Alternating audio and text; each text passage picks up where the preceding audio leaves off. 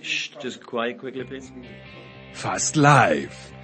Down goes Frazier! Down goes Frazier! Down goes Frazier! Weighing in mit mehr als zehn Jahren Podcast-Pedigree. Aus der blauen, der roten, aber auch der schwarz-gelben Ecke kommt die Big Show von Sportradio 360.de. Float like a butterfly, sting like a bee. Und genau so bewegen wir uns wie the greatest of all time durch den Schlaghagel der übrigen deutschsprachigen Sportpodcasts. He was beautiful. He was the most perfect athlete you ever saw, and those were his own words. Winning isn't everything, it's the only thing. Für uns ist schon der vorletzte Platz in den Charts ein Wahnsinnserfolg. Winner The standing small. I spend a lot of money on booze, birds and fast cars. The rest I just squandered. Hätten wir auch gemacht, wenn wir hier nicht jedes Jahr mit einem Minus aussteigen würden.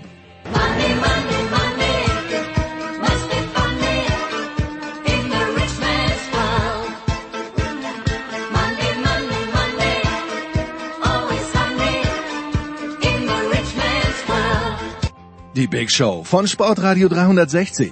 Fast live aus dem Münchner Hasenbergel und der Welt. Jetzt.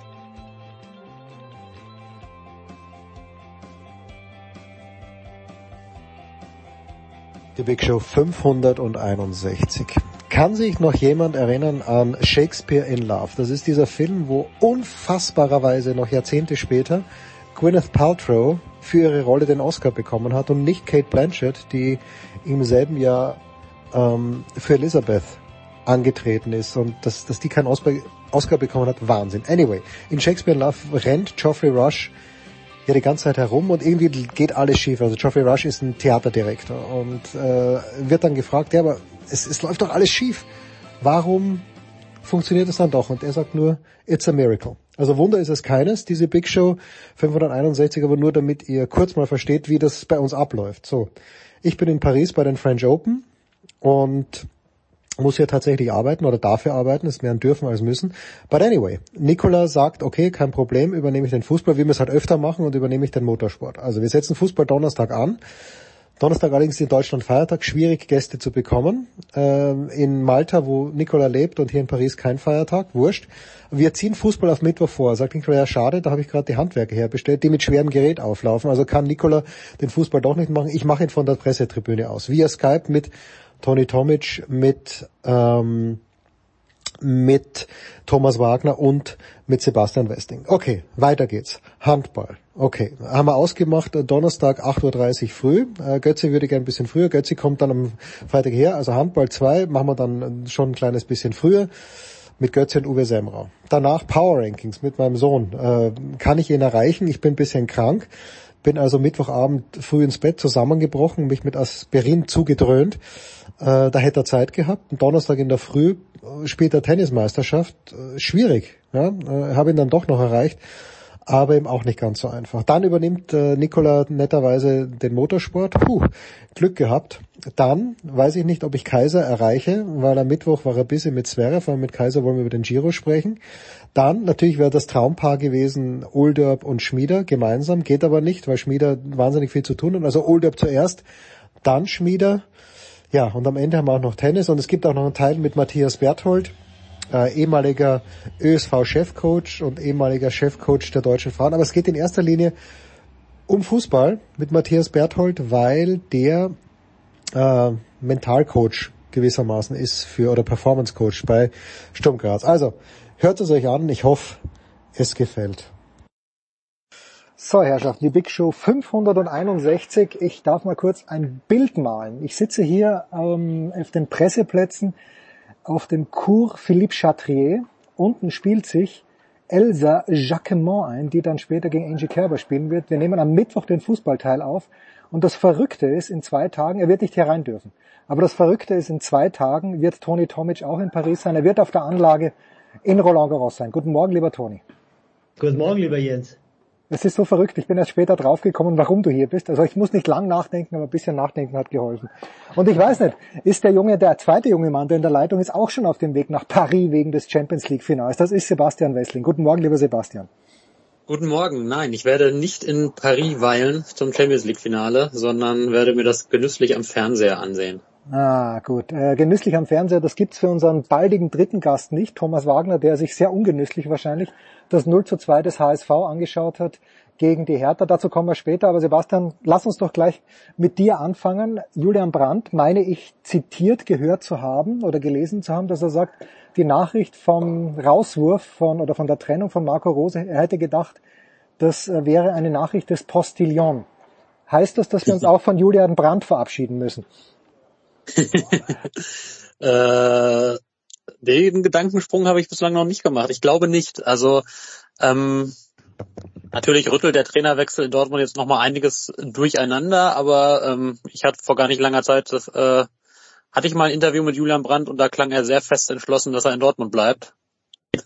Und äh, ich glaube, daran hat sich nichts geändert. Es sei denn, ich habe deine Frage jetzt vollkommen verstanden und du wolltest eigentlich auf was anderes hinaus. Nee, nee, das ist einfach, ich, ich dachte, das wäre vielleicht so ein Treuebekenntnis zu Marco Rose. Und, so. und dass, dass er jetzt sagt, na komm, dann, dann habe ich, dann verscherze ich es mir jetzt einfach mal mit dem Terzic, bevor es überhaupt losgegangen ist. Nee, also ich, was er, was er damit sagen wollte, also das, das war ein sehr, sehr langes Interview, was er den Kollegen vom, vom Kicker, beziehungsweise dem, dem, dem Podcast Kicker Meets the Zone gegeben hat. Ähm, und damit wollte er, wenn ich das richtig verstanden habe, einfach nur seine Überraschung zum Ausdruck bringen, weil sich das auch, auch für ihn jetzt nicht abgezeichnet hat, wie für die meisten Spieler eigentlich nicht und auch für uns Beobachter nicht, dass da jetzt auf einmal nach diesem Treffen eine Trennung vom Trainer stehen würde. Ich glaube, das war das war das, was äh, Julian Brandt damit sagen wollte. Einfach nur, wie überraschend das für ihn kam. Mein Freund hat ihm dieses Screenshot nämlich geschickt Ah, okay. und ähm, darauf hat er dann geantwortet, hey, ist das vom Postillon oder was? Ah, okay, gut. Naja, schauen wir mal, wie sich das weiterentwickelt mit Julian Brandt in Dortmund. Aber Toni, hat dich das auch so ein bisschen getroffen? Weil wir haben ja das ganze Jahr über Dortmund gesprochen. Die sind souverän Zweiter geworden und ja, die Pokalwettbewerbe waren nicht toll. Jetzt kann ich aber sagen, A, in St. Pauli an einem schlechten Abend kann man verlieren. Okay, Champions League war nicht toll, äh, Euroleague war, äh, ja, war auch nicht toll mit dem Aus gegen, gegen, die, ähm, gegen die Glasgow Rangers. Aber man muss auch sagen, der beste Spieler hat die Hälfte der Spiele nicht mitgemacht, nämlich Erling Haaland. Also ich, ich tue mich echt schwer, Marco Rose da so wahnsinnig viel vorzuwerfen. Naja, ich würde die Frage mal umdrehen. Ich würde sagen, was war denn toll in der Saison? Ne? Also man muss sich ja dann auch immer an den positiven Dingen orientieren und ähm, so arg viel Tolles habe ich auch nicht äh, letztendlich gesehen. Es ist eine Mannschaft, die natürlich sehr große oder sagen wir mal große Qualität äh, besitzt, die natürlich auch sehr gut bezahlt wird und die auch schon unter einem anderen Trainer bessere Leistungen gezeigt hat. Und ich finde gerade die, die äh, Performance in der Champions League ähm, respektive in der Europa League war wirklich erschreckend. Natürlich kannst du gegen St. Pauli an einem schlechten Abend im Februar mal rausfliegen. Das ist natürlich auch alles möglich. Das ist auch äh, anderen Mannschaften schon passiert. Aber ich denke, gegen Ende der Saison, und ich habe das Spiel Dortmund gegen Hertha ähm, im, am letzten Spieltag in der Konferenz äh, kommentiert. Ich war, und ich habe Dortmund lange nicht mehr gesehen ähm, davor. Und ähm, ich war ein bisschen erschrocken, ehrlich gesagt, in der ersten Hälfte, wie, wie leblos diese Mannschaft ist. Es gibt auch keinen, der sie irgendwie äh, aufrüttelt. Ähm, es hat sich dann zum Guten gewendet, dass das Spiel dann doch noch 2-1 ausgegangen ist, aber ich denke schon, dass diese, und ich habe ein paar Dortmund-Fans gesprochen in der Zwischenzeit, äh, diese Performance in der ersten Hälfte gegen Hertha war offensichtlich nicht die einzige äh, davor. Äh, Es gab etliche andere, die so äh, ausgegangen sind, auch gegen Bochum, das, das äh, Spiel äh, 3 zu 4 dann äh, zu Hause zu verlieren. Es hat sich einfach vieles angesammelt und ich denke, für mich ist es äh, eine logische Konsequenz. Also ich, ich finde, dass man da immer auch die, ähm, die Verantwortung beim Trainer suchen sollte. Und äh, Marco Rose hat es binnen zwölf Monaten letztendlich nicht geschafft, seinen Fußball, seine Idee zu vermitteln. Und dementsprechend sollte man, auch wenn jetzt das Engagement, wie es auch ist, über zwei Jahre ging und, und natürlich auch äh, letztlich mit, ähm, mit Entschädigungszahlungen verbunden ist, aber man muss sich dann eingestehen, dass dieses Projekt Marco Rose gescheitert ist und äh, letztendlich kam die Überra die die die die, die äh, Nachricht kam schon überraschend nach, am Ende der Saison, aber ich muss sagen, mich hat es jetzt letztendlich in der Komplettheit nicht überrascht. Jetzt drehe ich es wieder um, Sebastian. Ich sage gerade dieses Spiel gegen Hertha, das zeigt doch, dass die Mannschaft dann Marco Rose dann doch ein bisschen gefolgt ist, weil ähm, für Dortmund ist um genau nichts mehr gegangen. Um die Ärmel vom Gilet, um Alex Christan zu zitieren, und wer weiß, äh, dass das Gilet keine Ärmel hat, der kann damit was anfangen. Und dennoch haben sie es noch gewonnen, Sebastian. Also ich bin, ich sehe da immer das Positive und warum? Weil mir Martin Konrad von Sky Austria gesagt hat, dass Marco Rose ein wirklich loyaler, cooler, guter Typ ist.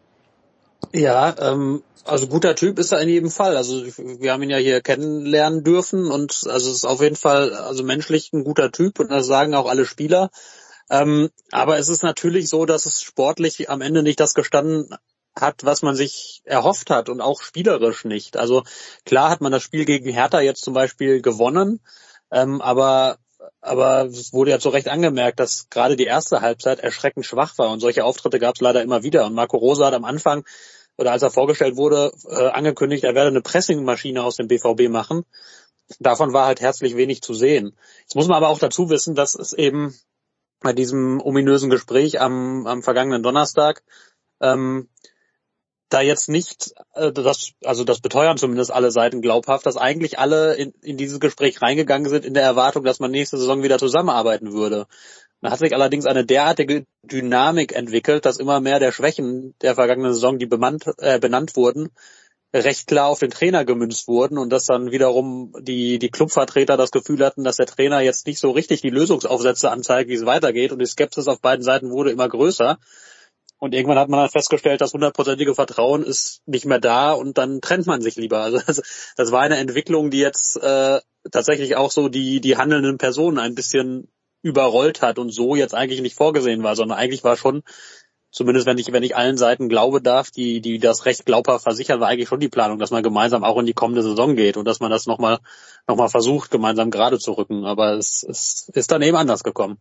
Ja, vielleicht abschließend zum BVB Pressingmaschine. Was bedingt das, Toni? Äh, Karim Adeyemi ist ein komplett anderer Spieler. Als Haaland ist sicherlich nicht so weit wie Haaland, als er nach Dortmund gekommen ist. Äh, hinten haben sie es den Schlotterbeck geholt, äh, Süle. Süle ist auch so ein Kandidat, der öfter mal leider verletzt ist.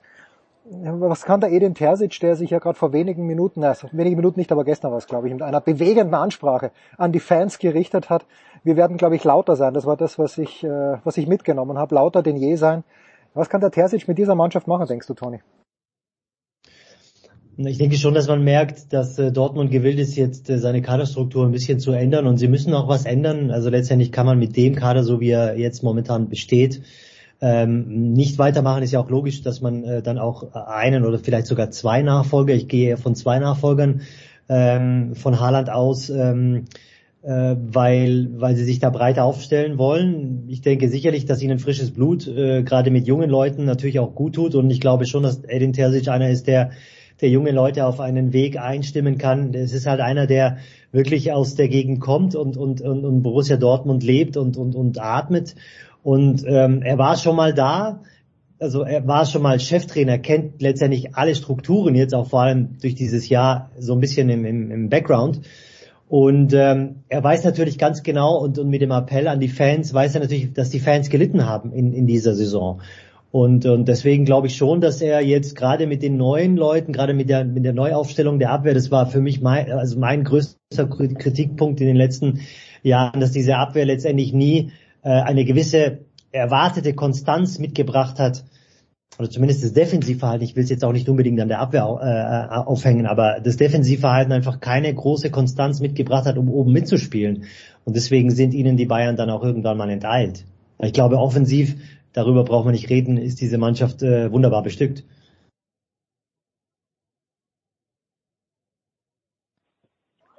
Hallo, guten Morgen. Guten Morgen, lieber Thomas Wagner. Wir haben dich gerade reingeholt. Äh, Toni Tomic hat gerade eine Lobeshymne gesprochen auf den wahrscheinlichen Kader des BVB im kommenden Jahr. Sebastian Wessling hatte keine Zeit, das Ganze in die Einzelteile zu zerlegen. Aber im Grunde genommen sind alle happy mit Edin Terzic.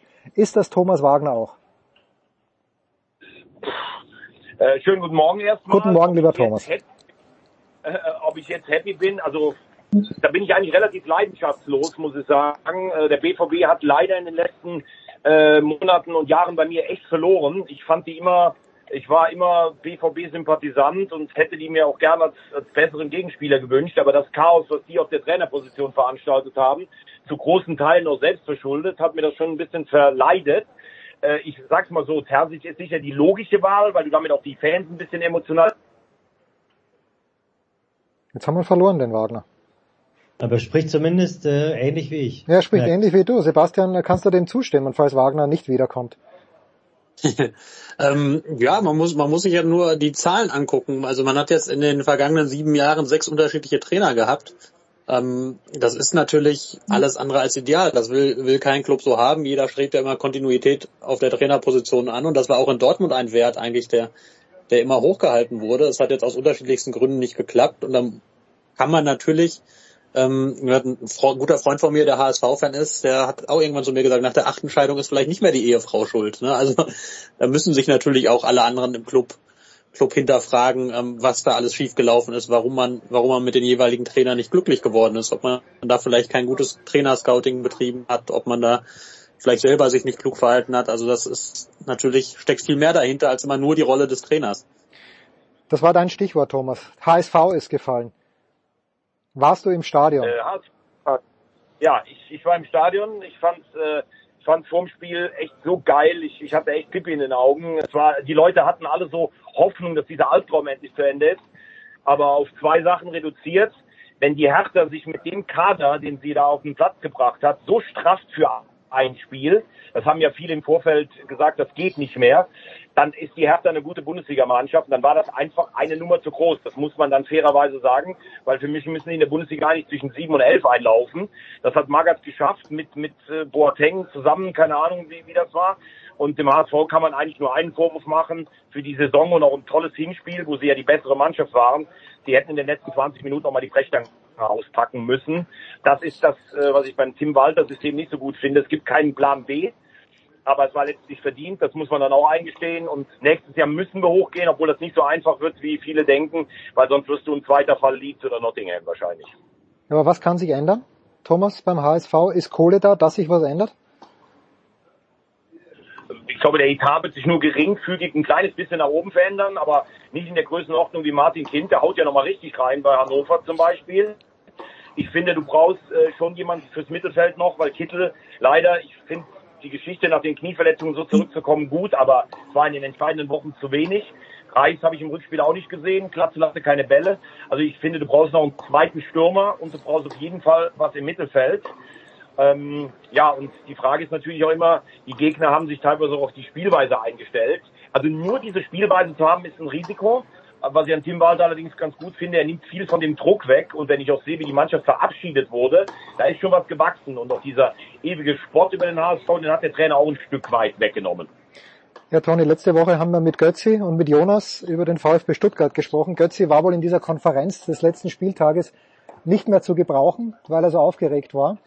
Aber als Stuttgarter kann man eigentlich nur eine Kerze anzünden, dass, dass du nicht selbst Relegation gespielt hast. Oder hätten die Stuttgarter das ein kleines bisschen souveräner gemacht als die Hertha? Naja, also mit, mit Respekt zum HSV und natürlich auch äh, aus Respekt zum, zu Thomas, ich glaube schon, auch wenn jetzt äh, der VfB in der Relegation gespielt hätte, dann wäre es sehr schwer geworden für den HSV. Ich glaube, der, der, der VfB besitzt natürlich eine gewisse Qualität. äh, Die, die Mannschaft wurde ja auch gelobt von, von sehr vielen Experten. Und sie hatte halt ihre Probleme in dieser Saison, die auch oft genug angesprochen wurden, auch von uns in der in dieser Sendung schon mehrfach. Äh, letztendlich äh, ist es alles am Ende dann gut gelaufen, weil auch diese Mannschaft dann dementsprechend ihre Defensivprobleme so ein bisschen überwunden hat. Das war ja immer so der rote Faden, der sich durchgezogen hatte durch die komplette Saison plus diese Probleme äh, mit Corona und Verletzungen. Aber ich denke, man hat dann gerade in den letzten zwei Spielen gegen die Bayern und, und gegen, ähm, gegen Köln gesehen, was diese Mannschaft dann letztendlich auch von der Qualität her ähm, zu leisten imstande ist.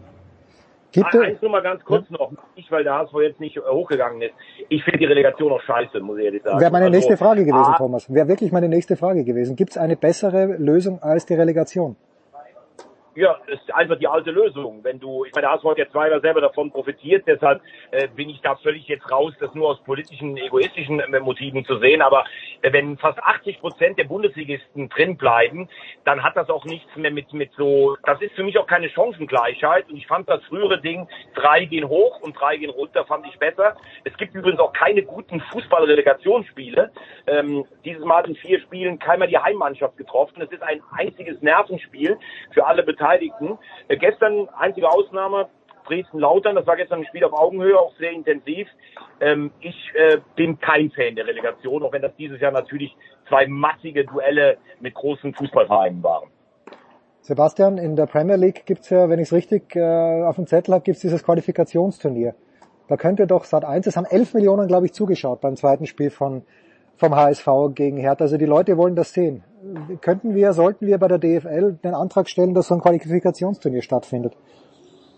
Ich bin da immer hin und her gerissen. Also ähm, einerseits finde ich, ähm, man hat ja aus guten Gründen eine Abschlusstabelle und die Leute, die da oben stehen, die haben sich das über eine ganze Saison erarbeitet und die sollen dann bitte auch aufsteigen. Ähm, andererseits, wenn ich mir zum Beispiel die Relegation angucke und jedes Mal oder in, in den allermeisten Fällen zwischen Erst- und Zweitligist der Erstligist sich durchsetzt, dann muss man natürlich zumindest auch immer hinterfragen, ist ja die Mannschaft, die da hoch will, hat die dann offensichtlich nicht die nötige Qualität für die Bundesliga und warum sollte die dann da mitspielen? Also das ist so, da schlagen so ein bisschen zwei Herzen in meiner Brust, aber ich bin in, ehrlicherweise auch eher kein Freund von der Relegation, auch wenn das zu so Zuspitzungen kommt, wie da bei Dresden gegen Kaiserslautern. Das ist zwar irgendwie natürlich für den Zuschauer interessant zu sehen, aber dass da der, der Ertrag einer ganzen Saison dann an, an diesem einen Spiel oder an diesen zwei Spielen dann hängt, da bin ich jetzt nicht so ganz der große Freund von. Man sagt ja immer, die Liga ist der ehrlichste Wettbewerb und dann soll doch bitte nach 34 Spieltagen auch ein Ergebnis stehen. Word, sage ich. Jetzt ist aber äh, Dresden und Kaiserslautern. Ich finde, äh, wenn ja. ich dazu gerade noch sagen darf, äh, Jens, weil du es gesagt hast, ich finde, der Unterschied ist in England, da spielen äh, zw- äh, vier Zweitligisten, die grundsätzlich eine eher gute Saison gespielt haben, die spielen um einen, um einen Erfolg, um hochzukommen. Hier spielt jemand, der eigentlich eine gute Saison gespielt hat, spielt darum, höher zu kommen. Und der, der eigentlich eine schlechte Saison gespielt hat, der, der kann nochmal sich was zurückholen. Also ich finde dieses Playoff-Turnier, wo man etwas gewinnen kann von vier, die von unten kommen, gefällt mir persönlich besser. Ähm, auch wenn ich natürlich äh, das Argument des, äh, des äh, Kollegen absolut teilen kann. Wenn es denn dann fast 80 Prozent der Bundesligisten sind, dann scheint es halt doch auch einen Klassenunterschied in dem Falle zu geben. In der zweiten und Drittliga-Relegation ist es ja genau umgekehrt. Ja, okay, aber da muss ich natürlich sagen, das ist ja die, die große Chance dann, Toni, wenn man weiß, dass man mehr Fernsehgelder hat, wenn der HSV aufsteigt, dann kann man natürlich auch anders investieren, als wenn man weiß, man ist in der zweiten Liga. Und der HSV im nächsten Jahr wäre wahrscheinlich eine bessere Mannschaft gewesen in Liga 1, oder? Ich weiß jetzt nicht, ob sie die in der kommenden Saison die bessere Mannschaft gewesen wären. Das ist natürlich jetzt hypothetisch zu sagen, aber ähm, sicherlich hat es auch äh, oder wurde das von der, D, von der DFL damals auch eingeführt, vor wie vielen Jahren, vor, vor fünf, sechs Jahren wieder eingeführt nach langer Zeit, nachdem sie eingefroren war, um, um nochmal eine gewisse Attraktivität und vor allem auch Fernsehgelder äh, einzuspielen. Aber ich bin auch bei den Kollegen, ehrlich gesagt, ähm, ich meine, wenn man, wenn man sich festlegt, drei gehen runter, dann, dann, dann sollten auch drei runtergehen wie in England. Also ich bin, finde dieses System in England auch äh, besser, dass von oben sozusagen festgelegt wird, drei gehen runter und wer dann von unten nachkommt, das kann man nochmal ausspielen. Aber ähm, letztendlich für eine schlechte Saison solltest du nicht nochmal irgendwie mit zwei äh, zusätzlichen Spielen belohnt werden. Toni Tomic? Ja, bitte, da war was. Sebastian? Oder Thomas? Irgendjemand setzt der an. gesagt. Ah, okay, gut, dann machen wir jetzt eine kurze Pause mit Sebastian Wessling, mit Thomas Wagner und mit Toni Tomic in der Big Show 561.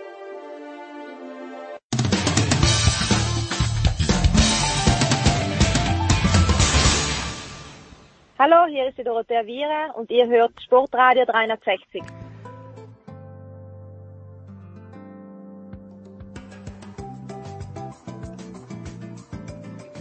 Herrschaften, Sebastian Baez schlägt sich gerade ein am Cours Philippe Chatrier. Der wird heute gegen Alexander Zverev verlieren. Das traue ich mich schon vorauszusagen, weil Zverev natürlich nicht ausscheiden kann, bevor Toni Tomic am Freitag ihn persönlich, zumindest auf der großen Leinwand hier live sehen wird. Thomas Wagner ist ebenfalls noch dabei und Sebastian Wessling von der Funke-Gruppe. Ja, Thomas, jetzt ist ein paar Mal schon Dresden angesprochen worden.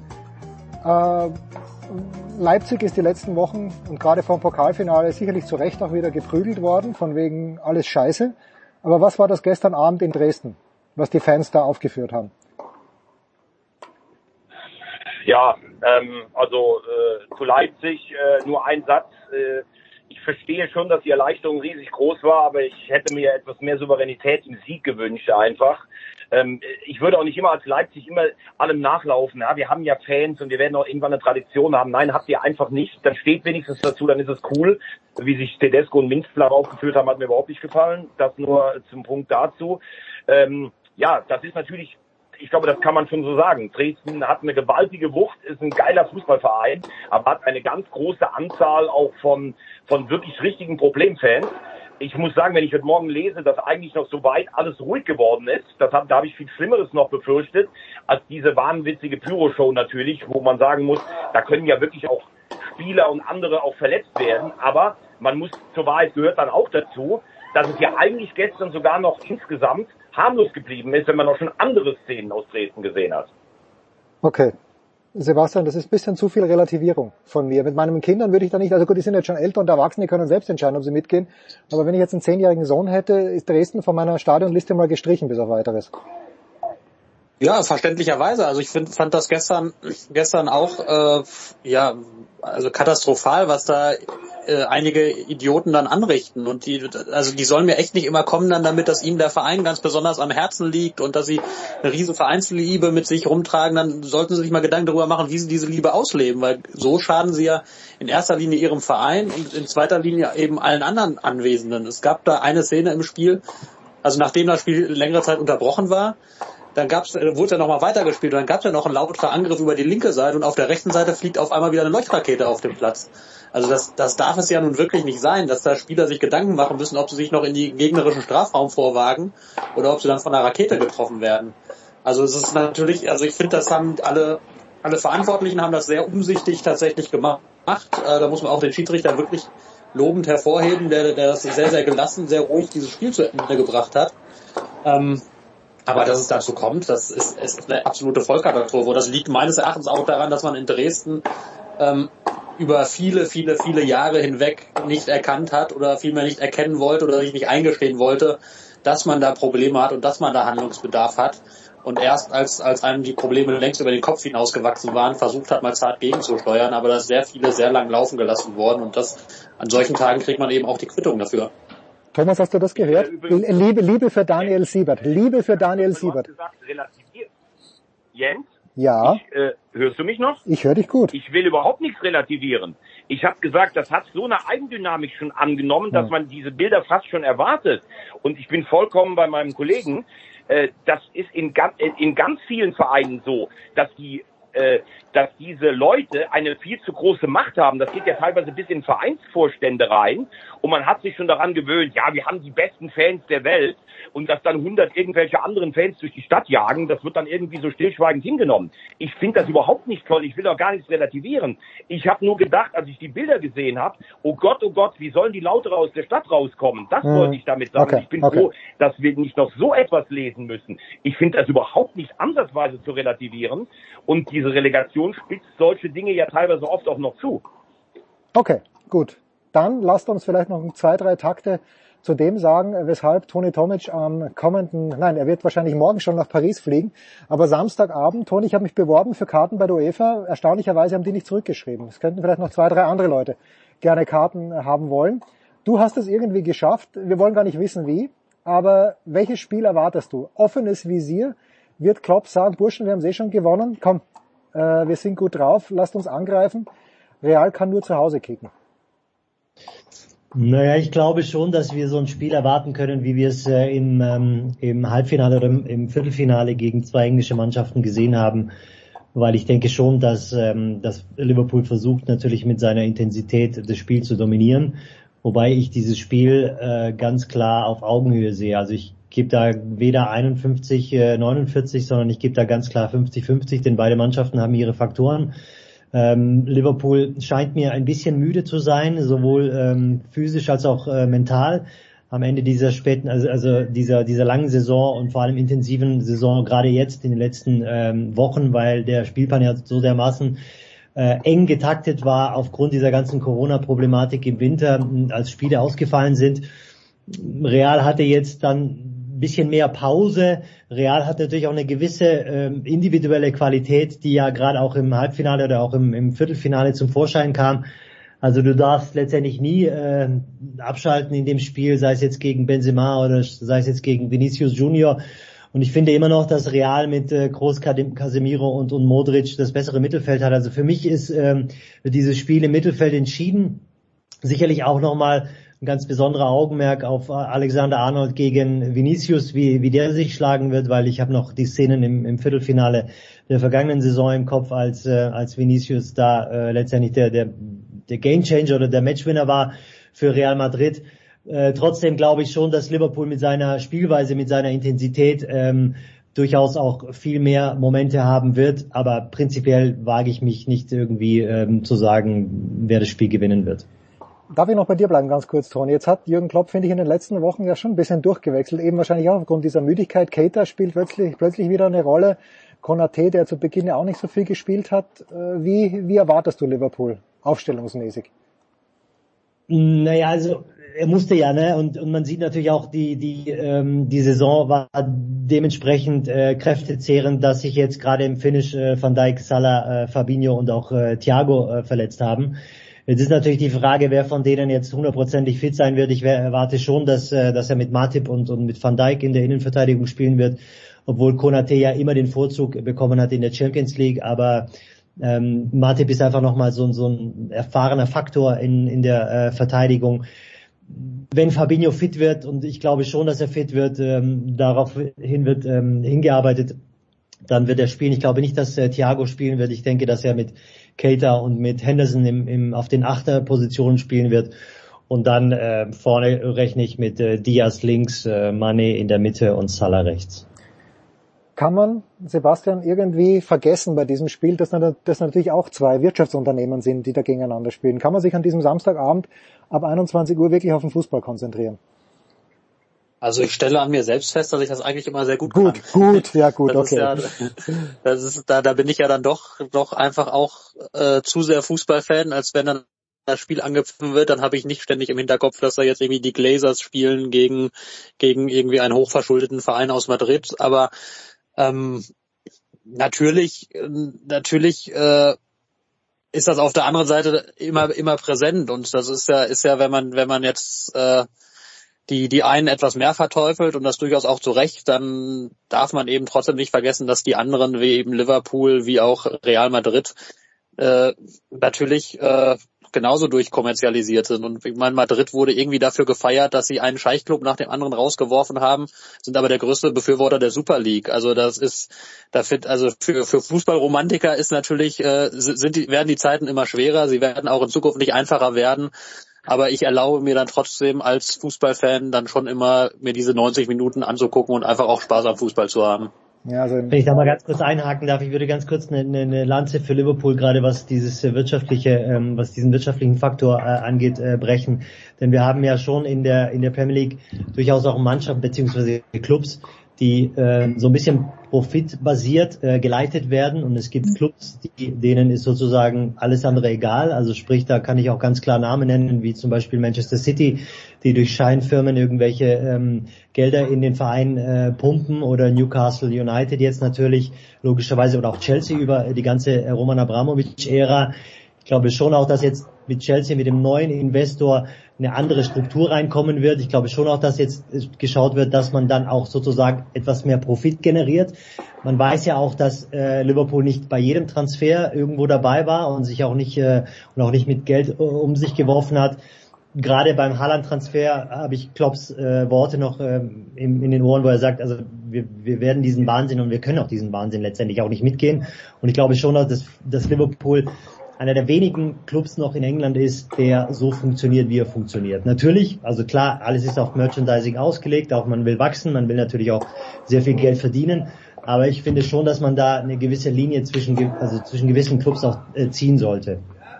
Thomas, wie siehst du dieses Spiel? Bist du nicht ein bisschen fußballmüde? Du hast so viel gemacht, du bist so viel mit den Frankfurtern auch gereist und ich glaube mit den Leipzigern auch. Also es, äh, irgendwann ist auch mal gut, Thomas. Oder kannst du dich nochmal aufraffen für den Samstag?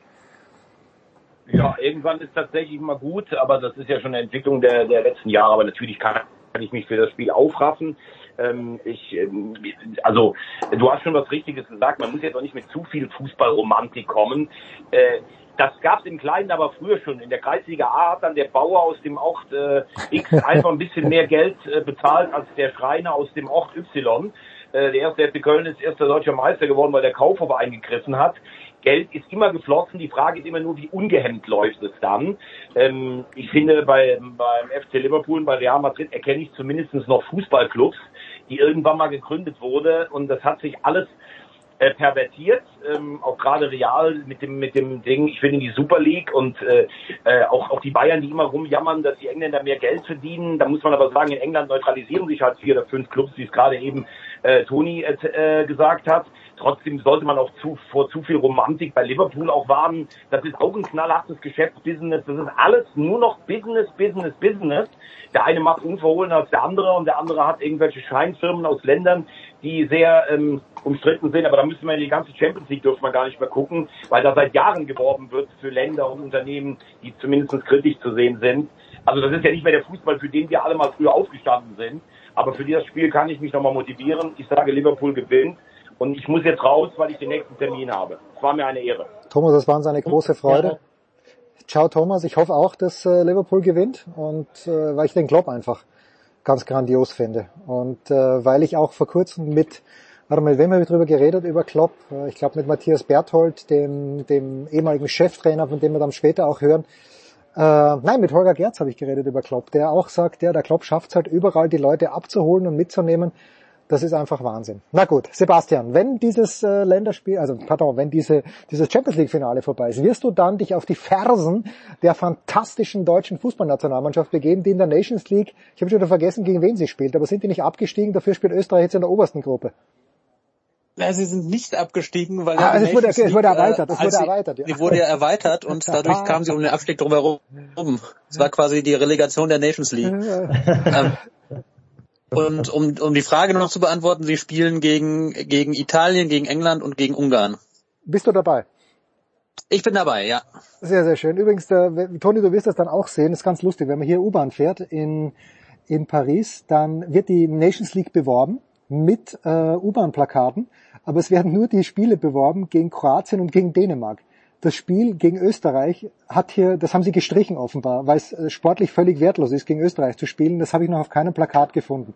Kann auch terminlich bedingt sein, aber ich finde das sehr, sehr spannend. Toni, gib uns ganz kurz noch Vielleicht ist deinen... das auch nur die Angst vor Ralf Rangnick. Das ist Ja. es. Die, und vor Marco Arnautovic und unserem und dem Aufstiegstorwart von Schalke, dem dritten, der es plötzlich auch in die in die Nationalmannschaft geschafft, geschafft hat.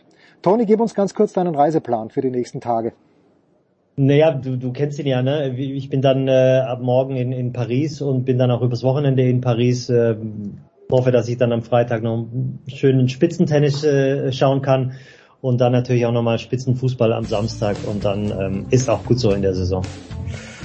Das ist Ich habe auch fantastisch. nichts mit League zu tun. Ah, Okay, ja, good for you. Wir werden drüber sprechen. Danke Sebastian, danke Toni. Das war's. Kurze Pause in der Big Show 561.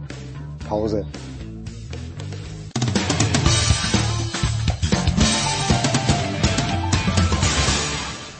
Ja, hallo, hier ist Steffen Weinhold. Ihr hört Sportradio 360.de und ich wünsche euch viel Spaß.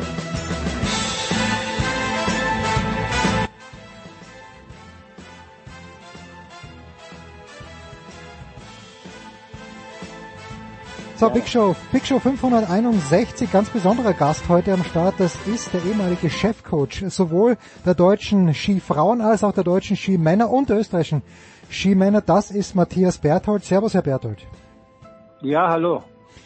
Ich habe Sie, ähm, ja, schon ein paar Tage her, am, am Sonntag, am letzten Heimspiel, Sonntag beim SK Buntegammer Sturm Graz gesehen gegen Wolfsberg. 1-4 ist ausgegangen. Sie waren sehr, sehr konzentriert. äh, So konzentriert, dass ich nicht an Sie herangetreten bin. Aber ich habe mir dann gefragt, ich wusste es gar nicht, weil ich in Deutschland lebe, aber es ist natürlich durch die Medien gegangen.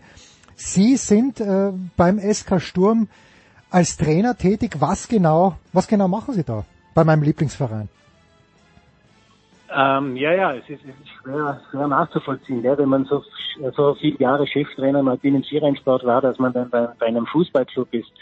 Ähm, na, ich habe ja, als ich meine Karriere beendet habe als als ähm, als Trainer im, Öster äh, im, im, äh, im alpinen Skirennsport, ich habe ja vorher schon äh, quasi nebenbei so einen Studiengang für Sportpsychologie gemacht und äh, das war, das ist jetzt der Themenbereich, äh, in, mit dem, der mich am meisten beschäftigt, ähm, mit dem ich äh, mit Einzelathleten arbeite, aber auch mit Teams.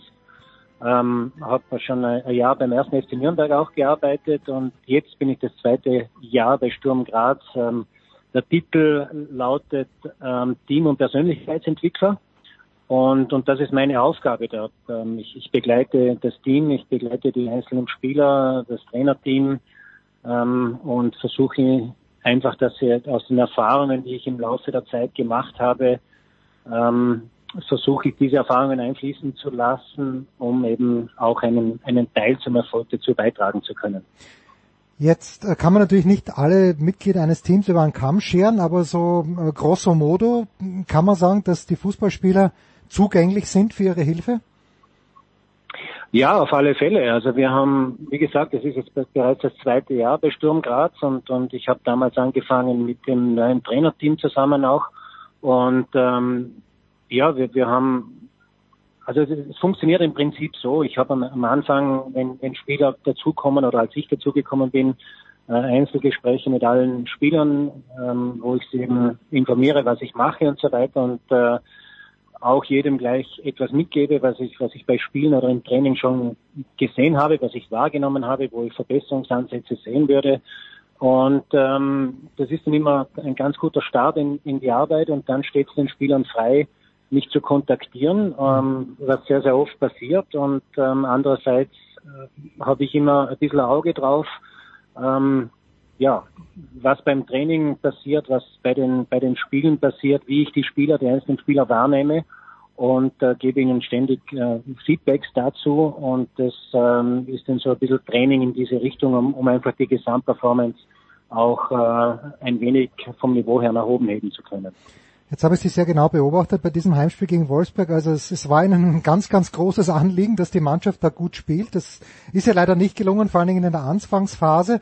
Auf der anderen Seite war die Saison also herausragend für den SK Sturm, sind Zweiter geworden hinter den uneinholbaren Salzburgern. Aber wie kommt's? Äh, also ich finde es bewundernswert, dass sie sich so reinfuchsen können, weil sie sind ja, wie man weiß, Vorarlberger. Das ist natürlich gut, weil dort gibt's keinen gescheiten Fußball. Aber wie, wie, wie eng ist die Beziehung zum SK Puntigammer Sturm Graz mental? Ja, die, die, ich meine, das ist jetzt das zweite Jahr. Wir haben, wir haben schon so viele Dinge miteinander erlebt. Das ist äh, wirklich extrem. Und äh, für mich ist es immer so, für, für das Team, für das ich arbeite, da fließt mein ganzes Herzblut rein. Ähm, dieselbe Frage könnten Sie ja stellen, was macht ein Österreicher beim Deutschen Skiverband? Warum steigert er sich da ein, wenn er ja Österreicher ist? Und, und das ist schon genau dasselbe mit, mit Sturm Graz. Also wir, wir haben wirklich so viel zusammen erreicht auch, ähm, haben so viele schwierige Phasen auch miteinander durchgestanden und von dem her schweißt das natürlich wahnsinnig zusammen.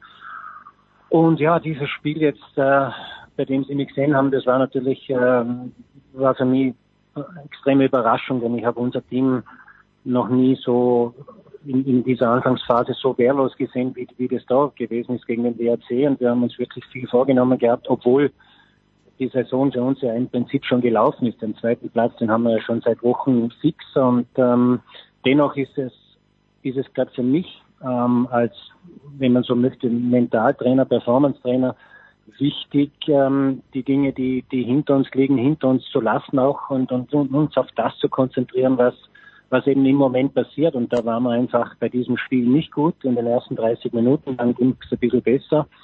Und das war etwas, an dem wir auch gearbeitet haben vor diesem Spiel, damit wir, dass wir die Spannung aufrechterhalten, dass wir wirklich konsequent sind in unserem Tun und Handeln und das ist uns einfach nicht gelungen. Aber es ist jetzt äh, war eine gute Lehre, denke ich. Jetzt haben wir noch ein, ein Spiel, ein Abschlussspiel ähm, in, in Wien gegen die Austria und äh, wollen da natürlich dann ein anderes Gesicht zeigen. Jetzt war ich beim Spiel von Sturm in Hütteldorf, wo sie 1-1 gespielt haben, als klar bessere Mannschaft, wenn ich das mal sagen darf. Also Ja. wie Rapeta jemals zum Ausgleich kommt, ist mir bis, bis heute schleierhaft. Und äh, bin dort relativ nah am Sturmsektor gesessen von den Auswärtsfans und jetzt natürlich auch an diesem Sonntag äh, ausverkauftes Haus. Die Fans, die Fans von Sturm, wie ja, also wie, wie kann man da die Wirkung auf die Mannschaft beschreiben? Weil die machen ja, zumindest der harte Kern macht ja wirklich, das ist bei einer Rapid natürlich auch so, aber bei Sturm und bei Rapid, die machen ja 90 Minuten Theater. Wie hilft das der Mhm. Mannschaft oder belastet das die Mannschaft ab und zu auch? Also die, die, die Fans, die wir, die wir bei Graz haben, die sind, die sind herausragend, muss man wirklich sagen. Ähm, ich muss aber gleich hinzufügen, dass wir eigentlich jetzt, ich bin jetzt das zweite Jahr in Graz und, und wir hatten eigentlich noch nie jetzt eine Phase, wo wir, wo wir nicht Erfolg haben. Wir waren eigentlich immer erfolgreich und solange der Erfolg da ist, ist es klar, dass die Fans happy sind. Also ich kann jetzt nicht sagen, wie sie sind, wenn es jetzt nicht so gut läuft. Aber gerade am, am, am vergangenen Sonntag, als wir 4-1 verloren haben und dann nach dem Spiel von den Fans ähm, bejubelt wurden, ähm, die haben uns, uns gefeiert, natürlich nicht für das Spiel, sondern für die gesamte Saison.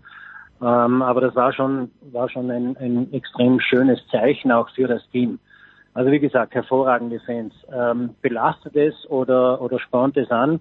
Ich glaube, wir haben von Anfang an versucht, diese, äh, das auch für, das, für die Teams, für die jungen Spieler, wir haben eine extrem junge Mannschaft, versucht es auch richtig einzuordnen, ähm, dass einerseits wir diese Stimmung mitnehmen, ähm, dass wir allerdings andererseits immer, immer in unserem, äh, in einem emotionalen Fenster bleiben müssen, wo wir einfach gut performen, also nicht über drüber und nicht unten drunter und ähm, da ist es manchmal gar nicht so einfach, wenn die Fans so frenetisch sind, dass man auch cool bleibt. Ähm, andererseits, wenn sie, wenn es in die andere Richtung geht, dass man sich runterziehen lässt von, von Fans. Also deshalb muss man das auch als Spieler immer einordnen, äh, einordnen, dass wir zwar für die Fans spielen und der Trainer weist auch immer wieder darauf hin, dass, dass wir für unsere Fans spielen. Ähm, es war uns auch immer ein großes Anliegen in Graz, dass wir dieses Sturm gehen, diesen Sturmgeist, ähm, dass wir diesen auch wirklich am Platz zeigen, dieses niemals aufgeben, äh, immer Vollgas,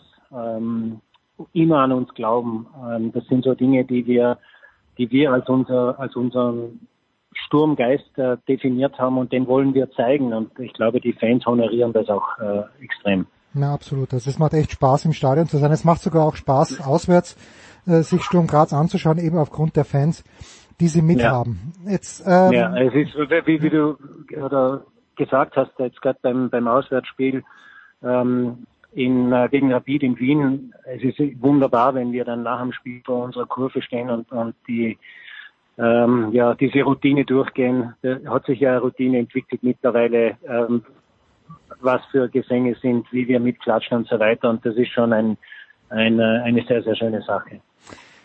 Gibt's äh, für Sie einen Weg zurück in den Skisport? Oder ähm, ja, äh, erstmal die erste Frage. Gäbe es einen Weg zurück in den Skisport oder ist das Kapitel abgeschlossen?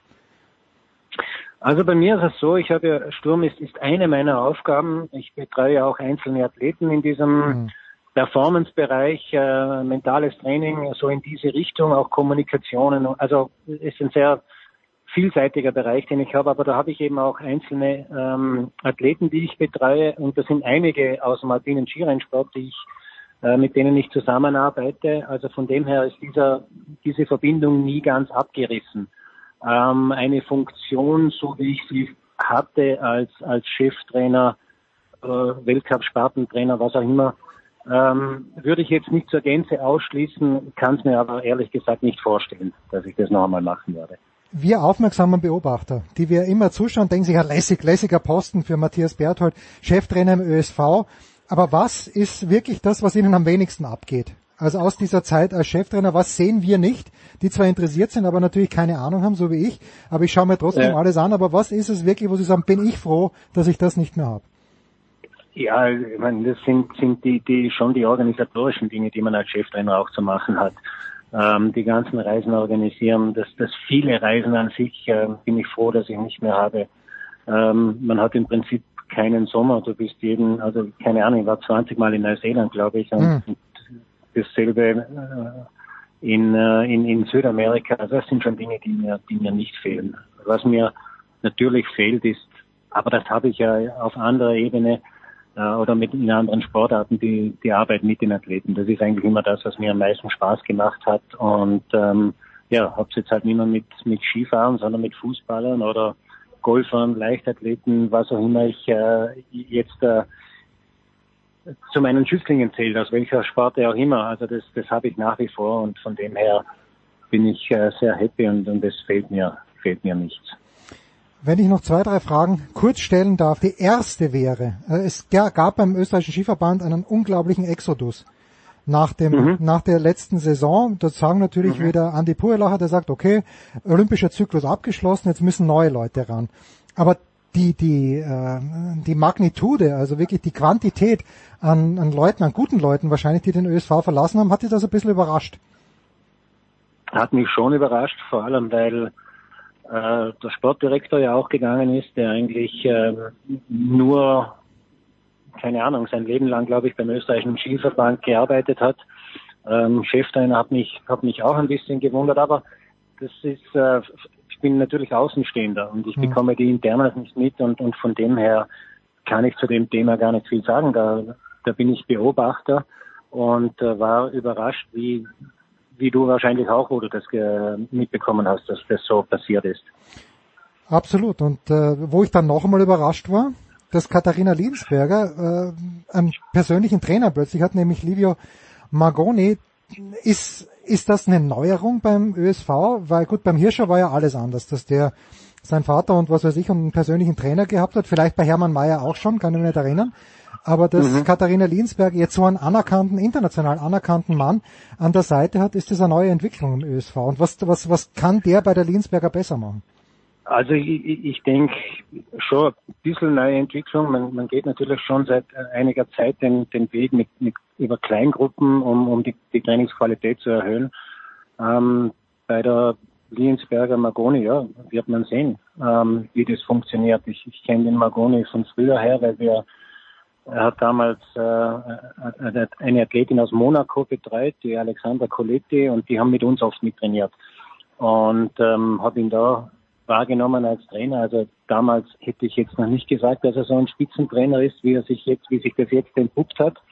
Ähm, aber man wächst natürlich immer mit der Aufgabe. Wird sich zeigen, wie das funktioniert. Ich meine, das ist ja auch nicht äh, mit der Vlova, das ist ja auch nicht äh, ohne Nebengeräusche Hm. Dann zu Ende gegangen. Slowenien war jetzt, ja, der Erfolg war, glaube ich, überschaubar. Und deshalb bin ich, bin ich schon sehr gespannt, wie das Ganze funktionieren wird. Da.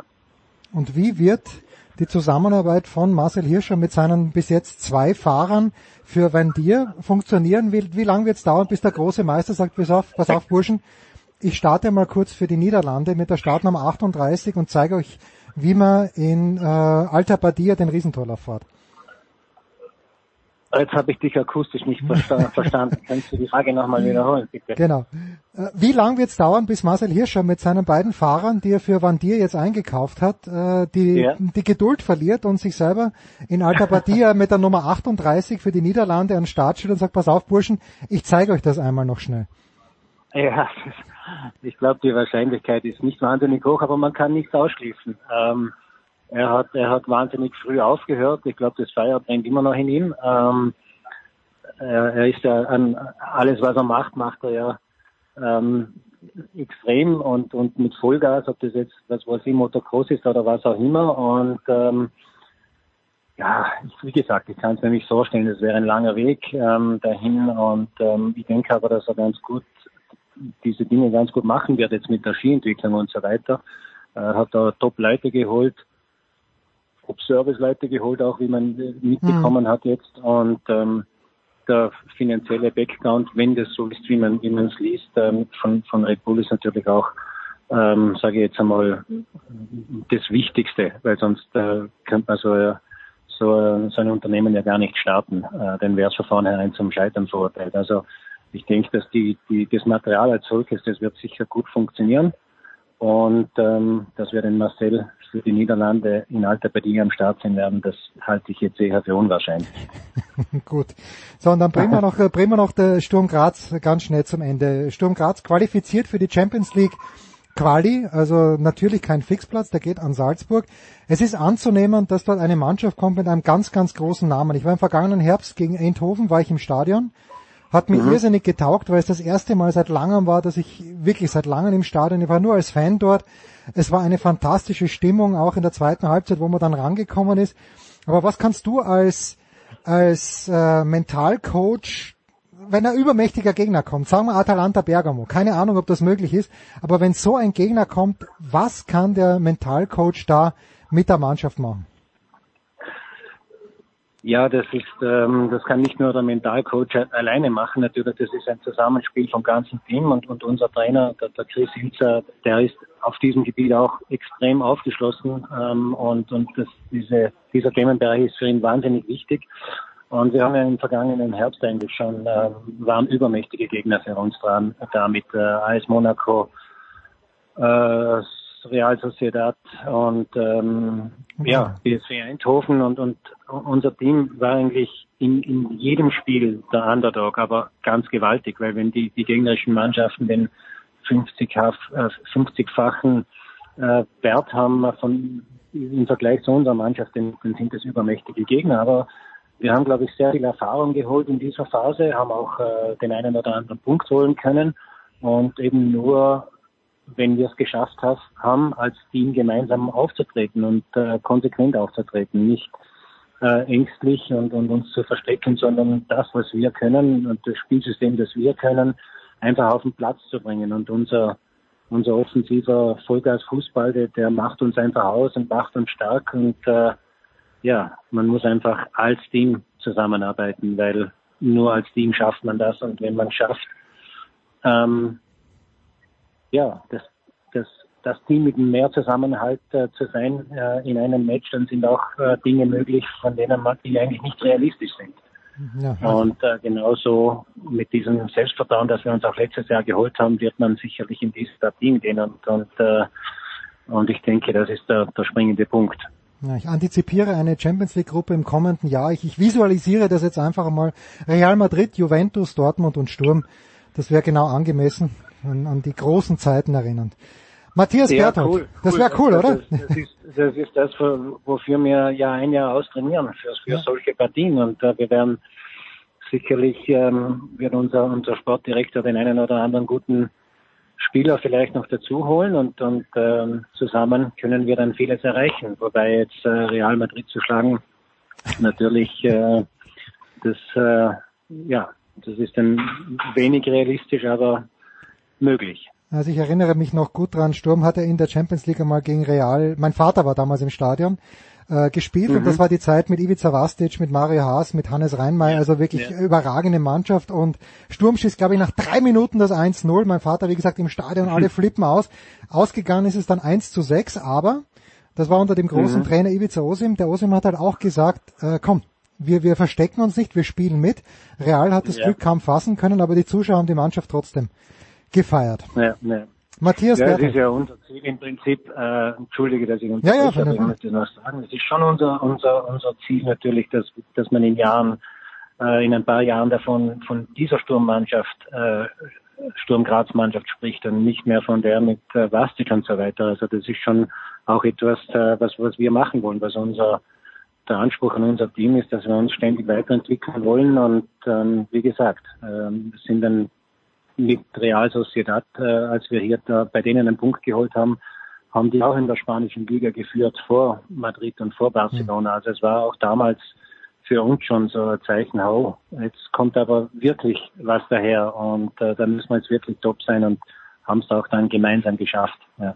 Großartig.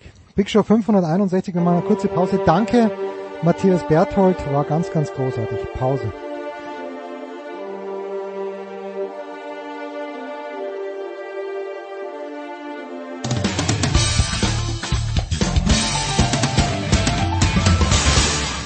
Grüß euch, das ist die Niki Schmidhofer und ihr hört Sportradio 360.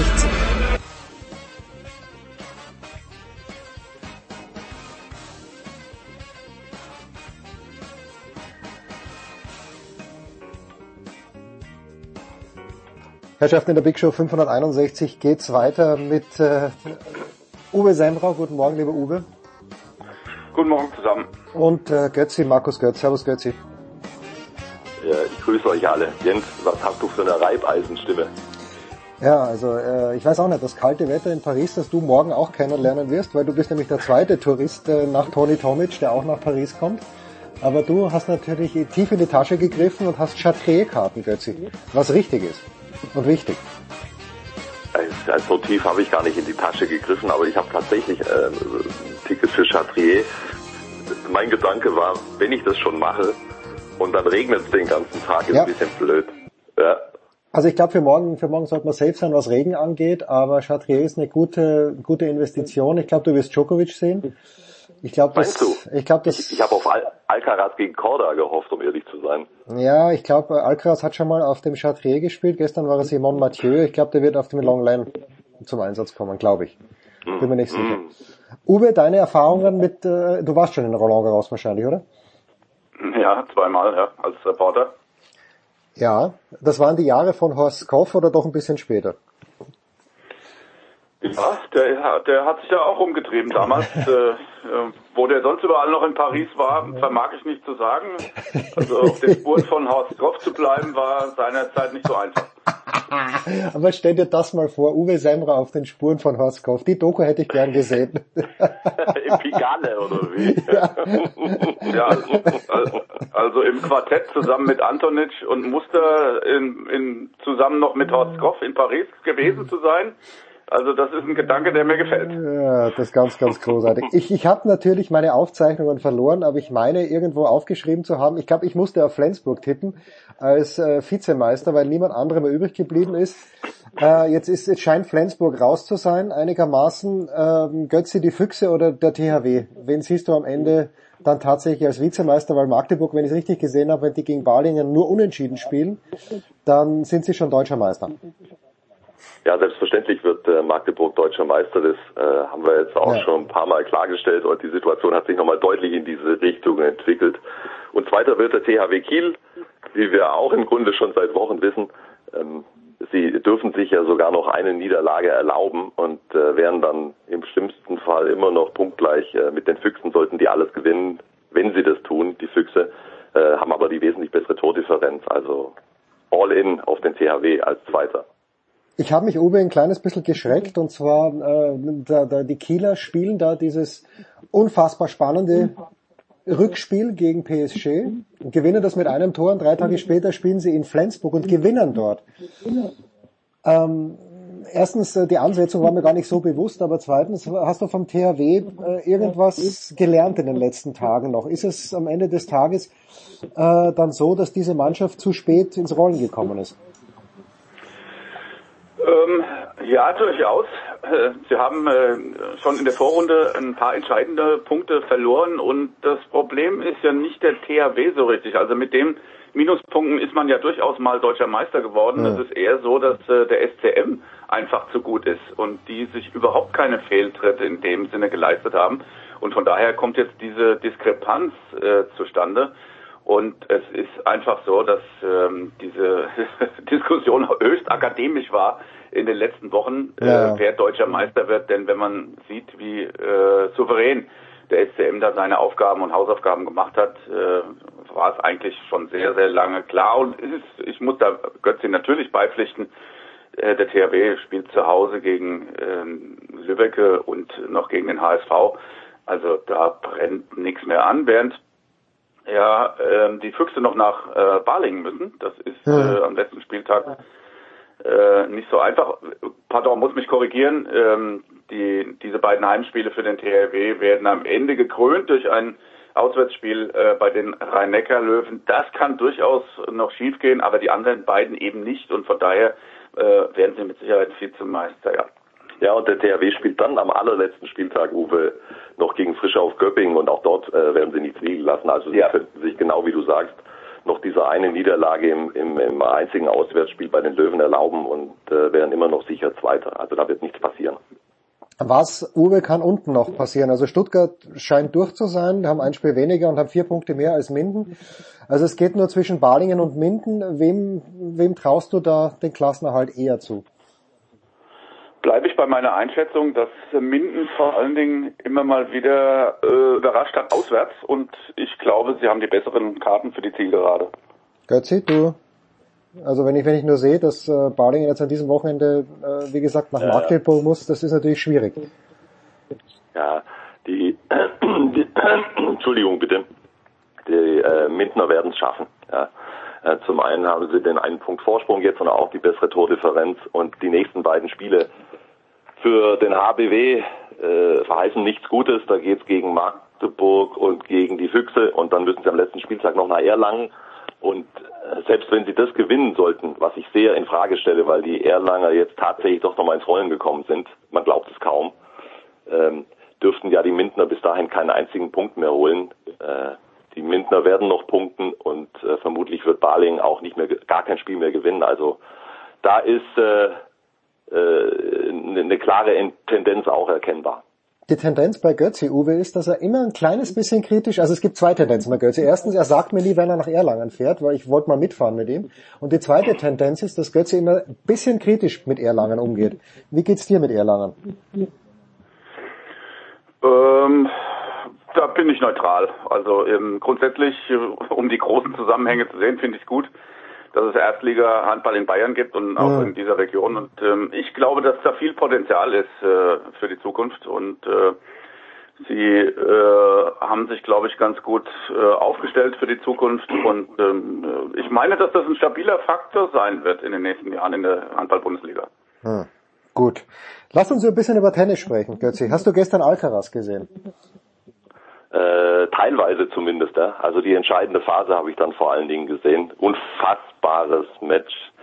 Wie stand 4-4 und dann gab's den Breakball, glaube ich, für Alcaraz, wo äh, Ramos Vignolas drei oder vier Schmetterbälle hat und Alcaraz jeden zurückbringt.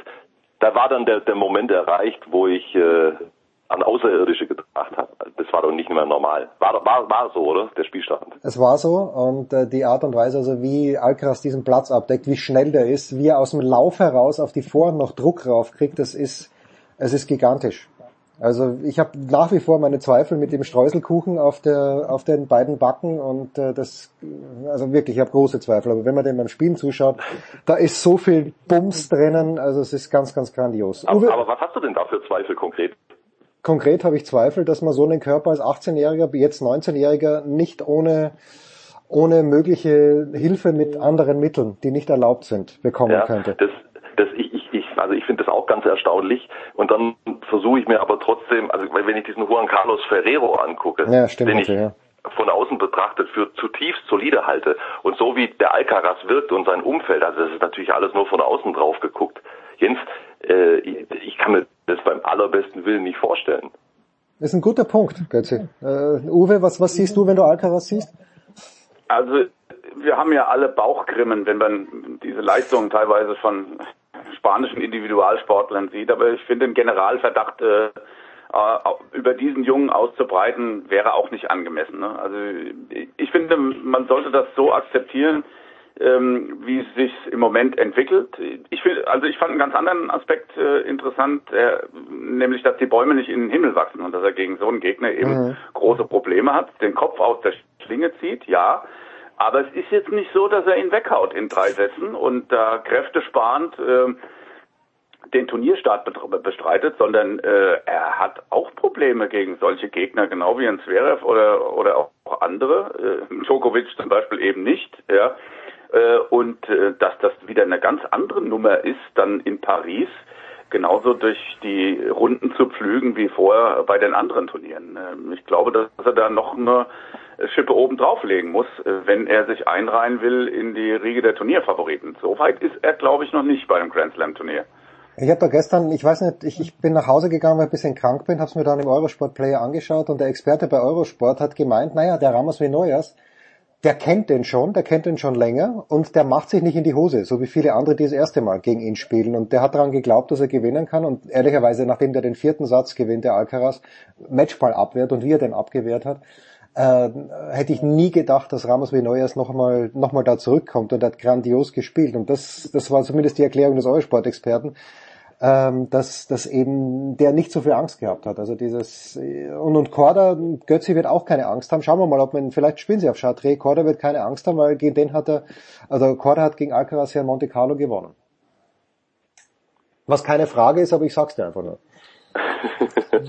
ich bin auf das Match sehr gespannt. Also da klar geht Alcaraz auch da als äh, als Favorit rein, aber ähm, das ist schon eine tolle Ansetzung. Grundsätzlich, ich weiß nicht, wie es euch geht. Äh, natürlich, äh, auf was das jetzt zusteuert, da Achtel- und Viertelfinale vor allen Dingen, wenn das so kommt, wie, äh, wie die Setzliste das jetzt andeutet, das wird Wahnsinn. Äh, und gleichzeitig habe ich da auch immer wieder ein schweres Bauchkrummeln, weil ich kann mich nicht dran erinnern, dass bei einem Grand Slam Turnier die Kräfte so dermaßen ungleich verteilt waren, obere, untere Hälfte, das ist schon auch irgendwo schade. Naja, aber Uwe, das sieht man dann ja auch. Also bei den Australian Open war es ja so. Djokovic ist nicht dabei, Zverev kommt dann mit dem ATP-Weltmeistertitel nach Melbourne, denkt sich, denkt sich vielleicht nicht, aber ich denk's mir, okay, das ist alles aus, wie ausgelegt für, für Zverev und dann fliegt er gegen Shapovalov im Achtelfinale raus. Und jetzt Tsitsipas, erste Runde, Musetti ist ein unangenehmer Gegner. Glaubst du, Uwe, dass im Hinterkopf eines Spielers wie Tsitsipas ist, hoppla, die sind ja alle oben, ich muss fast ins Finale kommen? Das ist ein Faktor, ganz klar. Also ähm, da bekommt man ein äh, bestelltes Feld äh, hingelegt sozusagen und äh, ja schlüpft dann so ganz automatisch in eine Favoritenrolle rein. Also Ich glaube, dass das eine Rolle spielt, äh, ganz klar. Ähm, zumal ähm, er ja schon ein bisschen unter Druck steht. Ne? Also diese Generation, die muss jetzt irgendwie liefern ne? und auf der Überholspur drängen die jungen Wilden. Ja? Also wenn man eine Rune gesehen hat in äh, in München oder natürlich jetzt der Anführer dieser Truppe ist Alcaraz äh, und da ist dann schon die nächste Generation und die droht ja äh, diese diese mit 20er ein bisschen platt zu machen. Also ich finde es höchst spannend. Ich sage, gehört diesen Po- Pool gehört Korda natürlich auch dazu, der sehr linear sich nach oben hin entwickelt, nicht so große Sprünge macht, aber äh, auch wirklich ein toller Spieler ist. Und ähm, wir haben es ja die ganze Zeit so gewollt, muss man ja ehrlich sagen. Wir waren immer, wir haben immer großen Respekt gehabt vor den großen älteren Herren, die das immer noch schaffen, da äh, vorne ihre Position zu behalten. Aber wir wollten doch auch immer frische junge Spieler, die da endlich mal äh, diese festgefahrenen Strukturen auch ein bisschen aufbrechen. Und die haben wir jetzt. Und damit müssen sich aber lustigerweise solche Herren wie Tsitsipas und Zverev erstmal auseinandersetzen, Ja, ja. bevor äh, an, an dem Status der Großen da gewackelt wird. Ja. Also von daher, ähm, ja, wie auch immer sich die beiden Hälften nachher äh, entwickeln werden, ich finde diese gesamte Entwicklung finde ich super spannend. Naja, und äh, das Schöne ist ja, dass eben, also gut, Federer müssen wir aus der Gleichung rausnehmen. Ich glaube nicht, dass der noch viel spielen wird, Götze, aber das Schöne ist ja, dass die sich eben die Alcarazes und die Runes, also Rune noch nicht, aber Alcaraz eben mit diesen Leuten noch messen muss. Dass also Nadal nicht zurückgetreten ist und dann übernehmen die anderen, sondern die müssen sich diesen Platz erst erstreiten. Das finde ich schon geil. Ja klar, das, das macht es ja aus gerade und das macht es ja auch so spannend, wie Uwe beschrieben hat, dass es jetzt eben diese Übergangsphase gibt und nicht äh, sozusagen eine Ablösung über, über Rückzug oder Rücktritt. Geil, mega geil, aber nochmal, ich, die Verteilung ist, ich finde es ein bisschen schade einfach. Ja? Also ich hätte die ganz großen Dinger halt erst äh, äh, lieber im Halbfinale und Finale gesehen. Jetzt kommt es halt früher. Ja, es wird, es gibt halt Djokovic Nadal im Viertelfinale und das ist dann halt das Endspiel. Ja, es ist wahr. Ist gut. Und äh, ich werde meinen kranken Körper, weil der Name Holger Rune gefallen ist, werde ich jetzt gleich rüberschleppen ins Start Roland Garros, weil Rune nämlich heute gegen Henry Laaksommern spielt. Ich habe, äh, das war, ist, bitte. darf ich noch eine Frage? Wie Ja. ist denn das gerade so mit den Außenplätzen? Ich bin ja, bin ja schon ein bisschen aufgeregt hier äh, vor morgen. Ähm, es ist schon sehr voll oder ist schon ziemlich schwierig, auf die Also- Außenplätze draufzukommen, wenn da ein vernünftiges Spiel ist. Also pass auf, es gibt ja Kollegen, die diese Akkreditierung nutzen, um überall reinzukommen und sich dann vorzudrängen. Und ich, das ist mir ein kleines bisschen, ja, mache ich nicht gerne. Aber als Rune gegen Shapovalov gespielt hat, auf Platz 12 und auf Platz 13 hat gespielt Alexandra Krunic gegen Camilla irgendwas, was weiß ich. Und äh, die, diese beiden Plätze sind gegenüber. Bei keine Chance bei Shapovalov gegen Rune reinzukommen, überhaupt keine Chance. Und ich habe mich dann mit der Akkreditierung auf dem anderen Platz reingeschwindelt. Also Götze, wenn du, wenn du morgen ein Spiel auf den Außenplätzen hast, das du unbedingt sehen möchtest, früh hingehen, weil das ist echt schwierig, wenn es ein guter Name ist. Aber es ist dritte Runde, du kannst davon ausgehen, dass die guten Spiele eher, also der 14er, der, der kann man, den kann man ja ganz gut sehen, weil da kann man sich dann nach oben hinstellen, aber es ist, es ist grandios, es ist aber nach wie vor sehr, sehr eng. Naja, Uwe. Also ich habe ich hab einen Tipp für dich, äh, Götzi. Äh, mein Sohn ist wieder mal äh, in Paris und äh, nimmt den älteren Herrn gerne an der Hand und äh, kann dich äh, zu deinem Platz geleiten. Also wenn ich dir da den Kontakt verschaffen kann, bin ich gerne behilflich, in dem Dschungel von Paris sich zurechtzufinden. Betreutes auch Wohnen. Spezialkontakte bei, beim Ordner oder wie, wenn, wenn, wenn der Platz schon voll ist. Sehr gut, Uwe, ich freue mich drauf. Ja. be be betreutes Wohnen mit dem Sohn von Uwe Semmer. Fantastisch. danke Uwe, danke Götze. Wir machen eine kurze Pause.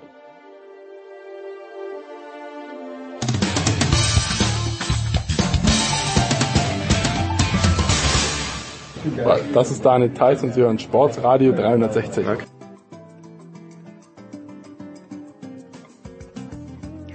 Keine Beschwerden in dieser Woche, Robin. Weil es ist, es ist, man, man weiß gar nicht, wo man anfangen soll. Es ist Wahnsinn. Wo magst du anfangen?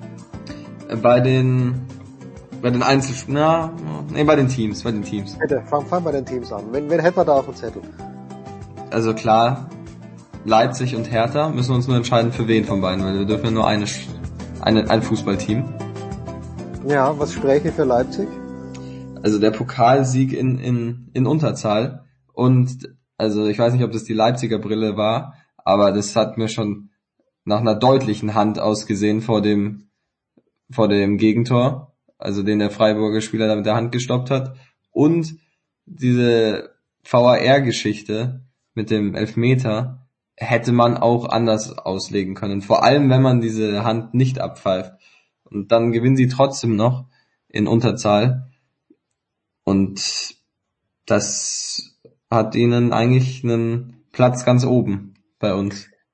Ja, ich habe es selbst nicht gesehen leider, weil ähm, ich hätte gar nicht gewusst, wo ich es ansehen, anschauen kann hier in Paris. Aber wo, mit wem hast du es geschaut? Ich hab's daheim geschaut, aber auch erst die zweite Halbzeit mit Okay. zwei Freunden. Und in der Verlängerung hat, äh, hat nicht Freiburg dreimal die Latte und Stange Ja, getroffen? ja. Okay, der ist auch nicht ganz unglücklich. Ja, aber Unterzahl, ich habe so ein bisschen im Live-Ticker mitverfolgt, das in Unterzahl, es ist stark, ja, und, und die Hertha war aber schon gut beim HSV. Also oder der HSV war nicht ganz so gut, haben wir mit Thomas Wagner vorhin gerade besprochen.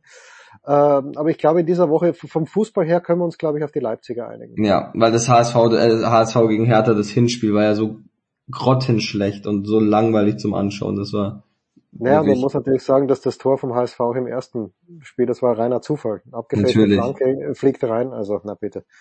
Okay, gut, also haben wir bei den Teams, hätten wir, hätten wir mal beim Fußballteam, hätten wir mal Leipzig. Wen haben wir sonst noch? das österreichische Formel 1 Team Ah, schon wieder. Ja, müssen wir nehmen. Sorry. Ferrari ist auch rausgeflogen. Äh, Red Bull gewinnt mit Verstappen vor Perez. Und ich habe so ein bisschen den Eindruck, wir werden natürlich an diesem Wochenende, kann schon wieder ganz anders sein, weil der Ferrari in Monte Carlo natürlich immer gut gegangen ist in letzter Zeit. Aber es scheint echt so zu sein, als ob im Rennen der Red Bull, aus welchen Gründen auch immer, ein kleines bisschen, wenn er denn durchkommt, besser ist als der Ferrari. Und äh, warum, ich habe es nicht gesehen, warum ist der Leclerc, warum musste der in die Box? Hatte der, was hatte der für Probleme? Ja, irgendwie ist es Power ausgefallen. Ich habe es aber auch nicht nachgelesen. Mhm. Das habe ich eben, ich habe es ohne Ton gesehen im Pressezentrum, weil am Sonntag war ja schon schon Turnier und ich habe dann nur gesehen, wie er immer langsamer wird und reinfährt und dann haben sie ihn auch schon zurückgefahren. Also das kann ich nicht sagen, ich habe es auch nicht nachgelesen. Okay, aber Red Bull Racing, weil es ein österreichisches Team ist, bitte beachten, es wird immer die österreichische Hymne gespielt, so lustig das ist. Ja, bitte. Wen haben wir noch? Ähm, das deutsche Eishockey-Team.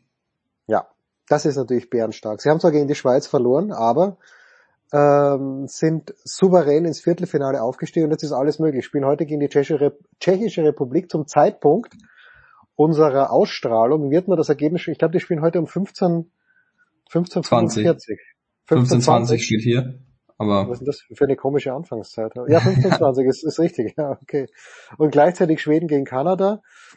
Und wir sitzen hier mit den Schweizer Journalisten äh, Schulter an Schulter und die Schweizer haben ja die Gruppe gewonnen, spielen jetzt gegen die USA. Und für die Deutschen ist es nur darum gegangen, habe ich ja letzte Woche gelernt bei Bandermann und Zapf, dass sie nicht gegen Finnland und nicht gegen Schweden spielen. Das ist mal gelungen im Viertelfinale. Da bin ich sehr zuversichtlich.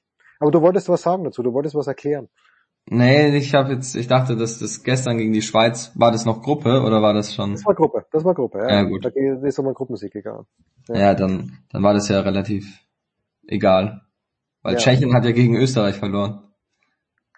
Ja, das war in der Overtime und Österreich ist nicht abgestiegen. Ich meine, das, das reicht an uns natürlich noch nicht, dass wir, dass wir irgendwie die in die Power Rankings mit reinnehmen, aber äh, Österreich ist ja dann reingerutscht, weil, weil Russland und, und Belarus nicht dabei sind, aber immerhin mal nicht abgestiegen. Ja, das nicht nur, dass die, die Chancen für die Deutschen wahrscheinlich gar nicht so schlecht stehen, heute zu gewinnen. Ja, das ist richtig, genau.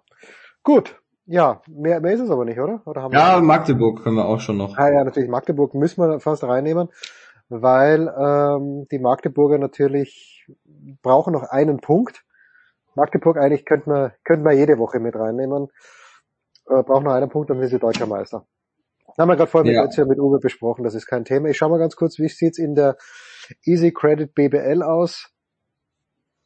Ähm, naja, da haben wir drei 3 zu 0 Siege gehabt. Okay. Berlin geht's gegen Ludwigsburg, Bonn gegen den FC Bayern. Das sind die beiden Halbfinali und da schauen wir dann nächste Woche. Wen nehmen wir als Team? Mm, Leipzig auf eins. Oh, das ist, das ist, das, das bringt uns sofort wieder Backlash ein, aber meinetwegen, ja. Ja, aber was, was denn sonst? Also, ja, die Umstände. Den, den Umständen entsprechend äh, finde ich auch, äh, wenn Deutschland eine Medaille gewinnt, wovon ich fast Ja, ausgehe, ja. dann nehmen wir Deutschland nächste Woche. Das ist aber ja noch ein bisschen hin. Und, aber nächste Woche ist Magdeburg schon Meister. Uh, Ja, das ist aber genau deswegen sind die auch nicht diese Woche auf der Eins, weil die werden ja dann wahrscheinlich nächste Woche. Ja, Also ja. deswegen Leipzig auf eins, Red Bull auf zwei, Magdeburg auf drei und wir schauen mal, ob Deutschland eine Medaille holt. Ja, also wir müssen, wir müssen, also wir müssen Deutschland vor Red Bull Racing setzen, mindestens. Wirklich. ist, ja, ist schon, schon eine starke Leistung gewesen. Nach dem Doppelsieg. Ja gut, aber da, also außer der Kohle ist da nichts Österreichisches in dem Team. Aber bitte, okay. Du- Nee, nee, willst dann, machen wir, dann machen wir, dann, dann tauschen wir die beiden. Das passt auch für mich. Okay. Ist auch in Gut. Ordnung. Gut, so. Äh, du hast den Sieger bei den Einzelsportlern hast du schon. Dabei hätten wir so viele, so viele tolle, tolle Vorschläge. Ja, da, da hätte passieren können, was, was will nach Sonntag, wann war das zu Ende? 19 Uhr. War für mich klar, dass Ilkay Gündogan diese Woche auf Platz 1 sein wird, weil er ja, also bei dem Comeback von Manchester City, den, den, den größten Anteil hatte mit zwei Toren. Nach, nachdem Also- er erst, wann wurde er eingewechselt? 60. Minute oder so? Ja, äh, ich habe das Ganze, also es ist schon lässig. Äh, Es hat er gleichzeitig, hat er der Dominik gespielt. Oder nein, der war schon fertig, aber ich glaube, Sverre hat gleichzeitig gespielt. Und äh, auf Bein Sports ist, was auf Bein Sports oder auf Kanal Plus? Ne, ich glaube Bein Sports war, ist die Konferenz gelaufen. Das ist ja das Lässige im Pressezentrum. Man bekommt sehr, sehr viele Sportkanäle rein. Aber habe natürlich auch ohne Ton geschaut, immer hin und her geschalten und plötzlich führt Aston Villa 2 zu 0 bei City. Und dann geht's aber Schlag auf Schlag innerhalb von drei Minuten. Das ist schon, schon echt stark. Ja, das war für mich, also das ist für mich die, die Nummer eins, weil er halt, also die Premier League ist halt noch, noch größer als beispielsweise der Euroleague-Titel im, im Basketball, obwohl das natürlich auch, Ja, auch Ja, das also nicht, nicht so schlecht ist. Tibor Pleiss hier erwähnt. Ja, und da, da weiß ich eben nicht, ähm, also ich habe die Statistiken von Tibor nicht gesehen, aber es ist natürlich grandios, dass Tibor Pleiss zweimal hintereinander mit Anadolu Efes die Euroleague gewonnen hat. Eine brillante Leistung. Ähm, aber wahrscheinlich, äh, nachdem du entscheidest, wird es für den ersten Platz nicht reichen. Wen haben wir noch? Wir haben sonst noch, also Kerber und erwähnt den Zverev, aber Kerber wird da wohl ins Rennen gehen für Tennis Deutschland. Wird sie müssen und können und dürfen, weil sie in Straßburg gewonnen hat, den Titel. Und weil sie hier in der ersten Runde gegen Magdalena Frech ohne weiteres hätte rausfliegen können, äh, hat zwei Matchbälle abgewehrt. Und die zweite Runde dann gegen Jacquemont, es war leider nicht zum Anschauen, von der Qualität her ein wirklich ganz, ganz trauriges Tennismatch. Aber was soll's. Äh, und Zverev hat auch Matchball abgewehrt gegen Sebastian Baez. Ja, das, war so ein Spiel, kannst du dich erinnern, gegen, wie gegen Carreño Buster bei den US Open vor nicht ganz zwei Jahren. Wo Ja, ja, kann ich mich leider dran erinnern. ja, nach einer Dreiviertelstunde 2-0 Sätze vorn war. Und dann äh, gewinnt Zverev die nächsten beiden Sätze und dann sagt mir, Michael Kohlmann, ich sag zu ihm, Michael, äh, ich bin mir sicher, Zverev gewinnt das. Und äh, Michael sagt dann, ja, ein bisschen, bisschen Vorsicht, äh, wenn der fünfte Satz zu Beginn eng ist, dann, dann könnte es schon schwierig werden, auch für den Sascha. Er glaubt zwar auch, dass Sascha gewinnt, so war es dann ja auch. Aber der Baez hat Matchball gehabt, allerdings bei Aufschlag Zverev und das hat er dann souverän gemeistert, das Zverev. Aber die Kombination von Turniersieg und ähm, Matchball abgewehrt, jetzt dritte Runde und eine überragende Auslosung für die Kerber. Also die kann das Turnier echt gewinnen. Äh, Ich sehe höchstens dann im Achtelfinale kommt sie, ich glaube, in einem Achtelfinale, im Viertelfinale gegen Bencic oder Anisimova. Da könnte es dann ein bisschen haarig werden. Aber Kerber, glaube ich, in dieser Woche für, geht für Tennis ins Rennen. Ja, ein kleiner Zusatz zum Tibor Pleiss im Finale 17 Punkte und 7 Rebounds. Ja, bitte. Also, oh, das, ja, okay, es wird für Gündogan nicht reichen, aber es ist auf jeden Fall Top 3. ja, ja, genau. Dann haben wir jetzt noch drei im Angebot. Wahnsinn, Wir Wahnsinn. fangen an mit Malaika Mikambo, die über sieben Meter gesprungen ist. Ja, 7,9 Meter neun ist die Malaika gesprungen, ist ja, war schon mal bei uns zu Gast hier. Malaika Mihambo, Weltmeisterin, Olympiasiegerin bei einem Meeting 7,9 Meter neun und das ist immer aller Ehren wert. Ja? Also wenn ein deutscher Mann über 8,50 springen würde, was nicht passiert, aber das würden wir auch erwähnen, aber 7,9 Meter neun für Malaika, wir wollten es nur erwähnt haben. Haben sie erwähnt. Bitte. Ähm, außerdem müssen wir erwähnen, wie jede Woche, Leon Dreiseitel, weil sie ja jetzt auch die Serie ähm, Ja, heute wir Nacht gewinnen können. können sie gewinnen und Leon ja unfassbar. Die Statistiken, die er gehabt hat, die ich jetzt gerade wieder zugemacht habe, aus welchen Gründen auch immer. Aber ähm, Leon hat in einem Spiel vier Assists gehabt. Also das war, wie hast du gesagt, das Assist vom, das ein halbes Assist, oder? Assist vom Ja, Assist. diese, diese geteilten da, wo man den Assist für den Assist vorlegt oder wie das heißt. Ja, ja, das ist eine komplett schwachsinn, schwach- schwachsinnige Statistik. Aber, okay, er hat also, wenn wir schauen, unsere letzte Big Show war am 19., am 20. hat er drei Punkte gemacht, ein Tor, zwei Assists, dann am 22. vier Assists und am 24. drei Assists. Pardon. Und ja, da sieht man, das ist, äh, ja, werden wir mit Heiko dann drüber sprechen. Vielleicht schaffen es die Oilers ja tatsächlich in die nächste Runde. Sie führen mit 3 zu 1, das schaut ganz gut aus gegen Calgary. Es schaut gut aus und das trotzdem, ich weiß nicht, ob du es gesehen hast, diesen, diesem Aussetzer vom Torwart, vom 41-jährigen Torwart von den Oilers, wo er aus der gegnerischen, aus dem gegnerischen Drittel ein, ein Longshot-Tor kassiert, was ich beim Eishockey noch nie gesehen habe. Habe ich nicht, aber ich, ich äh, könnte mir vorstellen, dass Heiko drüber reden wird. Werden wir dann sehen. Okay, also Leon Dreiseitel haben wir am Start und äh, noch wen? Noch wen? Nils Pullit. Nils Pollitt, Radfahrer, wer es nicht weiß. Was hat der getrieben? Der ist beim Radrennen rund um Köln angetreten und hat Gewonnen. Ja, Ausreißversuch, ja, Ausreißversuch. Also ich weiß schon, wir sollten eigentlich mehr auf den Giro schauen, aber ähm, ja, Nils Pollitt gewinnt also rund um Köln. Ähm, ein deutscher Klassiker und das ist auf jeden Fall eine Erwähnung wert, würde ich aber eher in die Mihambo-Kategorie einteilen. Also Malaika Mihambo und Nils Pollitt eher auf, was ist es, vier und fünf oder fünf und sechs. Das müssten dann 5 und 6 sein, Ja. weil auf 1 ja der Gündogan ist, Ja, 2 dann Tibor Pleiss, ja, 3 die Kerber und 4 der Dreiseitel, weil der Dreiseitel, die sind ja noch nicht weitergekommen. Da müssen wir erst noch, obwohl es, also die, die Einzelstatistiken sind schon, sind schon ja, sehr stark. Sind herausragend, aber da müssen wir jetzt die Angel doch auf drei nehmen. Und was für das deutsche Eishockey-Nationalteam recht und billig ist, das, das muss ja für, Ja, Leon, genau. für Leon dann auch so sein. Stark. Gut. Ja, schön, wenn man so viel Angebot hat. Schauen wir mal. Ja, unerwähnt bleibt heute mal der, der Maxi Kleber. Obwohl er, also im letzten Spiel hat er wirklich, man sieht es halt nicht so sehr in den Stats, aber er hat echt gute Defense gespielt. Ich habe ihn nur einmal gesehen, ähm, hier auch, ähm, äh, dass äh, wie er jemanden geblockt hat. Aber ja, ja, das, also er macht es schon gut, aber er darf nicht erwähnt werden, weil er im Spiel davor halt einfach nichts getroffen hat. Ja, äh, his offense is silent, die O ist silent bei ihm. Na gut. Ah, das war's mit den Power Rankings. Nächste Woche wieder.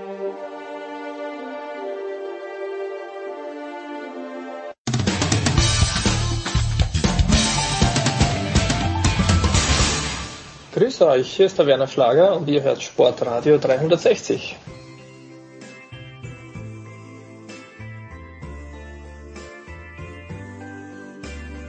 Big Show 561, die Außenstudios Malta übernehmen für den Motorsport und wir fangen an mit dem allgemeinen Motorsport in der Runde. Ja, unsere Stammgäste. Zum einen äh, Stefan de Voice Heinrich. Hallo de Voice. Alles Gute für die, die schon Vater sind zum gleichnamigen Tag heute. Genau, und äh, Eddie Mielke ist auch am Start. Wir erwischen dich heute am Nürburgring, Eddie. Das ist genau richtig. Ich bin auf meiner Lieblingsrennstrecke, auf der geilsten Rennstrecke der Welt, beim geilsten Rennen der Welt. Und äh, schön, dass ihr mich darauf aufmerksam macht. Ich habe es gar nicht mitgekriegt, dass heute Fahrplatz ist, weil mein Fokus ist auf unseren Stream, auf unseren Livestream von den 24-Stunden-Rennen. Und wir fangen heute schon an, 12.25 Uhr, erstes freies Training. Ich hatte mir jetzt vorgestellt, du machst einmal die, die Nordschleife mit einem Bollerwagen. Nordschleife, Nordschleife mit dem Bollerwagen scheidet aus an diesem Wochenende, weil hier geht's wirklich äh, ums geilste äh, Autorennen, was ich in meinem Leben, und es ist ja schon ein bisschen länger als euers, äh, kennengelernt habe. Also äh, hier ist nichts mit Bollerwagen. Gut, die obligatorische Frage ist trotzdem, seit wann bist du am Nürburgring und wie viele Jahreszeiten sind schon durch? Äh, seit gestern und das Wetter ist äh, erstaunlich stabil. Gut, äh, wollen wir dann vielleicht mit diesen 24 Stunden anfangen, äh, The Voice? Das ist ja, das ist ja irgendwie so ein Termin, ähm, wo jetzt wahrscheinlich auch endlich wieder Zuschauer ohne Restriktionen eingelassen werden nach zwei, nach äh, zwei Jahren, wo es nicht ging. Das wird wahrscheinlich eine Riesenparty am Nürburgring, oder? Ja, davon können wir doch mal wirklich ausgehen. Äh, Es ist tatsächlich das populärste Rennen äh, in Europa äh, mit der größten Starterzahl. Also Superlative haben wir da ganz anders als tatsächlich in Amerika sehr ge- gerne genutzt. Wir haben mit Recht Superlative und wir können sehr stolz sein, so ein Rennen zu haben. Die grüne Hölle, äh, die schwierigste Rennstrecke der Welt ohnehin äh, und unser aller Herz hängt dran, ob wir nun da arbeiten, also auf der anderen Seite der Boxmauer sind ob wir tatsächlich nur in Anführungszeichen Fans sind oder eben einer von den extrem vielen Aktiven, die da äh, zu tun haben. Ähm, also es ist die ultimative Herausforderung ohne Frage und das gilt natürlich aber auch für den Veranstalter. Äh, Eddie, wie viele Leute, wie viele Fahrer sind am Start und wie viele Zuschauer werden erwartet? Naja, also offiziell gemeldet sind 134 äh, Starter, 134 Autos. Ähm, Vorverkauf ist sehr, sehr gut gelaufen. Ich war gestern bei den Adenauer Race Days, äh, die von meinen Kollegen Patrick Simon und Olli Martini moderiert worden sind.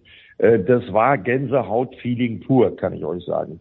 Ja, und wir haben äh, über 30 GT3-Autos, die hier um den Gesamtsieg fahren. Ähm, dazu äh, die übliche Mischung. Leider ist der Manta nicht dabei, der ist abgebrannt, weil es einen Brand in der Werkstatt gegeben hat. Aber der Dacia Logan, der mittlerweile ja schon Kult ist, fährt hier ebenso mit wie eben die werksunterstützten GT3-Fahrzeuge. Und da ich ja letztes Wochenende in der Lausitz war, ähm, kann ich vermelden, äh, bei diesen 24-Stunden-Rennen nehmen 14 aktuelle DTM-Fahrer teil, dazu noch etliche ehemalige DTM-Fahrer wie Robin Sainz, Daniel Bunkadeya und ähnliche. Also äh, vom Fahrerfeld her ist es das Beste, was die GT3-Welt im Moment äh, zu bieten hat. Und alle jagen den Grello, alle jagen den Mantai Porsche äh, mit Espe, Christensen, Makowiecki und Fantor am Start. Ja, und ich bin mal gespannt, wie das ausgeht. Und äh, wie gesagt, ich freue mich drauf. Äh, wer Lust hat, kann man ganz leicht finden auf YouTube. 12.25 Uhr werden wir uns hier das erste Mal mit unserem Stream, der ja in den letzten Jahren auch sehr erfolgreich gelaufen ist, aus der Eifel melden. Und ich hoffe, möglichst viele schauen zu. Sehr gut. Also einer der vielen Pflichttermine an diesem doch sehr geladenen Motorsport Himmelfahrtwochenende. Man munkelt ja, es finden auch noch, es findet auch noch das ein oder andere wichtige Rennen im Kalender woanders statt. Aber Eddie, du hast es gerade angesprochen, du warst letztes Woche, letztes Wochenende am Lausitzring für die DTM. Ähm, man hangelt sich dann quasi von einem, von einem Highlight zum nächsten, oder? Also so auch zuschauertechnisch? Ja, absolut. So sieht das aus. Nur das, was hier abgeht, das äh, ist natürlich was völlig anderes als das, was wir in der Lausitz hatten. Ähm, hier, ich war gestern unten in Breitscheid, äh, in, in Adenauer, war mal am Schwalbenschwanz auf den Campingplätzen. Äh, das ist das erste Mal seit Corona, dass die Campingplätze wieder bespielt werden können. Und äh, das ist eine ganz besondere Atmosphäre. Und diese Atmosphäre, für mich ist es das äh, größte Volksfest des Motorsports auf der Welt. Ähm, und äh, das ist einmalig. Also ähm, Stefan wird es bestätigen. Das gibt's nur hier, das kann nur die Eifel, das kann nur diese Strecke, das gibt's nirgendwo anders. Ja, absolut. Also es ist gar keine Frage. Wir haben äh, ein anderes wichtiges, großes Langstreckenrennen, was aber auf einer deutlich einfacheren Rennstrecke ist. Am anderen Ende der Welt, das ist das 1000 äh, Bathurst-Rennen auf der Berg- und Talbahn dort. Bloß das kannst du von der fahrerischen Herausforderung überhaupt nicht vergleichen. Und natürlich auch nicht von den großen äh, Starterzahlen, weil schlicht und einfach auf der Nürburgring Nordschleife können so viele Autos fahren, dass du in den unterschiedlichsten Klassen eigentlich jeden mitfahren lassen kannst. Ähm, und das ist natürlich, was Breitensport angeht, dann mit dem Bathurst-Rennen, wo nur Profis antreten, auch nicht zu vergleichen. In Bathurst haben wir so ungefähr äh, bei den 1000 Kilometern etwa 130, 140.000 Zuschauern. Das werden wir am Nürburgring locker über, überschreiten. Ich habe gerade nach diesem Dacia Logan gesucht, der am 24. der, der, der da mitfährt. Aber ja, gut, äh, schauen wir mal. Gut, dann schauen, dann schauen wir mal zurück auf das, was letztes Wochenende am, am Lausitzring war, und zwar sportlich, äh, Eddie. Ähm, es wurden BMW-Festspiele erwartet, es wurden BMW-Festspiele. Ja, aber das war nicht unbedingt so zu erwarten, muss ich mal ganz klar sagen. Das liegt auch ein bisschen an der Einstufung der Autos. Und äh, ihr und eure Hörer, ja, ihr habt es mitgekriegt, das ist ein brandneues Auto, der BMW M4 GT3, der da eingesetzt wird, der übrigens auch hier fährt. Und ich bin mal gespannt, wie Sheldon van der Linde, der ja auch hier einer der Starter ist, zusammen mit seinem Bruder. Ich bin mal gespannt, wie er das an diesem Wochenende umsetzt. Klar ist eins, ich habe ihn noch getroffen, die haben übrigens gerade Fahrerbesprechung hier, äh, die internationalen Starter des 24-Stunden-Renns. Ich bin mal gespannt, wie Sheldon van der Linde und seine Kollegen, wollen wir ja nicht vergessen, fahren ja auch noch andere BMW-Werksfahrer, wie Marco Wittmann, Philipp Eng äh, und so weiter hier mit. Äh, ich bin mal gespannt, äh, wie das emotionale Hoch von Sheldon van der Linde hier beim 24-Stunden-Rennen weitergeht. Fakt ist, das Auto funktioniert. Wenn es hält, ist es ein Gesamtsiegkandidat, auch hier beim 24-Stunden-Rennen. Ähm, The Voice, was macht den BMW gerade so stark? Naja, weil er brandneu ist und natürlich dann auch den, den letzten Stand der Entwicklung hat. Der M6 ist ja, wie viele sagen, wie viele BMW-Fans auch sagen, mindestens zwei Jahre zu lang eingesetzt worden. Da hat man äh, den Umstieg natürlich auch so ein bisschen abgewartet mit dem, was auch bei der Straßen, bei den Serienversionen, bei den Serienautos passiert. Das Auto war überfällig. Man hat äh, fast zwei Jahre lang dran entwickelt bei BMW Motorsport. Und prompt ist natürlich ein, ein, Hammerauto geworden. Wobei wir nochmal sagen sollen, was der Sheldon van der Linde da gezeigt hat. Eben im Vergleich zu anderen BMW-Fahrern war dann am Lausitzring-Wochenende schon außergewöhnlich. Denn der hat äh, am einen Tag die gesamte Mercedes-Mannschaft, äh, die ganze Mercedes-Flotte äh, hinter sich gehalten und am Sonntag dann den Doppelsieg geschafft mit extra äh, Leistungs- und Platzierungsgewichten äh, vor äh, René Rast und, und Maro Engel und Mirko Bortolotti. Also die Ausgeglichenheit vorne war schon da. Am Sonntag BMW vor Audi, Mercedes, Lamborghini. Aber der BMW, der Roter von Schubert Motorsport hat immer vorne ganz klar äh, geführt.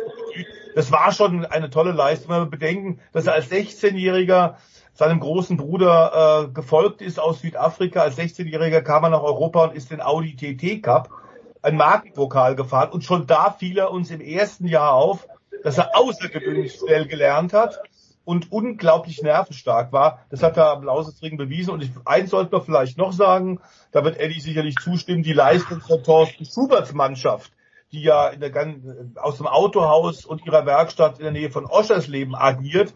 Die Leistung von Schubert Motorsport ist äh, nicht hoch genug einzuschätzen. Die haben nicht nur beide Rennen der DTM gewonnen, sondern die haben auch beide Rennen an demselben Wochenende auf dem Spielberg äh, in Österreich gewonnen zum ADAC GT Masters. Also vier Starts, vier Siege für Schubert BMW ist eine sagenhafte Leistung. Jeder, der den bescheidenen Thorsten Schubert kennt, gönnt ihm das von Herzen.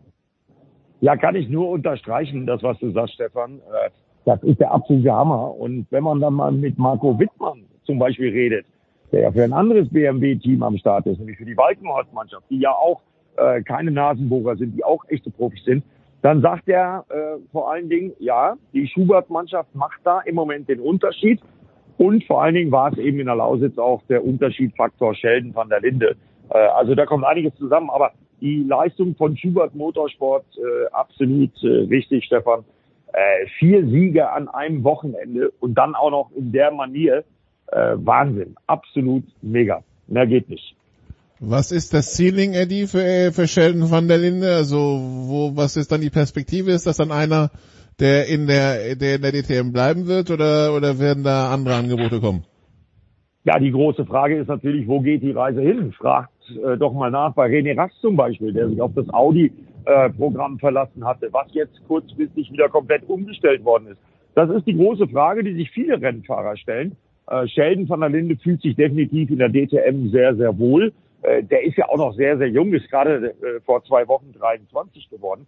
Aber äh, was dann da die Zukunft bringt, das wird man sehen. Fakt ist, der Junge kann richtig schnell Auto fahren, genauso wie sein Bruder und äh, der wird seinen Weg schon machen. Aber wohin der Weg geht, da muss man einfach mal abwarten, weil die Programme werden ja im Moment so kurzfristig um und äh, entschieden, äh, dass man da überhaupt gar keine Prognose geben kann. Äh, ich glaube, er ist da auf dem Peak angekommen mit der DTM. Ähm, Formelsport, ja, verpasst, vielleicht ein bisschen zu alt dafür mit 23, logisch. Äh, das ist eine ganz, ganz schwierige Situation, auch für Profis wie Sheldon van der Linde. Also, die DTM war am Lautsitzring. Sheldon van der Linde hat alles eingesagt. Jetzt ein paar Wochen Pause, bevor es dann äh, zwei Wochen nach Pfingsten, also in, äh, ja, sind fast noch drei Wochen hin, ne? bis äh, 17. bis 19. Juni in Imola weitergeht. Äh, Volles Rennwochenende auch natürlich in der, in der MotoGP. Es geht nach Mugello. Und ähm, jetzt muss ich mal ein paar Wochen zurückgehen, äh, liebe Freunde, als ich das letzte Mal hier moderiert habe. Äh, The Voice hörte ich hier von einem Quartararo, der zwar talentiert ist, aber dessen Motorrad hoffnungslos unterlegen ist. Jetzt ist er trotzdem an Platz eins. Was ist in der Zwischenzeit passiert? Ist das Motorrad besser geworden oder ist der Fahrer so gut? Der Fahrer ist so gut, ohne Zweifel, aber es waren jetzt Rennstrecken, auf denen der, der Topspeed-Nachteil der Yamaha nicht annähernd so zum Tragen kam. Trotzdem müssen wir sagen, er, äh, Fabio Quattararo, der amtierende Weltmeister, MotoGP-Champion, im Vergleich zu seinen anderen Yamaha-Kollegen ragt einfach heraus. Und was er Wochenende für Wochenende abliefert, auch von der Konstanz her, ist unglaublich. Auch er, der, der junge Franzose, ähm, tatsächlich noch am, am Grunde tatsächlich am Beginn seiner Karriere. Da sind noch viele Jahre zu erwarten von ihm. Und wie der tatsächlich inzwischen auch ruhiger geworden ist und tatsächlich mit dem Material umzugehen versteht, ist schon ganz, ganz große Klasse. Äh, auf einem Fahrermarkt, äh, der ja momentan ziemlich in Turbulenzen ist nach dem Rückzug von Suzuki, das sind zwei Topfahrer jetzt also plötzlich äh, überraschenderweise frei. Juan Mir, der Weltmeister von 2020 und Alex Rins, der in diesem Jahr konstant auf dem Motorrad sitzen bleibt und regelmäßig Podiumsplätze holt. Das wird noch richtig interessant. Und interessant wird es natürlich in Mugello auch. Äh, nicht nur, dass die Tifosi dort nun auch wieder dann in großen Heerscharen kommen werden, auf der wunderschönen Motorradrennstrecke, äh, die sicherlich für Motorradrennen besser geeignet ist als noch für Autorennen. DTM war auch in Mugello, das war alles nicht das Gelbe vom Ei, aber Motorrad und Mugello passt wie Faust aufs Auge. Und äh, was Marc Marquez angeht, müssen wir sagen, da sind wir natürlich auch daran interessiert, wie geht's mit ihm weiter. Nach und noch wartet er, der Serienweltmeister, auf seinen ersten Podestplatz in diesem Jahr. Ähm, und er hat zwar in, in, in äh, Jerez und in Le Mans wirklich gekämpft und hat mit den Plätzen vier und sechs ganz gute Ergebnisse geholt, war da auch mit Abstand bester Honda-Fahrer. Aber er muss momentan kleinere Brötchen backen. Und da wird interessant sein, wie ist es denn in Mugello? Gut, also so viel. Also genau, die, Moto, die MotoGP, also Mugello jetzt am Wochenende. Ähm, Eddie, ähm, ja, we, wem legt die, we, wem wird diese Strecke von den ganzen Konstrukteuren am ehesten liegen? Ist das wieder so eine Strecke, wo Quattararo mithalten kann oder mit seiner Yamaha oder wird's da schwierig? Nein, mit der ein Kilometer langen Geraden in Mugello oder über ein Kilometer langen Geraden in Mugello wird Fabio Quattararo mit der Yamaha überhaupt gar keine Chance haben. Äh, gegen die Ducatis zum Beispiel. Äh, also ich gehe davon aus, dass es Ducati-Festspiele werden in Mugello, zumal wir ja auch in Italien sind. Alles andere würde mich schwer überraschen. Alles andere schwere Überraschung. Ähm, ich habe jetzt gelesen, ein Rennen wurde jetzt gestrichen. Ist das äh, ersatzlos gestrichen oder The Voice oder kommt da nochmal Ersatz? Es geht um Finnland. Ja, das ist ersatzlos gestrichen worden. Da gab es schon viel Diskussion, war ja schon mal im Kalender. Da ist eine neue Rennstrecke entstanden mit einem äh, sehr, ja, sagen wir mal, äh, intensiv arbeitenden, wirbeligen Veranstalter, der aber längst nicht alle Zusagen immer wieder einhält. Ähm, also der erzählt sehr viel mehr, als er tatsächlich tut. Die Rennstrecke steht, die ist eigentlich auch so hochinteressant vom Layout, aber die ganzen Rahmenbedingungen stimmen nicht und finanziell sieht's da wohl auch ähm, eher mau aus. Insofern hat MotoGP jetzt äh, tatsächlich den Stecker gezogen, hat gesagt, jetzt ist erstmal Schluss für dieses Jahr und es wird keinen weiteren Ersatz geben. Wir konzentrieren uns auf die Rennen, von denen wir wissen, dass sie gut organisiert sind, solide laufen werden. Ähm, das sind bekannte Rennstrecken und da kann man noch genug Rennen in diesem Jahr, um an, enorm Spannung zu haben. Finnland ist erstmal draußen. Dass das Ding Kimi-Ring heißt, aber hat aber nichts mit Haikönnen zu tun, ne? Nein, hat damit nichts zu tun. Okay, gut. Dann äh, lieber nachgefragt. Ähm, ja, also am Wochenende steht an, äh, wir haben es gesagt, 24 Stunden am Nürburgring. Wir hatten letzte Woche DTM, wir haben jetzt noch MotoGP. Worüber wir auch noch reden wollen, The Voice ist, wenn wir schon bei Finnland sind, über einen jungen, wahnsinnigen Finn, der diese Ready-WM dominiert. Ähm, du hattest mal irgendwie vor ein paar Jahren erzählt, Finnen setzen sich quasi schon wenn, im Schulalter ins Auto und fahren Rallye-Strecken, wenn sie zur Schule fahren. Der scheint das ganz besonders zu Herzen genommen zu haben. Ja, das ist schon beeindruckend. Äh, Kalle Robemperer, dessen Papa Harry ähm, damals in Gruppe B-Zeiten und dann auch für Peugeot als Werksfahrer aktiv war und dort auch einzelne WM-Läufe gewonnen hat. Aber der Junior, der scheint wirklich in den Genen zu haben. 21 Jahre jung und momentan fährt er von Sieg zu Sieg. Wobei wir sagen sollten, bis auf Ausnahme Monte Carlo ist er gerade am letzten Wochenende abgehaltenen Portugal Rallye, sind die beiden großen Weltmeister nicht dabei. Also die fahren nur noch sehr sporadisch. Sebastian, neunfacher Champion, der achtfache Weltmeister Sebastian, treten nur als Gaststarter hier und da mal auf. Ähm, Und das macht natürlich das dann die Arbeit ein bisschen leichter. Trotzdem, mit Elfine Evans, mit Ott Tenak, mit äh, Thierry Neuville haben wir absolute Spitzenfahrer, die sehr viele Jahre, sehr viel mehr Jahre auf dem Buckel haben als Toyota Youngster, der aber ganz skandinavisch abgebrüht und kühl auch dem stärksten Druck aushält und äh, tatsächlich jetzt den dritten Sieg in Folge im vierten Lauf des Jahres geholt hat und damit auch auf Schotter gezeigt hat. Mit ihm ist zu Recht. Es beginnt jetzt nach dem Schnee und dem, Schott, äh, dem, dem Asphalt tatsächlich die Schotter-Saison in der Rallye-WM. Da hat er den ersten Schotterlauf gleich gewonnen, deutlich, äh, hat dann die Führung der Weltmeisterschaft ausgebaut und den muss man momentan ganz klar als großen Favoriten auf den WM-Titel 2020 in der, in der Rallye-Szene setzen. Also ein Name, der sich zu, der gemerkt werden sollte, Kalle Rovemper. Bleibt für Eddie überhaupt noch Zeit für sich für für für Sport außerhalb äh, außerhalb der DTM Formel E 24 Stunden Rennen Schienen zu interessieren, weil wenn ich so auf den Kalender gucke, ein Ding jagt das nächste, bleibt noch Zeit für sowas wie Rallye-Sport, äh, Eddie? Ja, äh, bleibt dabei. Ich kann Stefan nur bestätigen. Aber jetzt ist der Fokus und wir haben jetzt gerade Redaktionssitzung hier bei unserem Stream. Wie gesagt, alle, äh, alle Sitzungen vom 24-Stunden-Rennen live bei uns auf YouTube mit Patrick Simon, mit Olli Martini, mit Uwe Winter, mit Lars Guschke, meiner Wenigkeit, Matthias Killing und unserer Kollegin Emily. Also alle Sessions angucken, weil das ist die geilste Rennstrecke der Welt. Das ist das Volksfest des Motorsports. Und ich melde mich jetzt in diesem Moment einfach mal ab, weil die Kollegen wollen mit mir sprechen, weil gleich gehen wir on air. Genau, dann äh, viel Spaß. Wir nutzen die Zeit The Voice für eine kurze Pause und dann holen wir die Kollegen rein äh, für Formel 1, würde ich sagen, oder? Wunderbar, Formel 1 und Indianapolis 500. Genau, dann kurze Pause hier bei der Big Show 561 von Sportradio 360.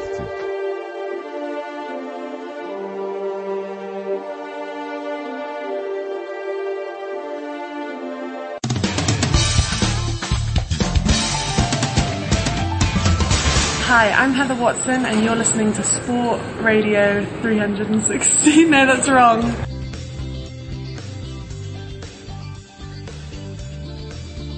Big Show 561 bei Sport 360. Wir sind angekommen bei der Formel 1. The Voice ist dabei geblieben. Neu dazugekommen. Zum einen Stefan Ehlen. Hallo Stefan.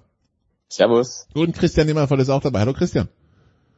Hallo. Wir schauen erstmal auf das vergangene Wochenende Barcelona. Ähm, ja, Leclerc führt, Leclerc fü- fällt aus, Stefan und ähm, äh, Max Verstappen gewinnt, ge- übernimmt erstmals in diesem Jahr die WM-Führung. Ähm, wie sehr muss man sich bei Ferrari ärgern? A, über den Verlauf dieses Rennens und B, über den Verlauf der Saison bisher, wo man ja eigentlich ein gutes Auto hat, aber jetzt doch irgendwie auf Position 2 ist.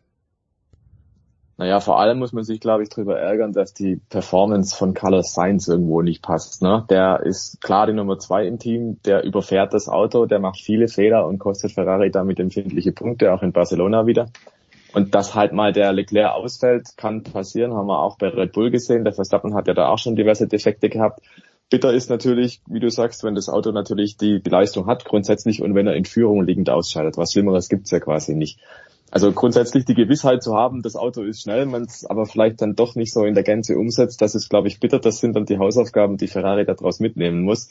Und schön zu sehen eigentlich aus der Beobachterrolle ist aber, glaube ich, für uns, naja, es ist nicht so, dass die Autos einfach komplett durchfahren, sondern diese Unwägbarkeit, was die Formel 1 in den vergangenen Jahren oder vergangenen Jahrzehnten auch so populär gemacht hat, dass man halt nicht gewusst, wie so ein Rennen, nicht gewusst hat, wie so ein Rennen ausgeht, die ist jetzt ein Stück weit zurück, zumindest bei Red Bull und bei Ferrari. Und das ist, glaube ich, eigentlich gut, ne? weil man vorher halt nicht weiß, hält die Kiste durch. Also wenn dieses Element ein Stück weit erhalten bleibt, glaube ich, dann wird es noch ein richtig, richtig spannendes Jahr. Und ja, ich, ich glaube tatsächlich, bei Ferrari wird man sich insgeheim ein bisschen fuchsen, weil man denkt, eigentlich müsste man nach diesen sechs ersten Rennen deutlich an der Spitze stehen. Und zwar mit Leclerc und mit Sainz. Und das ist halt nicht der Fall. Christian, dieses, also was ist das Problem bei Science? Ist es dann mangelndes Talent? Ist es äh, mangelnde Erfahrung? Was fehlt da? Also er hat es am Sonntagabend selbst so erklärt, dass er sagt, mit dieser neuen Generation Autos kommt er einfach noch nicht so klar im Sinne von Fahrstil anpassen. Ähm, Binotto meinte, der Teamchef von Ferrari, dass dieses Auto, wie der Ferrari jetzt ist, einen eher aggressiven Fahrstil benötigt, ähm, den Leclerc sehr gut drauf hat, mit dem Leclerc sehr gut äh, zurechtkommt und auf den sich Sainz einfach ein bisschen einstellen muss. Das heißt, Sainz hat wörtlich gesagt, ich muss das Fahren neu lernen. Und in diesen Prozess sich da reinzuknien, was muss ich tun? Er ist leider nicht ins Detail gegangen. Also ich kann jetzt nicht sagen, geht es um den Bremsvorgang, muss er lernen später zu bremsen, geht es darum, dass er vielleicht äh, die Scheitelpunkte nicht trifft. So im Detail hat er gesagt, das möchte er auch teamintern belassen. Aber grundsätzlich meinte er, er muss das Fahren quasi neu lernen ähm, und seinen Fahrstil umstellen. Und wir wissen, das Problem hatten ja auch andere Fahrer in der Vergangenheit schon. So eine Umstellung, die dauert halt. Ja? Also wenn du es überhaupt bewältigen kannst, aber das dauert einfach ein bisschen. Das ist das eine, was quasi Ferrari selbst sagt. Das andere, was ich ein bisschen glaube, ist, um ehrlich zu sein, dass Charles Leclerc im vergangenen Jahr gegenüber Carlos Sainz vielleicht ein bisschen unter Wert geschlagen wurde, weil ich halte Leclerc für ein ganz herausragendes Talent, was das Fahrerische betrifft. Und ich glaube, dass sich selbst ein Carlos Sainz, der diese Dinge, über die wir gerade gesprochen haben, irgendwann voll im Griff hat, auch dann noch immer sehr schwer tun wird, auf Augenhöhe mit Leclerc zu fahren. Aber das ist nur eine rein subjektive persönliche Einschätzung von mir. Okay, also, also Carlos Sainz äh, sucht noch äh, den Weg irgendwie richtig ins richtige, so also dieses Auto richtig zu beherrschen. Äh, The Voice, äh, wir wissen, bei einigen Fahrern, sie beherrschen die Autos, aber das Auto ist vielleicht noch nicht so auf der Höhe de, seiner Kunst. Wie sieht's aus bei Mercedes? Wo sind die inzwischen? Ja, die haben wieder einen Schritt nach vorne gemacht. Äh, wir rätseln ja alle, die sich mit der Formel 1 äh, intensiv beschäftigen, ob Fans oder eben äh, professionelle Betreuer, also Journalisten. Ähm, in der Tat, ob dieses doch sehr, sehr revolutionäre Auto von Mercedes ob das tatsächlich das, was die Daten versprechen an den Computern, ob das auf die Rennstrecke umgesetzt werden kann und ob es dann ein einigermaßen breites Fenster gibt, damit man tatsächlich den Sweet Spot, die perfekte Abstimmung auch Rennwochenende für Rennwochenende hinbekommt. Das scheint ein bisschen schwer zu sein. In Miami haben wir gesehen, am einen Tag hat es wirklich gut funktioniert. Da waren sie vorne mit dabei in den Top 5. Am nächsten Tag sind sie komplett abgestürzt. Auch hier war es so, dass wir am Anfang gedacht haben, okay, vergleichbar. Sie haben jetzt das bisschen eingegrenzt haben äh, ganz offenbar rausgefunden, was vor allem dieses Riesenproblem des Hüpfen des Autos, das Bouncing bei Mercedes so besonders schlimm gemacht hat im Vergleich zu allen anderen. Das haben sie nämlich abgestellt. Das hat man in Barcelona auch gesehen. Das ist kaum noch passiert. Zumindest nicht auf der Geraden, ab und zu mal in den Kurven. Aber beide Fahrer, ähm, sowohl Hamilton wie auch Russell sagen, es ist im Grunde ein neues Rennauto, was wir jetzt fahren. Wir können Vertrauen aufbauen und können deswegen einfach mehr rausquetschen.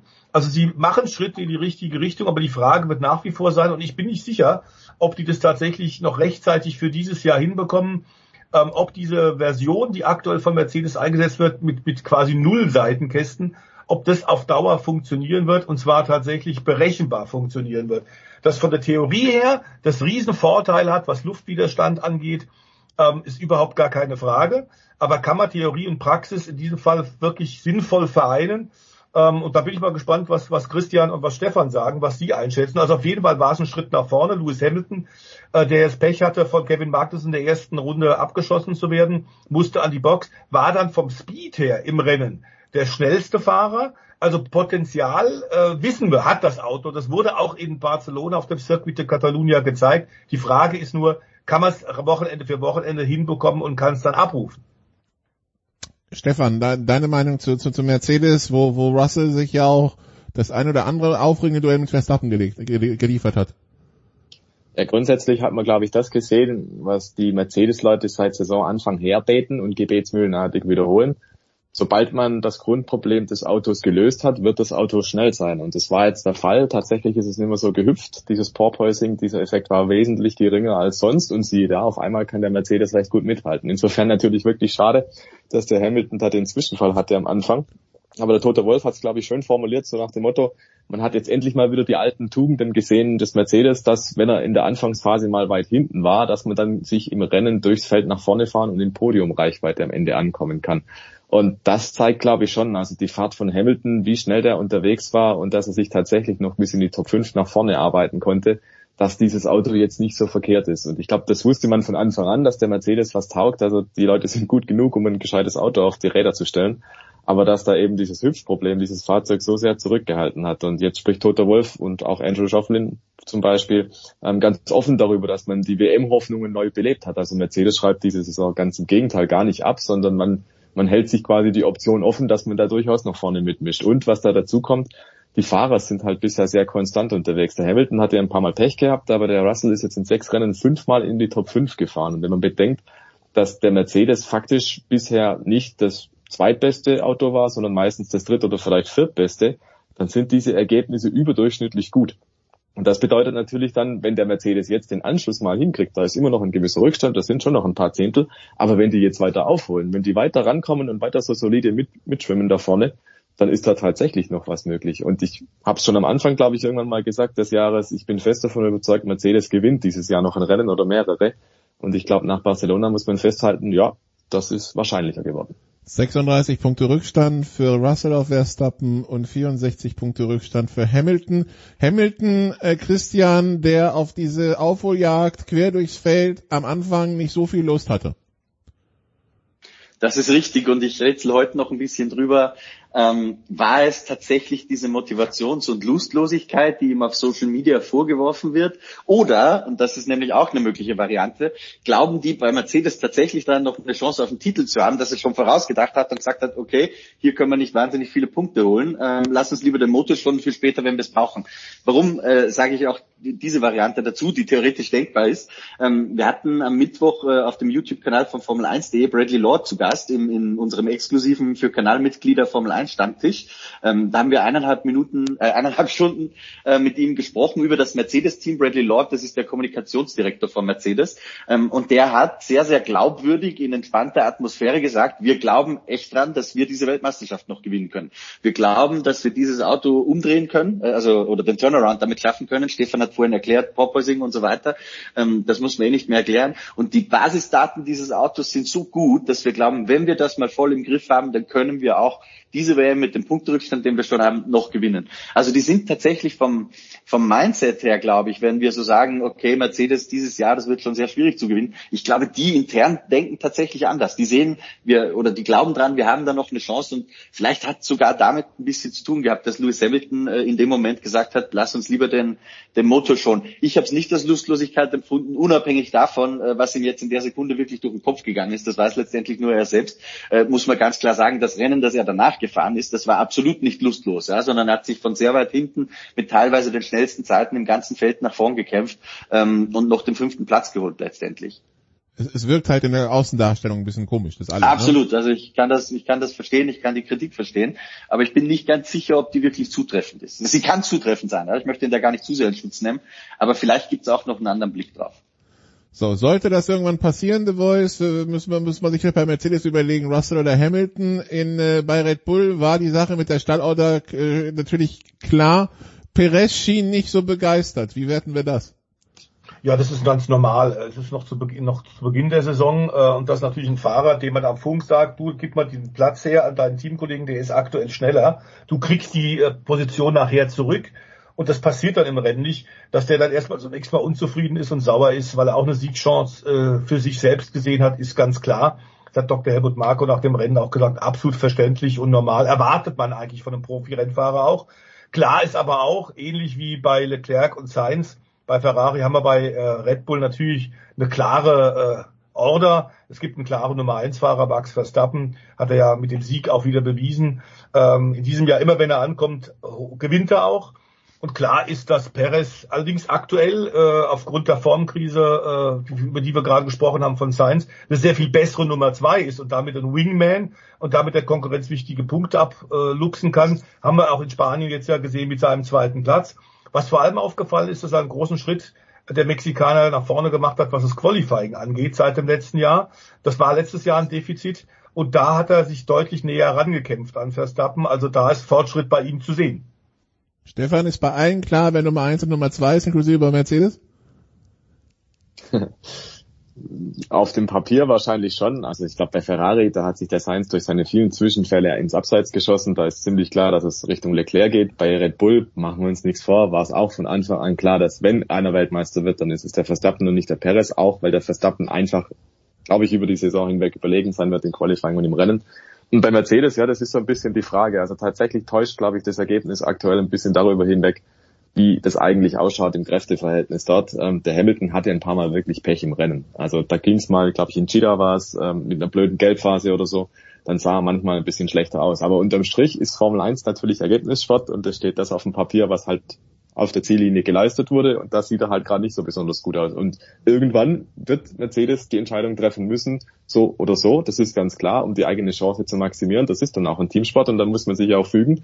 Und wenn halt dann zum Tag X der Hamilton hinter dem Russell liegt, ja, dann wird der Hamilton möglicherweise die bittere Pille schlucken müssen und hinterherfahren. Aber davon, glaube ich, sind wir noch weit entfernt erstmal muss Mercedes das Auto noch und so hinkriegen, dass man da wirklich vorne mitgeigen kann. Und dann kann man sich zu einem späteren Zeitpunkt mal Gedanken darüber machen, ähm, ist es überhaupt sinnvoll, dass man gegebenenfalls den Hamilton oder den Russell zurückstecken lässt. Also da kann sich jetzt noch vieles tun. Sechs Rennen sind gefahren, 22 sind es insgesamt. Von dem Punkt, dass man sich jetzt wirklich schon festlegen muss, da ist man, glaube ich, noch weit entfernt.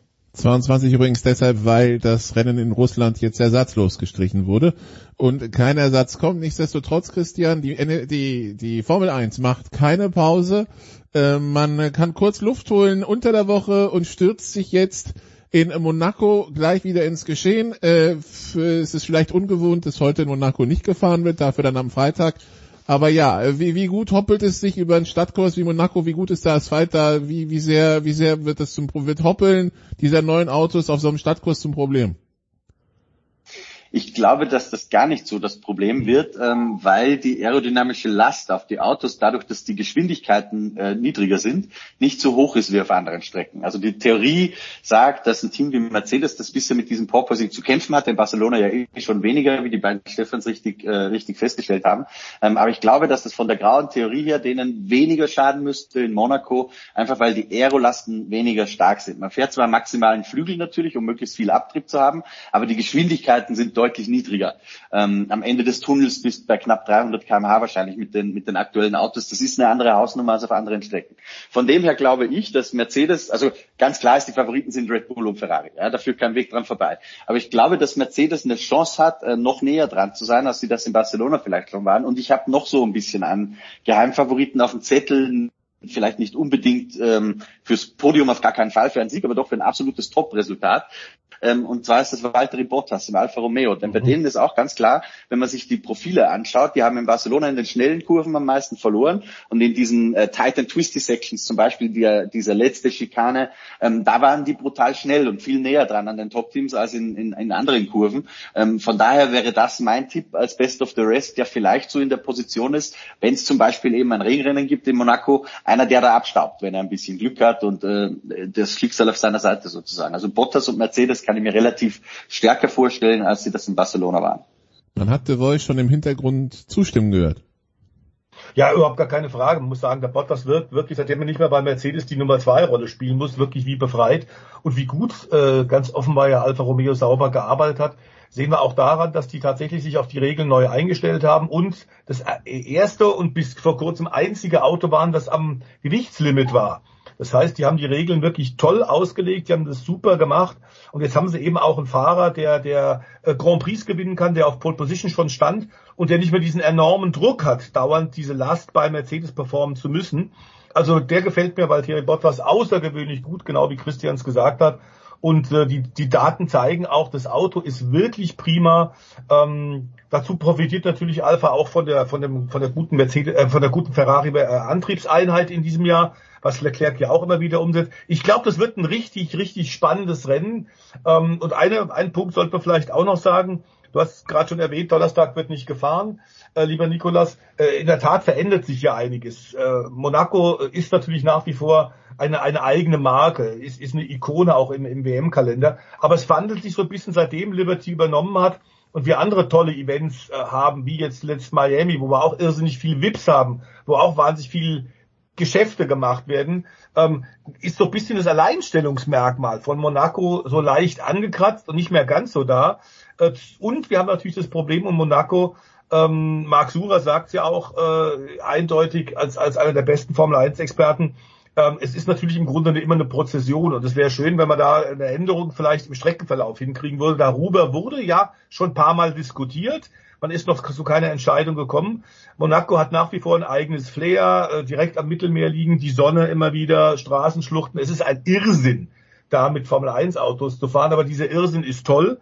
Nur, ich glaube, äh, auch die Verantwortlichen vom Automobilclub von Monaco werden sich der neuen Zeit ein bisschen öffnen müssen. Wie seht ihr denn das, Stefan und Christian?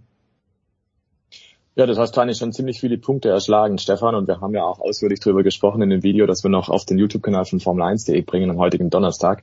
Da kann man auch gerne nochmal reinschauen, warum, und das ist die große Kernfrage, warum Monaco weiterhin eine Berechtigung hat, im Formel-1-Kalender zu sein. Ja, es stimmt, Liberty Media hat da, glaube ich, schon äh, ein bisschen dafür gesorgt, dass da jetzt andere Grundwerte gelten in der Formel 1, aber ich glaube, wir haben da auch in diesem Video dann noch so ein paar Fakten gefunden, warum eben Monaco vielleicht nicht ein Rennen sein sollte, an dem man zu viel rumbastelt, sondern warum Monaco, so wie es ist, auch ganz gut sein könnte. Also könnt ihr gespannt sein, gerne mal reinschauen. Ich frage mich vor allen Dingen, wo, also äh, so wie Monaco gebaut ist, ähm, damit es keine Prozession ist, ich meine, die Autobahn ist zu weit hinten, die Corniche-Straße kannst du auch vergessen.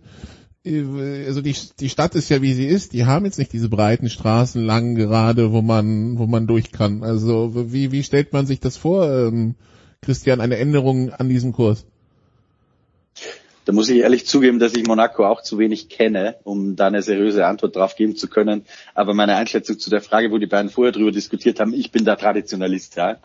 Also ich verstehe, ich verstehe all die, äh, all die Kritik, die es an Monaco gibt, ähm, weil man kann halt tatsächlich nicht überholen, ja, wenn es ein Trockenrennen ist. Ich finde aber auch, dass auch davon irgendwie die Faszination Monaco halt lebt, weil das ist das Alleinstellungsmerkmal.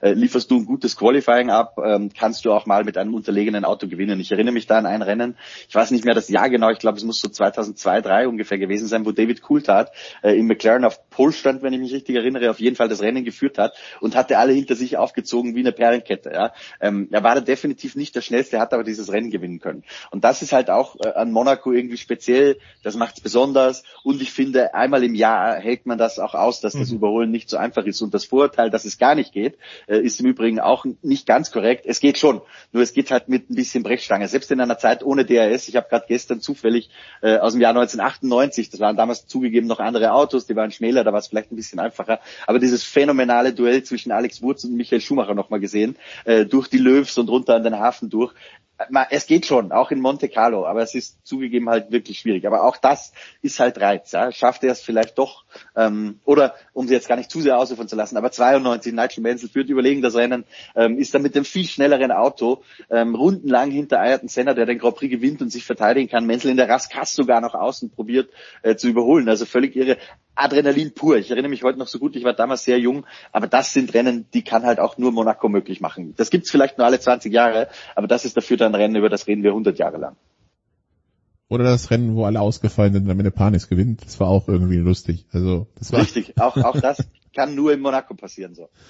Ähm, gut, also das am Wochenende äh, natürlich der Grand Prix äh, also in, in Monaco und weil der Rennkalender nicht voll genug ist, The Voice ist an diesem Wochenende auch noch in die 500. Es, äh, wo steht eigentlich Fernando Alonso bei der ganzen Geschichte? Der wollte doch hier die Triple Crown holen.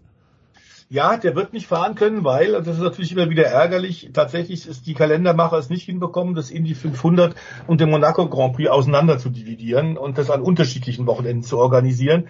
Äh, deswegen, äh, auch bei seinen bisherigen Starts musste ja Alonso tatsächlich dann entweder äh, auf den Monaco Grand Prix Start verzichten oder er war nicht mehr in der Formel 1. Äh, die Triple Crown ist jetzt ein, ein weiter entferntes Ziel. Ich glaube, er ist immer noch heiß drauf und könnte sich nach seiner Formel 1 Zeit wahrscheinlich vorstellen, in Brickyard nach Indianapolis zurückzukehren, denn da kann man auch im etwas höheren Alter durchaus noch fahren. Er hat ja gezeigt, dass er dort auch absolut konkurrenzfähig mit den Indycars im Super Oval über vier Kilometer sein kann. Aber klar ist, äh, der ist natürlich an diesem Wochenende in Monte Carlo am Start, äh, zumal er ja im letzten Rennen auch bewiesen hat, der ist zwar jetzt im etwas gesetzteren Alter, aber Biss und Aggressivität und Fahrkönnen hat der Alonso nach wie vor äh, wenn dann endlich mal der Alpine auch äh, vielleicht auf Augenhöhe ist und ihm mehr Möglichkeiten bietet. Aber klar ist, dass trotzdem das 106. in die 500 stattfindet und da haben wir tatsächlich auch einige äh, Formel 1 Aussteiger mit dabei. Es ist ja nicht mehr so, dass das eine rein amerikanische Veranstaltung ist, wie ursprünglich in den äh, 90er und 2000er Jahren ja mal gedacht, als tatsächlich ähm, äh, da dort äh, quasi die Internationalität ausgegrenzt wurde. Inzwischen fahren sie tatsächlich äh, eben mit mit äh, äh, Sato, mit Rossi, mit Montoya, mit vielen anderen Leuten, äh, Leute aus der gesamten Welt. Scott Dixon aus Neuseeland steht auf Pole Position, ist auch nicht mehr der Jüngste. Aber klar ist, dass die Schnellsten der Schnellen auch die Routine brauchen. Inzwischen Scott Dixon, äh, 40 Jahre alt, sechsmal Meister, äh, man Indycar und einmal, äh, ich glaube 2008 hat er Indy 500 gewonnen. Ähm, klar ist, dass das äh, Speed das ganz große Thema ist, aber mit 500 Meilen ist es anders als Monaco und anders als die Formel 1 ein Langstreckenrennen. Es sind 800 Kilometer Distanz, bedeutet, du hast mindestens vier Boxenstopps und das heißt, du musst dir dein Tempo und deine Marschrichtung, deinen Verbrauch, deine Reifen wirklich gut einteilen. Am Anfang kommt es darauf an, dabei zu sein, nicht überrundet zu werden, um am Ende dann noch äh, zulegen zu können, wenn notwendig, bei Topgeschwindigkeiten von 380 immer an den Betonmauern lang. Eben auch ein Mythos, dieses Rennen, was ganz Besonderes. Und zum Mythos gehört natürlich auch, ähnlich wie wir gerade ja schon über Monaco-Traditionen gesprochen haben, zum Mythos von Indy gehört auch, dass der Sieger hinterher Milch trinken wird. Ja. Und vielleicht noch eine kleine Ergänzung meinerseits. Wer Lust hat, das ganze Rennen im Watchalong zu sehen, Pete Fink und ich, wir kommentieren das Ganze am Sonntag auf dem YouTube-Kanal von motorsporttotal.com. Ab 18.15 Uhr geht's los. Wer uns beide also hören mag, der darf dann gerne reinschalten. Ein Wochenende, wo man gar nicht weiß, wohin mit dem Kopf, Stefan, oder? Also ähm, das ist, stimmt wohl, ja. Es, äh, übrigens hier letztes Jahr die Durchschnittsgeschwindigkeit beim Indy 500 307 km/h. Also sie sind im Durchschnitt wahrscheinlich so schneller gefahren als die als äh, vielleicht der ein oder andere äh, Topspeed in Monaco hatte. Äh, auch krass. Ähm, Stefan, ihr, du und äh, The Voice, ihr habt euch auch über das Indy 500 unterhalten, habe ich gehört. Ja, auch das findet ihr auf dem Kanal von motorsporttotal.com auf YouTube. Da gibt's auch nochmal ausführlich eine Geschichte, warum das Indy 500 so verrückt ist und warum es da einfach anders tickt als woanders im Motorsport. Greatest Spectacle in Racing, ist das wirklich so? Auch der Frage ist immer nachgegangen, kann man gerne sich dort anschauen.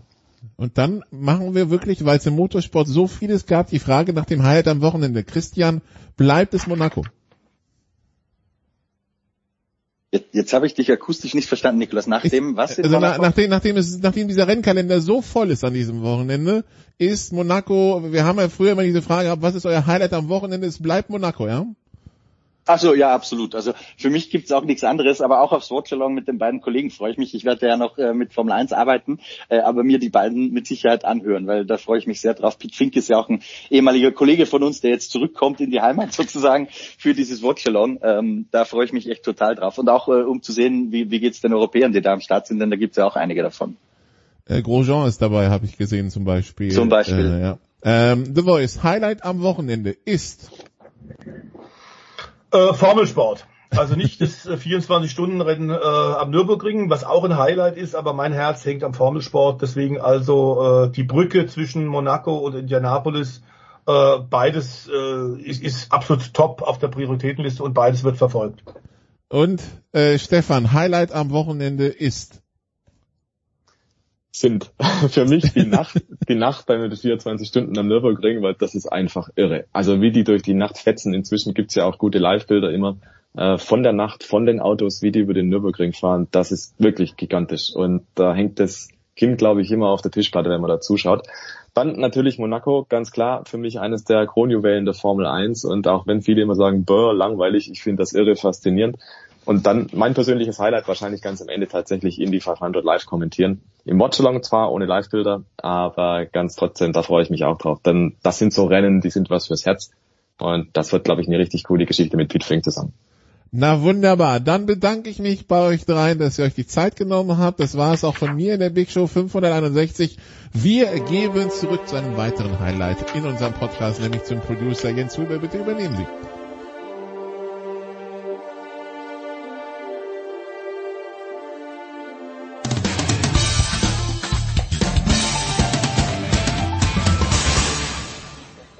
It's Michaela Schifrin and you're listening to Sport Radio 360.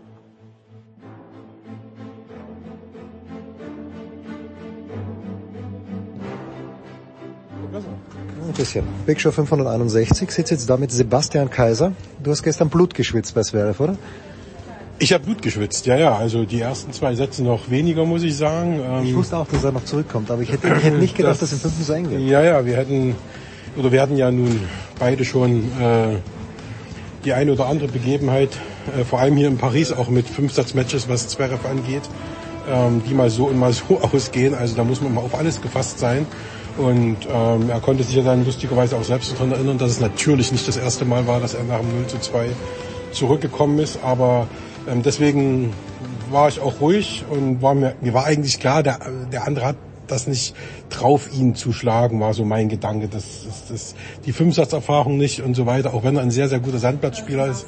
Und man kennt den Namen zwar nicht, aber man darf auch nicht vergessen, der ist die Nummer 36 der Welt. Also das ist, der ist auch jung, das kommt auch noch dazu und der ist schon die 36. Also das ist schon mh, keine Wurst, die da gespielt hat. so Und äh, ja, aber als es dann tatsächlich im fünften nochmal eng wurde und dann nochmal in Matchball oder es Matchball für den Argentinier gab, da habe ich tatsächlich Blut und Wasser geschwitzt, weil ähm, das alte journalistische ähm, Credo ist ja mittlerweile, dass man mit Schluss fertig ist und äh, das ist dann natürlich ähm, schwierig, wenn dann man nicht weiß, was ist Sache und äh, die Partie geht auf einmal urplötzlich wieder in eine andere Richtung ich hatte zwei Versionen fertig, du sicherlich ja, auch. Sind richtig, genau. Ich hatte zwei Versionen fertig, zumindest was der Spielverlauf, der ändert sich ja nicht. Ja. Aber äh, was Überschrift angeht und was Einstieg angeht und das Ende, da gab es tatsächlich zwei Versionen. Man hätte dann die ganzen technischen Dinge, die dann zwischendurch noch umgestellt werden müssen für Teaser und so weiter und so fort. Das hätte man dann alles noch schnell machen müssen. Das hatte ich noch nicht gemacht. Aber äh, das große Ganze, das war tatsächlich in zwei Versionen fertig. Das stimmt. Ja, äh, Tennis äh, kommt heute noch ein kleines bisschen dran, aber wir wollen auch ein, ja, doch ausführlich, Sebastian, über den Giro d'Italia sprechen. Aber zuerst die andere Frage. Nils Pollitt ist ja natürlich persönlich, äh, wie gut kennst du Nils Pollitt? Und vor allen Dingen äh, die Frage ist, ich hatte es mit Robin vorhin in den Power Rankings, aber wie groß ist so ein Sieg in rund um Köln? Ist das, ja, ist, ist kein besseres Amateurrennen? Natürlich nicht, aber ist das ein guter Sieg für Nils Pollitt? Ja, ja, für Nils Polit äh, noch dazu in seiner Heimat. Also da spielen ja, ja, ja, da spielen ja, da spielen ja viele, viele Faktoren äh, eine Rolle. Eines der bedeutendsten deutschen Eintagesrennen neben äh, Eschborn Frankfurt und ähm, Hamburg äh, und dann dazu noch in Köln. Das ist natürlich für Polit äh, ein, ein, ein, ein riesiger Sieg und äh, das war auch schon, also wir kennen uns schon lange und ähm, sind auch schon die ein oder andere Tour de France, äh, ich im Auto, er auf dem Rad zusammengefahren und äh, ich kenne ihn auch aus verschiedenen Teams. Also ich habe da ihn schon eine ganze Weile in seiner Karriere begleitet ähm, mit tollen Erlebnissen. Er ist während der Tour Vater geworden, äh, zum Beispiel während der Tour de France und so. Also mit dem gibt schon einige Sachen, äh, an die man sich gerne erinnert. Ein super netter Typ, ein, ein, ein toller Edelhelfer, wie man ihn sich schöner nicht wünschen kann und besser nicht wünschen kann. Und dann hat er natürlich auch äh, diesen riesigen Erfolg gehabt äh, bei Paris-Roubaix, wo er fast gewonnen hätte, wo er dann äh, sich leider nochmal umguckt und schaut, was der Gegner macht. Äh, und das war natürlich einer der ausgepufftesten äh, Gegner überhaupt, die man sich äh, wünschen kann oder besser gesagt ja, nicht, nicht wünschen. Muss äh, nicht äh, wünschen kann mit und da ist er dann nur Zweiter geworden damals. Ich glaube, das war 2019 und äh, ja, und die, ich glaube, das war sein vierter, sein fünfter Profisieg, äh, den er geholt hat in Köln. Und das war auch schon seit Kindesbein, denke ich mal, auf seiner To-Do-List und äh, auf der großen Wunschliste, dass er da gewinnt. Und ähm, Köln ist ein sehr, sehr gutes Rennen. Es ist natürlich ja, also du, du sagst annähernd Amateurrennen ja in vielen Punkten, weil es viele, weil, weil, weil es, weil es natürlich auch viele tatsächlich Amateurteams dort gibt, die bei großen Rennen oder größeren Rennrennen natürlich nicht reinkommen, weil es eben tatsächlich Amateurteams sind. Mhm.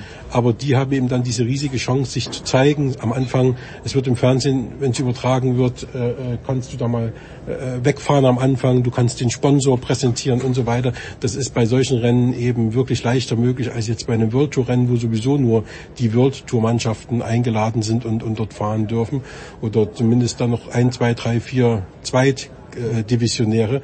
Das ist hier anders. Hier hast du eben wirklich äh, von der Baufirma XY, die hat ein Radteam ja, und wenn die sich mit dem Kölner Veranstalter gut versteht, dann kann die da auch mal mitfahren.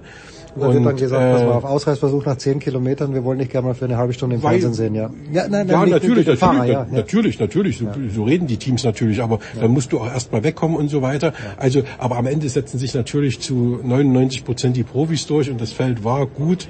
Also, äh, da sind wirklich tolle Leute vor vorne angekommen. Auch Nikias Arndt, der auch, äh, glaube ich, in der Nähe von Köln wohnt, der ist Dritter geworden, mhm.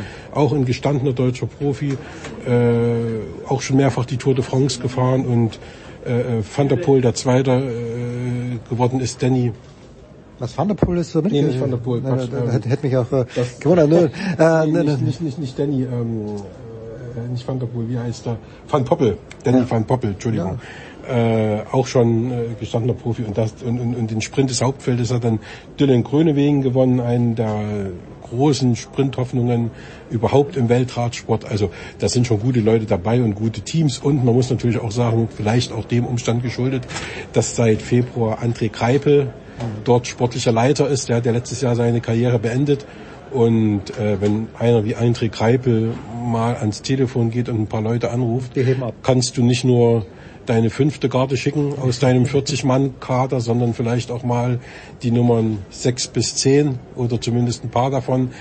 Dann hat das schon Gewicht und ich glaube, da hat Köln einen riesigen Fang gemacht, dass äh, André Kreibel dort sportlicher Leiter ist. Sauber, ja. Und äh, ich habe jetzt, als ich bei meinen Eltern war, habe ich so ein bisschen mitverfolgt, die Österreich-Tour, also eine kleine Tour natürlich, äh, was weiß ich, zweite oder dritte Liga, musste abgesagt werden und da denkt man im ersten Moment nicht dran, aber die ist abgesagt worden aus einem ganz einfachen Grund, weil es hätte durch Kärnten und durch Osttirol gehen sollen und die Hoteliers, die haben nicht für diesen Tross, für mitten in der Urlaubszeit Unterkunft gefunden. Das, das vergisst man nämlich leicht, wie viele Leute da unterwegs sind. Bei der Tour sind es wie viele Leute, äh, so mal geschätzt, sind es 400, 500?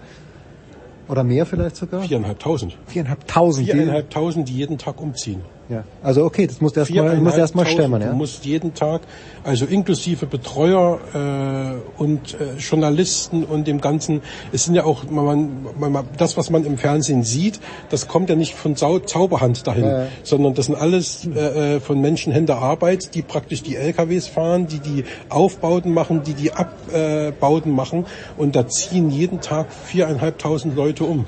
Das ist schlicht und einfach äh, eine Dimension, das ist eine äh, kleine Kleinstadt und für die musst du erstmal natürlich auch weit verstreut und natürlich sind von den viereinhalbtausend auch welche immer einen Tag voraus, mhm. gerade die im Aufbau und du hast ja nicht nur dieses eine Ziel, sondern du hast ja zwei Ziele, weil das gar nicht möglich wäre, Ziel abzubauen und am nächsten Tag aufzubauen, ja, ja. sondern das sind immer die, die dann schon zwei Etappen vorfahren und dann wieder die, ne, also da gibt's so so viele, also bei, wir reden jetzt von Tour de France ja, und Giro, ne? wir reden jetzt nicht von Österreich-Rundfahrt, die haben natürlich nur eine Ziel aufgebaut, nehme ich mal an, ähm, weil das sind ja auch alles Kosten, aber da zieht eine richtige Stadt um. Und ich kenne sie auch von, von, von kleineren Rundfahrten, so Österreich-Rundfahrtniveau. Hatten wir ja mal in Deutschland sehr, sehr viele Rundfahrten. Rheinland-Pfalz-Rundfahrt, Bayern-Rundfahrt, Sachsen-Tour, ähm, da gab es ja sehr, sehr viele.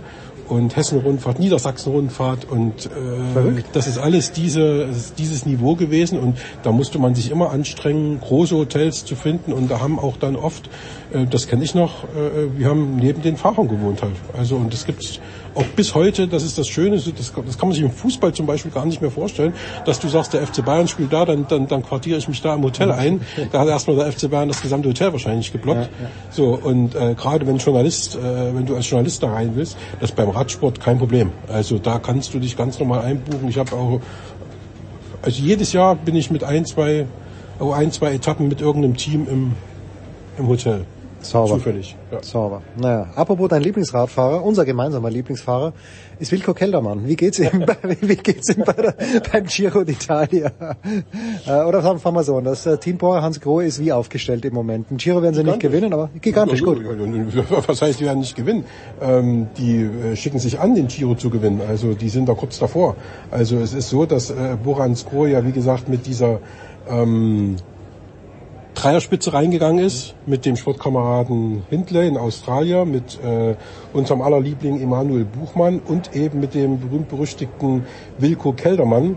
Und nun ist die Lage so, dass eben äh, mein Favorit Richard Carapaz. Äh, Was ist passiert? Der war doch, der war doch relativ weit vorne. Ja, ja, ja, ja. Der ist jetzt führender, Richard Carapaz führt das Feld an nach dieser schweren Etappe gestern auch, hat dieses rosa Trikot, was er sich in den letzten Tagen hart erkämpft hat, auch tatsächlich verteidigt und wird äh, ja also man, man, man, heute ist ja eine Flachetappe, also man, man, man wird jetzt alles konzentriert sich schon so ein bisschen auf das Zeitfahren in Verona, was der große Abschluss wird und äh, diese Taktik mit diesen beiden oder mit dieser Dreierspitze Bora Hans Grohe geht phänomenal auf. Jay Hindley ist Zweiter mit nur Ist drei. ein guter Zeitfahrer?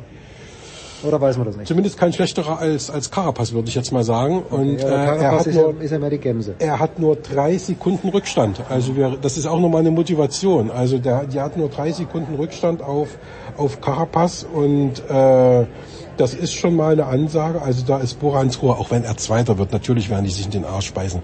Aber äh, letztendlich können die sagen, wir haben einen genialen Giro gefahren. Also Emanuel Buchmann, der hatte jetzt die letzten zwei, drei Tage ein paar Probleme, hat auch gestern nicht so richtig mithalten können, musste dann abreisen. Der war, hat zwar seine Position gehalten äh, in der Gesamtwertung, aber der Rückstand ist natürlich nicht mehr sind 30 über- über sieben Sekunden, Minuten ja. sondern der Rückstand ist jetzt als, als äh, äh, ist jetzt 7 Minuten 13, ist allerdings jetzt auf äh, heute früh noch um einen Platz nach vorne gerückt, ist jetzt siebter und nicht mehr achter, weil äh, der Sportkamerad Almeida aus Portugal, der bisher auf Platz 4 lag, an Corona, einen positiven Corona-Test hat und demzufolge das Rennen verlassen musste. Also ab und zu wird man doch nochmal an Corona erinnert. Hier in Paris ja übrigens auch, Krejcikova, ne? Ach, Kesikova war... durfte den Doppeltitel nicht verteidigen, Ah, weil war's, okay. gestern äh, positiver Corona-Test. Und äh, Keldermann hattest du gefragt, der ist kurz hinter Buchmann irgendwo, also der wird auch äh, letztendlich mit im Vorderfeld einkommen und äh, ist auf Platz 19, also zwar gigantisch viel Rückstand mit 35 Minuten, ne, müssen wir jetzt nicht diskutieren, aber diese Dreierspitze, das hat sich letztendlich gelohnt und es hat sich eben herausgestellt, dass der Australier, dass Jay Hindley, der die beste Verfassung hat im Moment.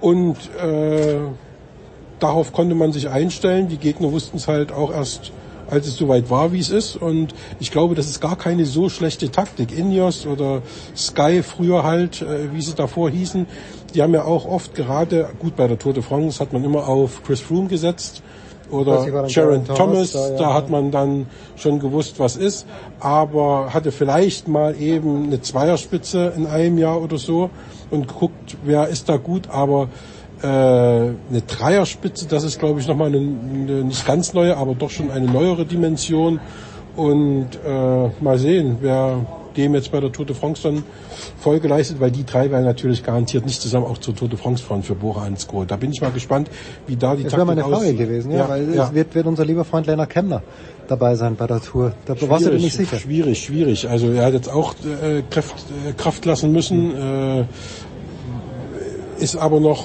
ähm, auf Etappen phasenweise zumindest dabei, hat auch so um die 35 Minuten Rückstand.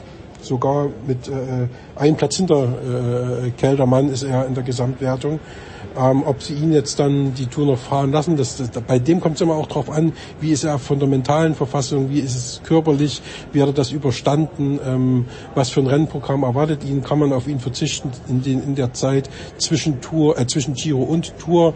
Ähm, ich habe da auch mit äh, mit äh, Simon Geschke gesprochen und mit Roger Kluge und Roger Kluge sagte auch, er würde gern beides fahren, aber dann braucht er eben nach dem Giro drei Wochen Pause, damit der Körper wieder frisch wird und dann will er wieder einsteigen, eine Tour oder eine kleine Rundfahrt fahren oder ein paar Eintagesrennen fahren in Belgien vor der Tour und dann zur Tour, dann geht das. Aber wenn er sagt, mein Team braucht mich jetzt unbedingt äh, eine Woche nach dem Giro schon wieder, sagt, dann kann ich die Tour vergessen, dann brauche ich da gar nicht anreisen, weil mir dann einfach die Frische fehlt. Und so muss man, und so wird mit Sicherheit Bora Hans Kura auch reden und das mit seinen Leuten klar machen. Wer dabei sein wird, definitiv, ist Maximilian Schachmann, wenn er, Frage, wenn er ja. nicht, wenn er, wenn er nicht wieder stürzt vorher irgendwo im Training oder so, da ist er auch immer so ein Kandidat dafür.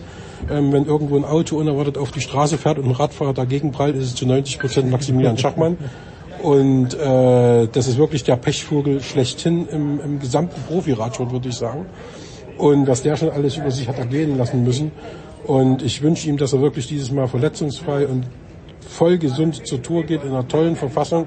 Und ist mit Sicherheit keiner für die Gesamtwertung, aber eben für die Etappen. Und äh, mal sehen, wen er als Kapitän dazu bekommt, wer da ein bisschen was machen soll. Da bin ich mal echt, bin ich echt gespannt, ob sie da Kemner mitnehmen oder ob ihm Keldermann dann gesagt hat, okay, du hast jetzt bei dem, beim Giro nicht die Beine hochgelegt, aber äh, äh, irgendwann du musstest nicht jeden Tag um Rosa fahren wie, wie Hindley, sondern wir geben dir dann die Kapitänsrolle bei, bei der Tour.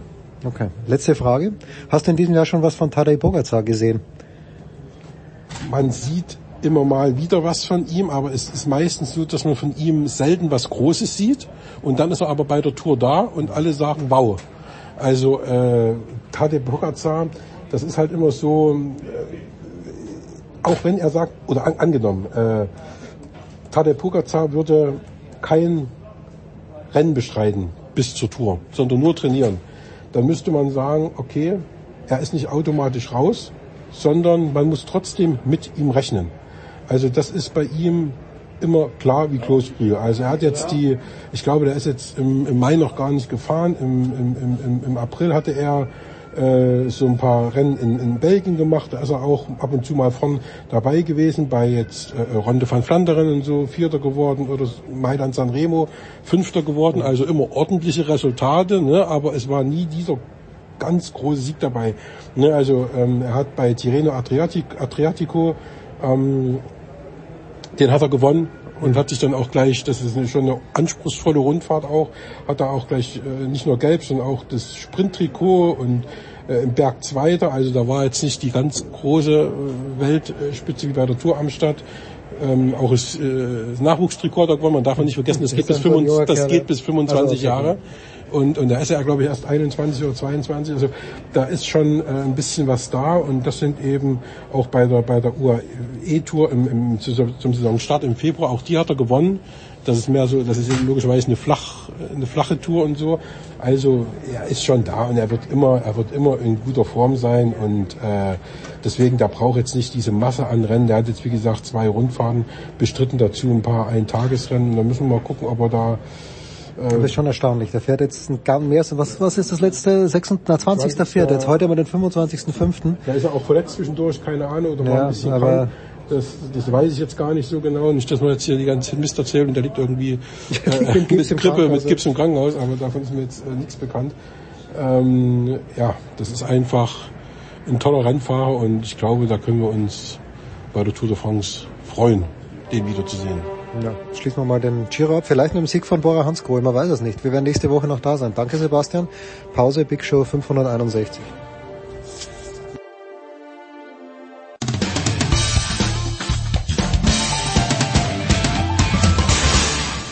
Ja, hallo, hier ist der David Storl und ihr hört Sportradio 360.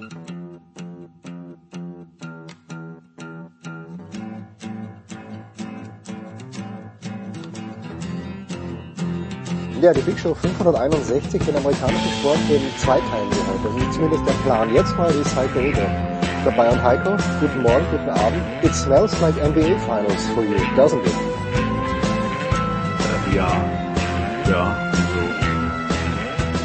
die Celtics haben mit 13 gewonnen für 93 zu 80 für 5 heute in Miami.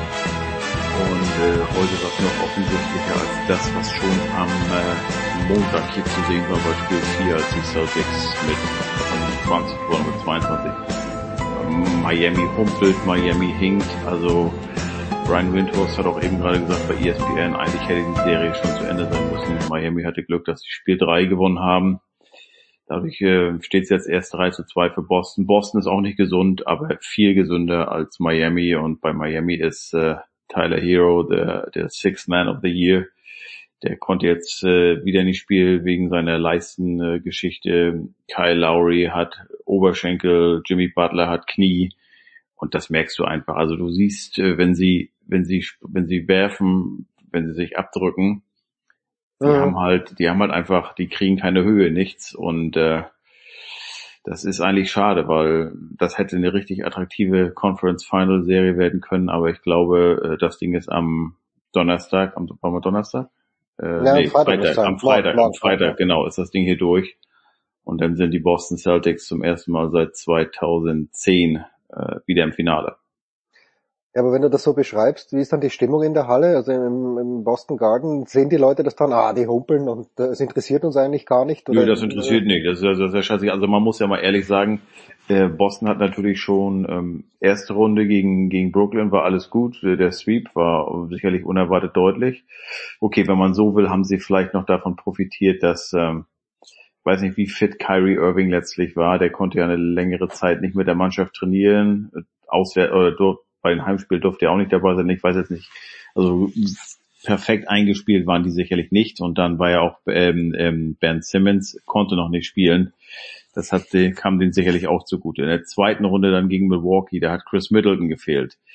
Ja. Ähm, auch nicht äh, gerade, äh, sag ich mal, oder das nimmt man natürlich auch gerne mit, ne? Weil das ist ja auch ein Mann, der gibt dir so 20, 22 Punkte jeden Abend. Und jetzt ähm, hast du halt, äh, ja, Tyler Hero fehlt, die anderen sind banked up, wie man so schön sagt. Aber natürlich bei Boston fehlt auch Marcus Smart, hat neulich gefehlt. In Robert Williams, der hatte ja am Ende der Vorrunde noch eine, eine Meniskusoperation. Der spielt immer äh, also limitierte Minuten, sitzt auch mal ein Spiel aus. Ähm, Jason Tatum hat gesagt, er hat was mit der rechten Schulter, hat sich da auch mehrere Mal heute angefasst. Also ich will mich jetzt nicht beschweren. Ähm, insgesamt ist Boston auch nicht mehr das gesündeste Team, aber sagen wir mal ehrlich, wer ist das zu diesem Zeitpunkt noch? Aber es fällt halt nicht so auf wie bei Miami. Okay. Also nur aber, aber nochmal, also ja. ja, die, die, also die Leute, die sind äh, den Bostonians, ich war am Montag hier, äh, ich glaube 18 zu 1 war der Start und Miami hat das erste Mal getroffen, da waren noch drei Minuten 30 zu spielen im ersten, im ersten Viertel zwischendurch sogar mit 32 mal vor, ähm, da wird trotzdem aufgesprungen und und äh, ja, das, das freuen sich trotzdem. Also äh, da geht, äh, ich, wenn es jetzt so klar andersrum gewesen wäre, weiß ich nicht. So einen richtigen Blowout gab es äh, diese Saison noch nicht hier in der Halle. Weiß ja. ich nicht, ob die, ob, ob die Leute dann auch so früh gegangen wären wie jetzt eben gerade in Miami. Ähm, aber ja. nee, das ist schon, äh, da freuen die sich und äh, es ist ja auch, sag ich mal, endlich mal eine, endlich mal, zeigt die ganze die Mannschaft mal ihr Potenzial. Also das ist jetzt keine neue Mannschaft. Das ist nur mit Imi Yudoka ist ein neuer Trainer gekommen. Brad Stevens wurde ja weggelobt, an eine höhere Position gelebt, gelobt nach acht Jahren. Und Imi Yudoka hat jetzt übernommen das gleiche Team oder dasselbe Team sogar. Ähm, aber er holt da halt mehr raus. Oder er holt das, das raus, was, was machbar ist. Und wollen wir nicht vergessen, beide, ich glaube, äh, Jalen Brown ist 24, ähm, nee, Jalen Brown ist 25, Jason Tatum 24. Äh, die gute Zeit kommt ja eigentlich erst noch von den beiden.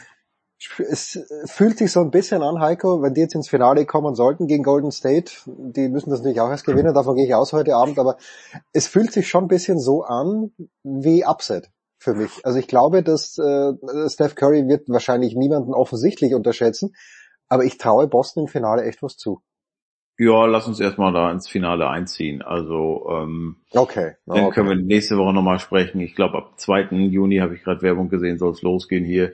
Aber ja, also Angst habe ich vor niemandem oder hätte ich vor niemandem, aber das hat ja nun gar nichts zu sagen, was, was ich denke. Ja, ich, ich muss mal ein kurzes Bild malen, bin ein kleines bisschen angeschlagen und äh, am Mittwochabend sehr früh habe ich mich gebettet mit äh, ein, zwei Aspirin und wache dann um drei in der Früh auf und das erste, was ich mache, ich checke die Scores natürlich. So, schau die NHL-Scores an, also das ist ganz natürlich, wenn man um drei in der Früh aufwacht. Es steht 3 zu 1 für die Avalanche zu dem Zeitpunkt, wo ich aufwache, gegen die Hurricanes. Ich kann noch mal einschlafen zu meinem großen Glück. Und Heiko, was ist dann passiert? Die Hurricanes haben 5-4 gewonnen, plötzlich steht es nur noch 3-2 ähm, in der Serie, da müssen sich die Avalanche den Arsch beißen, oder? Äh, du meinst St. Louis Blues, die Hurricanes. Ah, die Blues, die Blues, ja, was rede ich denn? Frühestens ja. im Finale auf die Avalanche. Ja, was, was rede ich das wäre ja. das, das wär ein schönes Finale, übrigens. Ja. Ähm, also ich kann nur allen empfehlen, die das nachher hören hier, guckt euch YouTube an, Nathan McKinnon, das vierte Tor. Also äh, ja, die, ähm, Colorado führt, äh, dann gleicht ähm, St. Louis aus zum 3 zu 3 und dann kommt Nathan McKinnon, ich glaube zweieinhalb Minuten vor Schluss, den Puck am, hinterm eigenen Tor und marschiert da durch. Also für solche Szenen wurde der Begriff wie das Messer durch die Butter äh, äh, erfunden. Sensationell, wirklich an allen vorbei, schießt das Tor, die Halle bebt und alle denken, okay, das war's jetzt. Aber dann 56 Sekunden vor Schluss gleicht St. Louis noch aus und äh, schießt dann, die Overtime hat gar nicht so lange gedauert, ähm, schießen die auch das 5 zu 4 noch. Ähm, ja, wenn ich die Colorado wäre, würde ich mich zwar ärgern, aber die führen immer noch 3 zu 2, die sind immer noch sozusagen im Driver Seat. Ich glaube auch nach wie vor, dass die endlich mal so weit sind und ihr gesamtes Potenzial abrufen, dass sie auch ähm, ja die wichtigsten Spieler endlich mal gesund sind in den Playoffs. Und deshalb würde ich sagen, äh, St. Louis ist zwar eine unangenehm zu spielende Truppe, weil die halt auch 2019 erst Meister waren und die sind fast noch zusammen alle. Ähm, und äh, also die wissen, was man machen muss, um auch, äh, sag ich mal, nach dem 3-1 Serienrückstand noch, äh, ja, zumindest das nächste Spiel und dann das nächste und das nächste zu gewinnen. Um die Serie zumindest zu, zu strecken so ein bisschen. Ähm, aber ich glaube nach wie vor und wünsche es einfach Colorado. Die sind einfach mal dran. Ich will jetzt nicht sagen, dass sie den Cup gewinnen sollen, aber dass die zumindest mal ähm, weit kommen. Und äh, wir sind ja im Gegensatz zur NBA erst in der zweiten Runde, dann wären sie ja. im Western Conference Finale gegen einen Gegner, den wahrscheinlich auch niemand erwartet hätte. Entweder Edmonton Oilers oder Calgary in der Serie führt Edmonton, wie ich finde, überraschend äh, 3 zu 1. Ähm, haben beide Spiele zu Hause jetzt gewonnen und jetzt ist Spiel 5 heute Nacht in Calgary und äh, ja, ich glaube, wir hatten auch mal schon drüber gesprochen ich war mal gespannt, äh, was eigentlich los ist oder möglich wäre mit Edmonton, wenn die wirklich mal ins Rollen käme. Das haben wir ja nie gesehen die vergangenen Jahre, ja, weil die immer in der ersten Runde gescheitert sind. Äh, jetzt sind sie so ein bisschen ins Rollen gekommen, obwohl die Torwartprobleme, wie ich finde, bleiben. Da hat der Mike Smith in Spiel 4 hat er sich einen reinhauen lassen. So ein Tor habe ich noch gar nicht gesehen. Aber dann muss ich ihn, also obwohl ich ihn jetzt so ein bisschen kritisiere, muss ich ihn vielleicht auch verteidigen. Was mir gar nicht so aufgefallen ist, wenn du als Torwart da stehst und da kommt ein Puck aus der anderen Hälfte, mitunter ist der wegen des ganzen Backgrounds da gar nicht so zu sehen, wenn der oh, okay, gelupft ist. Okay. Verstehst ja, du, was ja. ich meine? Ja, ja verstehe ich. Ja, ja. Ne? Und also man hat gesehen, es war äh, es war Powerplay äh, ähm, im Edmonton und sie führten 3 zu 2 und mit mal schießen die schließt Calgary äh, den Puck nur nach vorne Richtung Tor und der ist drin und Mike Smith sagt das und das glaube ich ihm auch, er hat ihn nicht gesehen. Äh, mhm. Weil wenn der so auf 1,50 Meter Höhe, vielleicht 1,80 Höhe angelupft kommt und sich dann Richtung Tor senkt und sobald du ihn siehst, ist es ja auch eigentlich schon vorbei, weil dann, dann ist er auch drin. Ganz komisches Tor. Ähm, trotzdem haben sie es haben sie es dann noch rausgerissen. Und was wirklich auffällt, obwohl Conor McDavid und Leon Dreiseitel Punkte haben wie, ich weiß nicht wer, Dreiseitel hat jetzt glaube ich 22 schon in elf Spielen, McDavid sogar 25 oder 26 die sind wirklich, also alle, alle äh, tragen vorne ihren Teil dazu bei. Ein Zach Hyman trifft, ein Evander Kane hat jetzt glaube ich schon zwölf Tore, ist der beste Torschütze in der in den Playoffs.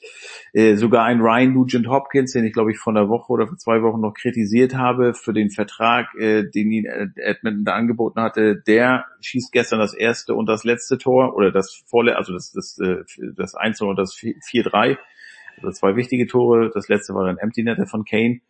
Ähm, also die sind wirklich breit aufgestellt und ähm, dann sieht man mal, was, was möglich ist, wenn wirklich da, also ich glaube, vorne haben wir ja nie Sorgen gehabt, obwohl ja mitunter auch gesagt wurde, also so viele Tore können wir vorne ja gar nicht schießen, wie hinten kassiert ja, werden. Ja, ja, ja. Ähm, aber jetzt schießen sie dann eben auch mal vorne, wenn, selbst wenn der Gegner drei schießt, dann schießen sie eben auch mal fünf vorne und ähm, bin gespannt. Also ich, ich glaube nicht, dass Calgary, auch weil es natürlich ein besonderes Duell ist, ne, beide ist ja immer die, the Battle of Alberta, beide kommen aus der Provinz Alberta, das, das, das bedeutet so viel für die Fenster und für beide Vereine. Auch ich glaube, beide, beide Städte äh, trennen nur drei Stunden voneinander.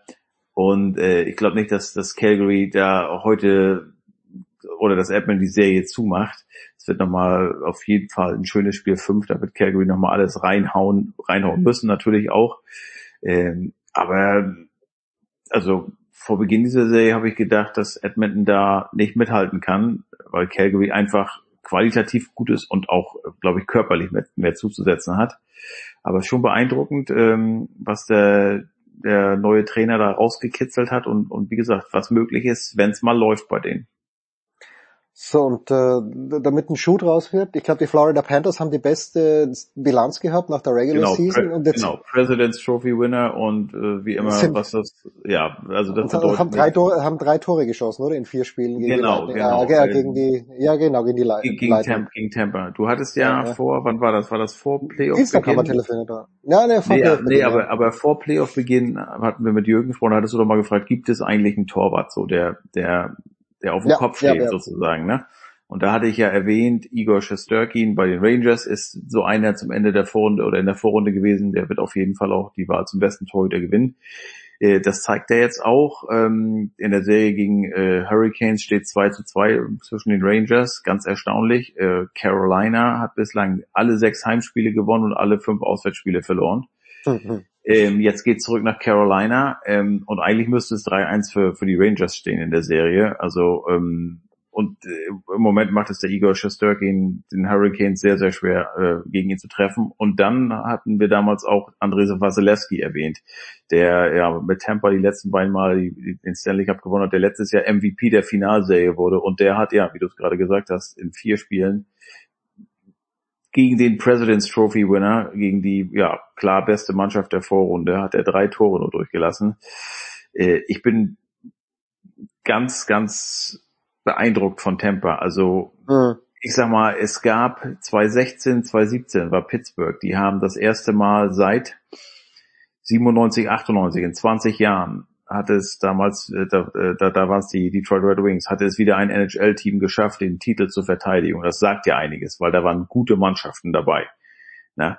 Und ja, äh, ja. trotzdem hat es niemand geschafft. Dann hat es Pittsburgh geschafft. Und ähm, seitdem sind die aber so ein bisschen im Umbau. Ne? Und ja. Tampa ist jetzt im, die waren 2015 im Finale, haben danach verloren gegen, gegen Chicago, haben dann jetzt 20 gewonnen. Wer kritisch ist, kann sagen, okay, das war die Bubble Championship. Naja, dann haben sie letztes Jahr gewonnen. Äh, wer da auch was zu meckern oder das Haar in der Suppe sucht, kann sagen, naja, da waren ja die Divisionen noch anders aufgeteilt. Ne? Die Kanadier haben ja unter sich gespielt in der Vorrunde. Aber jetzt, obwohl sie auch wieder, sage ich mal, einige Veränderungen vornehmen mussten, die haben die komplette dritte Reihe verloren, sind die wieder im Conference Final.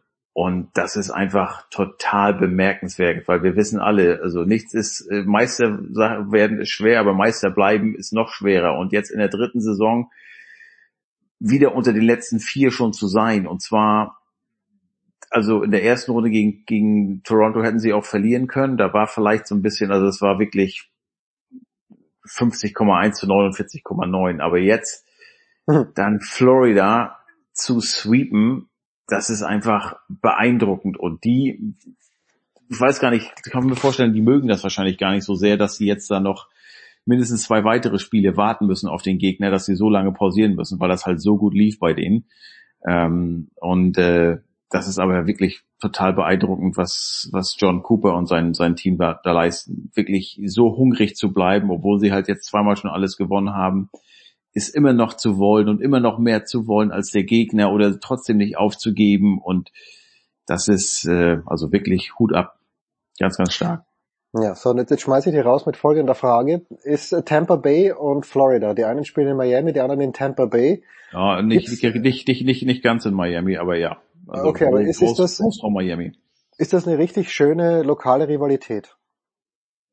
Oder ist es ist es zu weit ja, auseinander? Das, also, man, man kann nicht von Derby sprechen, nicht Köln gegen Leverkusen. Nein, natürlich nicht. Ähm, aber ja, wenn das keine lokale Rivalität ist, wer soll es dann sein? Also der nächstgelegene wäre dann ja Carolina, meine ich. Und Raleigh ist, ich weiß nicht, wie weit weg ist. Ähm, nee, also das sind die beiden einzigen aus Florida und äh, die spielen ja auch oft genug gegeneinander, weil sie in derselben Division spielen. Sie haben letztes Jahr in den Playoffs gegeneinander gespielt, sie haben jetzt wieder gegeneinander gespielt und vor allen Dingen in, die, in den Playoffs.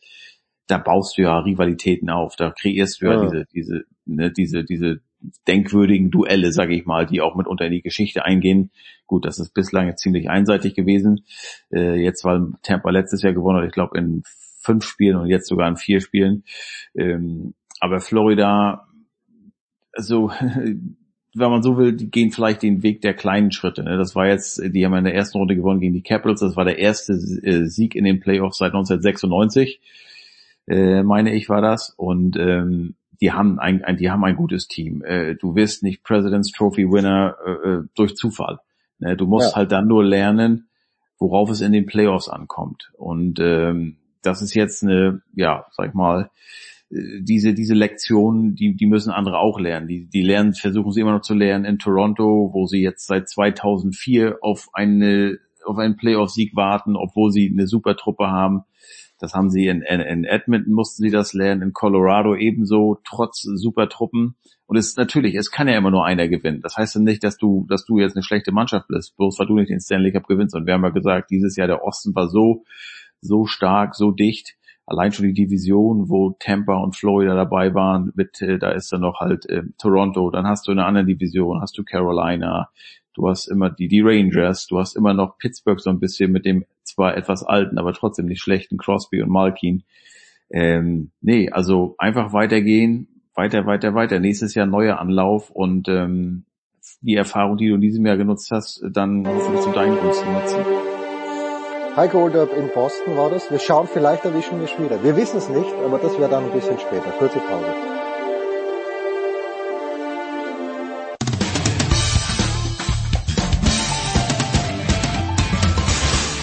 Hallo, hier ist Rainer Schüttler. Hört Sportradio 360.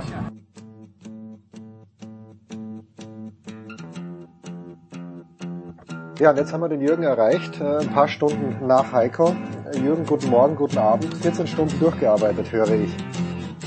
Ja, es ist, gibt so Tage, da ist, da ist ein bisschen was los in diesem Land. Und damit ist nicht mal Sport gemeint, ne? Ja, ja, klar. Das ist ja meine erste Frage. Wie erklärst du, dein Sohn ist jetzt elf, das richtig? 13. 13 schon, um Gottes Willen. Äh, schon 13, aber wie wie geht man in der Familie damit um, dass gefühlt alle drei Monate, also so schlimm ist es zum Glück nicht, oder vielleicht ist es so schlimm, aber dass alle drei Monate irgendwo in einer Schule ein Geistesgestörter mit einer Waffe reinrennt und, und Leute umschießt? Du gehst gar nicht damit um und du erklärst es deinem Kind auch nicht, weil es schon weiß. Also er weiß es ja, seit er in die Schule geht. Also der ist jetzt seit sieben Jahren kennt er das, weil es an kalifornischen Schulen verpflichtend mindestens einmal pro Jahr ab der Vorschule, also das bedeutet das letzte Kindergartenjahr, einen Active Shooter Drill gibt. Das bedeutet, ein Fünfjähriger weiß, was ein Amoklauf ist, was ein Massaker ist, ähm, und er weiß auch, was er tun muss bei so einem Massaker. Das heißt, du musst dein Kind es gar nicht erklären, denn, ähm, und ich glaube, das ist die treffendste Beschreibung für die Zustände in den USA. Es ist Teil des Lebens. Punkt.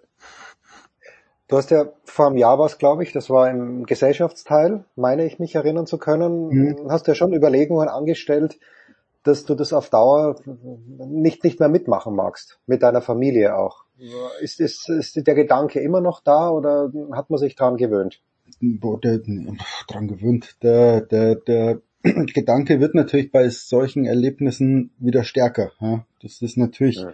klar, wo man sagt, will man wirklich in, in diesem Land wohnen und, und dass dann meine Frau heute auch gesagt hat, äh, sie fand die Pandemie in einem Punkt gar nicht so schlimm, nämlich dass sie wusste, dass unser Kind nicht in die Schule geht.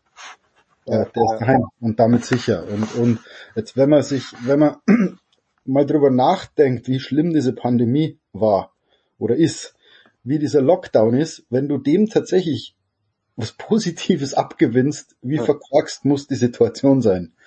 Ähm, und, und deswegen denkt man, denkt man natürlich immer drüber nach. So, Themenwechsel. Es ist nicht weniger erbaulich, aber mir erschließt sich nicht, und das ist in Europa das Gleiche. Aber warum sind so viele Leute fasziniert von dieser ganzen Johnny Depp Amber Heard Scheiße? Also ich, ich lese es überall, sogar in der kleinen Zeitung in der Steiermark wird darüber berichtet und ich, äh, es, es ergründet sich mir nicht. Ich habe vor allem gehört, ich weiß nicht, ob ich einen Film mit dir gesehen habe, okay, Johnny Depp kenne ich, aber es ist mir komplett rechtschaffen wurscht. Aber warum denkst du, fasziniert es die Leute so? Weil es beste Unterhaltung ist. Also, ah, okay, gut. Also, naja, besser geht's ja nicht. Also besser, es gibt ein, es gibt einen Hollywood-Star, der tatsächlich diesen Begriff verdient. Also der ist ja echt einer der letzten wirklich Megastars. Ähm, und der hat eine Geschichte. Wen der alles gedatet hat in seinem Leben, was der in, alles angestellt hat in seinem Leben. Also der, der ist halt eine, eine Person, der könnte ich 24 Stunden am Tag einfach zuschauen, wie sie existiert. Ja, weil, weil ich glaube, wenn der einfach nur existiert, ist sein Leben interessanter als der, der spannendste Tag in meinem Leben. So. Jetzt kommt zu der ganzen Geschichte True Crime dazu.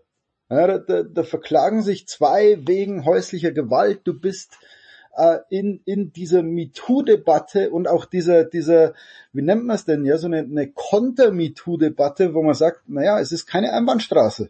Also es können auch Männer von Frauen missbraucht werden. Es gibt auch häusliche Gewalt von Frauen gegenüber Männern. Ja, also damit ist der Fall so verdreht. Ähm, er wird, er wird live gezeigt im Streaming. Also das ist ja tatsächlich wie O.J. Simpson damals. Und, und es kommt halt dann noch hinzu, also zur ganzen Absurdität. Es ist ja wie, also jeder Verhandlungstag ist ja wie so eine Episode von einer absurden Sitcom, wo du weißt, es kommt wieder irgendwas völlig Unvorstellbares. Also muss man mal vorstellen, da, da kackt jemand ins Bett und, und jetzt sind wir aber erst beim Dienstag. Ja, weil ist jemand eine Wodkaflasche und trennt äh, einen Finger ab. Also dann, dann kommt so ganz nonchalante Aussage, ja, ich habe Marilyn Manson mal Drogen gegeben, dass er endlich die Schnauze hält. Wer, wer kann sowas sagen? Was für ein Leben musst du führen? Und, und wir schauen halt einfach zu. Ja, und am Abend wird's dann auf, auf sozialen Medien, werden die schönsten Sachen gemacht, dann, dann werden aus TikTok Memes, wo sich, wo sich Frauen abends ein Gläschen Wein gönnen, zur Aussage von Johnny Depp während der Gerichtsverhandlung, What do you mean a mega pint? I just poured myself a large glass of wine. Also es hat alles, es, es, es befriedigt doch jedes popkulturelle Voyeurismusgefühl. Also be besser geht's nicht. Das ist, das ist Entertainment. Wie weit entfernt ist denn Johnny Depp, wenn man ihm so zuschaut, von den Charakteren, die er hauptsächlich für Tim Burton gespielt hat? Musste er sich da, musste er sich da wahnsinnig verstellen? Für, also es ist natürlich äh, die Frage, wie, wie der sich halt jetzt bei diesem Prozess gibt, so, so einerseits völlig selbstironisch, ähm, aber auch selbstkritisch, ja, wo er sagt, ja, ich, ich bin verdammter Säufer und ja, nicht alles, was ich in meinem Leben getan habe, ist moralisch äh, gedeckt. Also irgendwie so die Chance, dass ich in den Himmel komme, ist relativ klein. Ähm, sowas mögen die Amerikaner natürlich auch, wenn, wenn so ein Megastar irgendwie selbstironisch daherkommt, der mit seiner Anwältin schäkert, mit, mit seinem Anwalt, wo sie sich Süßigkeiten geklaut haben gegenseitig irgendwie. Also Johnny Depp spielt, und, und ich sag's ganz bewusst, er spielt in diesem ja. Verfahren, glaube ich, eine Rolle. Und zwar die Rolle des coolen, geläuterten, charmanten Typen, ja, der auch sehr viel Fehler gemacht hat im Leben, äh, dem aber jetzt gerade ganz übel mitgespielt wird. Und diese Rolle spielt keiner besser als Johnny Depp. Also er, er spielt ja Jack Sparrow irgendwie. Mhm, okay. und, und, gleichzeitig aber auch Willy Wonka. Also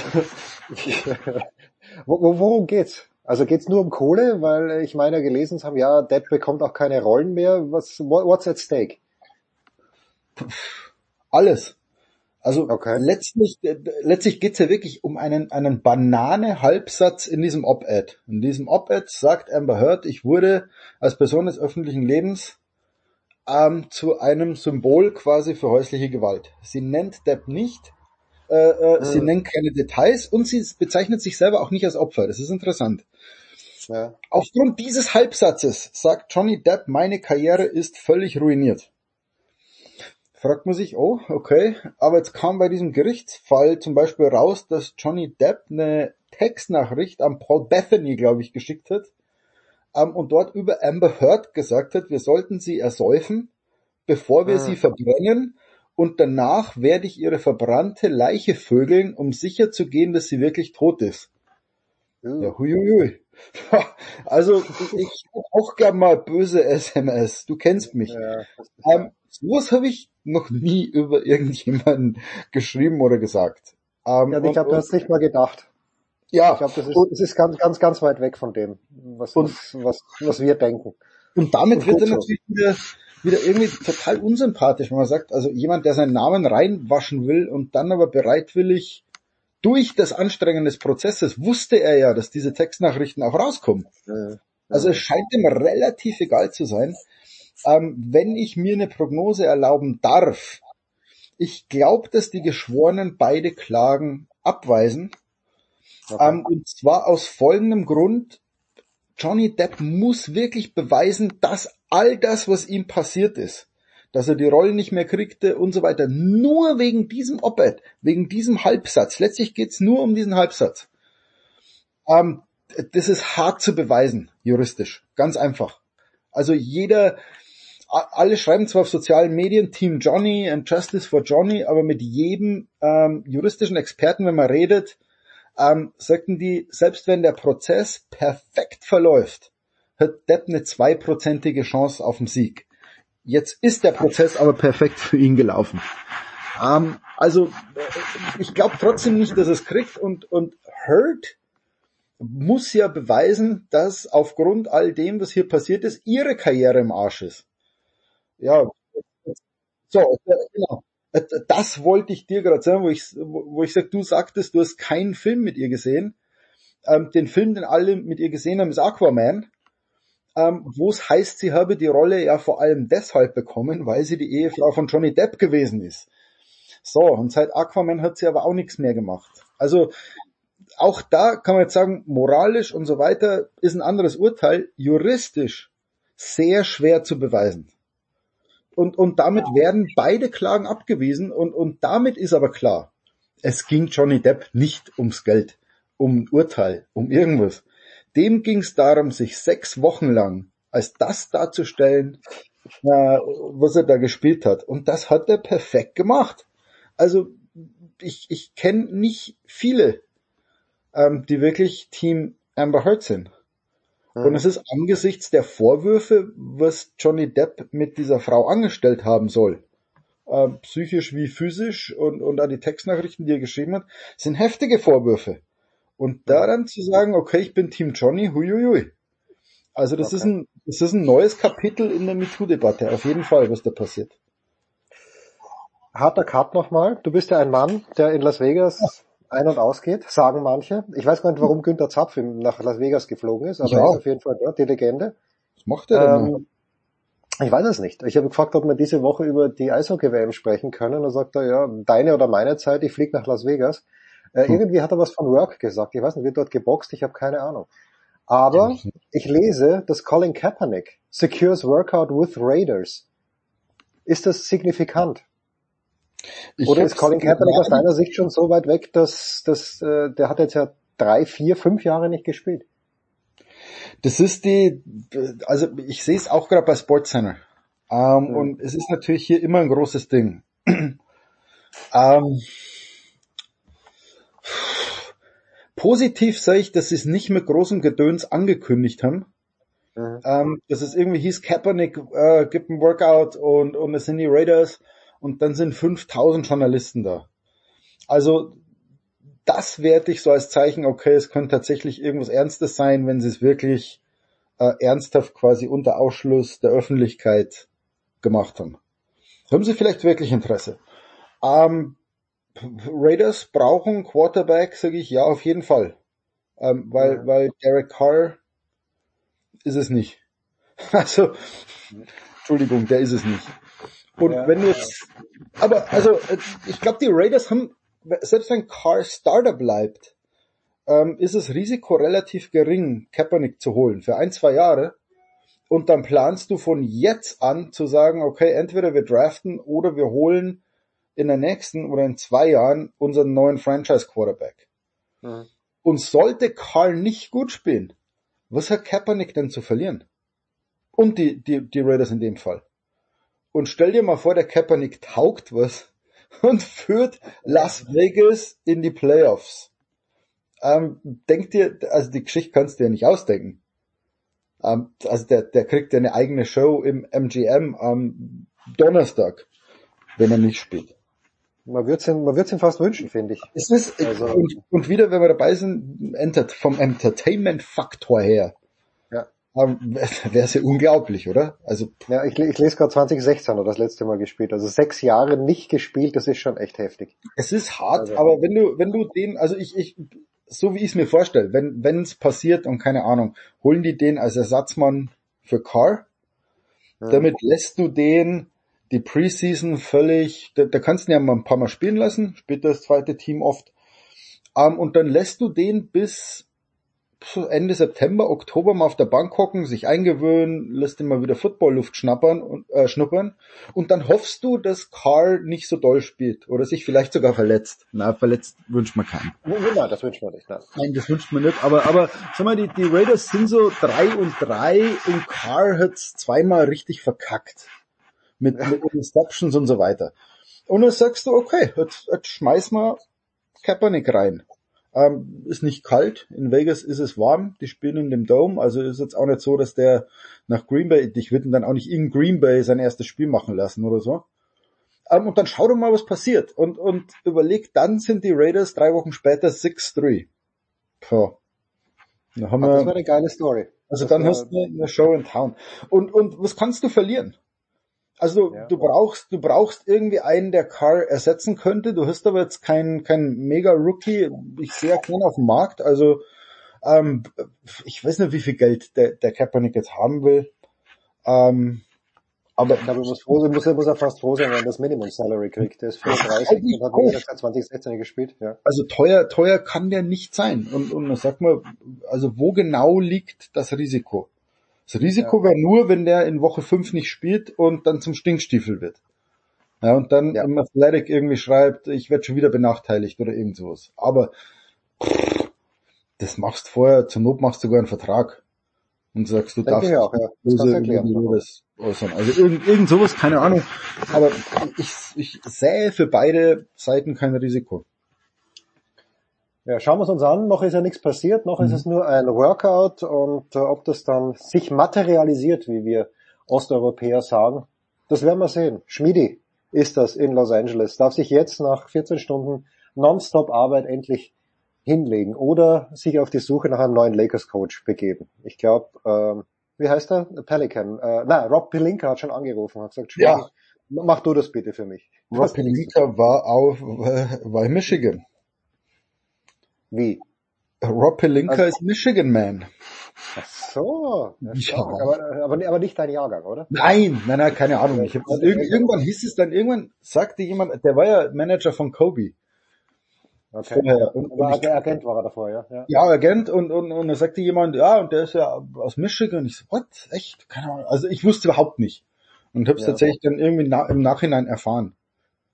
Und dann wurde natürlich irgendwie, Mo Wagner war ja in Michigan und wurde von Lakers gedraftet. Und, und da gab's ja die Verbindung, dass, dass Pelinka natürlich Wagner holte wegen Michigan. Excellent. Das ist der Great Jürgen Schmieder. Schmied, ich danke dir. Kurze Pause, dann geht's weiter in der Big Show 561.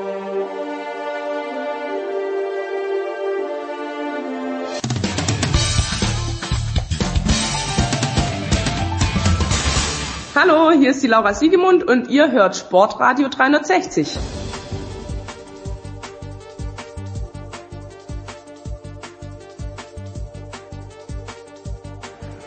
So, Big Show 561, Mats Merkel. Nach langer Zeit wieder. Das letzte Mal, Mats, haben wir uns persönlich getroffen. Ich glaube hier, vor drei Jahren, 2019. Glaube ich, bin mir nicht ganz sicher. Doch, äh, da liegst du genau richtig. Damals ähm, sah die Welt noch anders aus. In wahnsinnig vielerlei Hinsicht. Äh, ich wollte mit dir heute ein kleines bisschen über das Material sprechen. Welche du, du warst ein exzellenter Tennisspieler, bist es immer noch. Welche Marke äh, hast du präferiert als, als Spieler selbst oder womit spielst du? Ähm, ich selbst spiele schon lange Head. Äh, ich habe eine super Verbindung zu den Jungs von Head. Ähm, kam da eigentlich eher per Zufall hin über einen der Spieler, mit denen ich damals gearbeitet hatte. Und ähm, ich bin so jemand nach dem Motto Schuster, bleib bei deinen Leisten. Ähm, und äh, bin damit auch immer gut gefahren. Hat sich natürlich einiges getan am Schlägermarkt und ähm, ja, da werden wir jetzt sicherlich drüber sprechen. Meine Frage ist die, du als erfahrener Coach, äh, Tommy Haas hieß es ja, hat sein Leben lang mit dem Prestige gespielt, der sich vielleicht ein bisschen verändert hat, den Head Prestige Pro. Bist du, äh, ab, ab bis zu welchem Alter denkst du, wäre es sinnvoll, dass man Schläger probiert? Oder ist jemand, der mit 23 Nummer 58 der Welt ist, sollte der oder die gar nicht mehr probieren? Doch, ähm, ich glaube, das hat sich total geändert. Als ich angefangen habe vor einigen Jahren auf der Tour, ähm, da war es eigentlich immer so, dass man gesagt hat, in dem Moment, wenn eine Schlägerfirma einen Spieler jung unterschrieben hat, dann hat er eigentlich mit hoher Wahrscheinlichkeit bis zum Ende seiner Karriere mit dem gleichen Schläger oder mit der gleichen Marke weitergespielt, hat vielleicht mal im, in der Produktrange äh, der jeweiligen Marke ein bisschen hin und her gewechselt, je nachdem, äh, wenn er sich vielleicht nicht mehr so gut bewegt hat wie am Anfang seiner Karriere oder wenn er etwas mehr Power benötigt hat. Ähm, aber das ist jetzt mittlerweile total anders. Äh, das, das sage ich mal, die Schlägerlebenszeit äh, hat sich geändert, äh, auch auf der Tour. Spieler wechseln die Schläger auch im Alter von 20 äh, oder 24 oder 28, wenn sie das Gefühl haben, dass, ähm, dass das Material ihnen nochmal einen, einen, einen Sprung zu einem Sprung verhilft.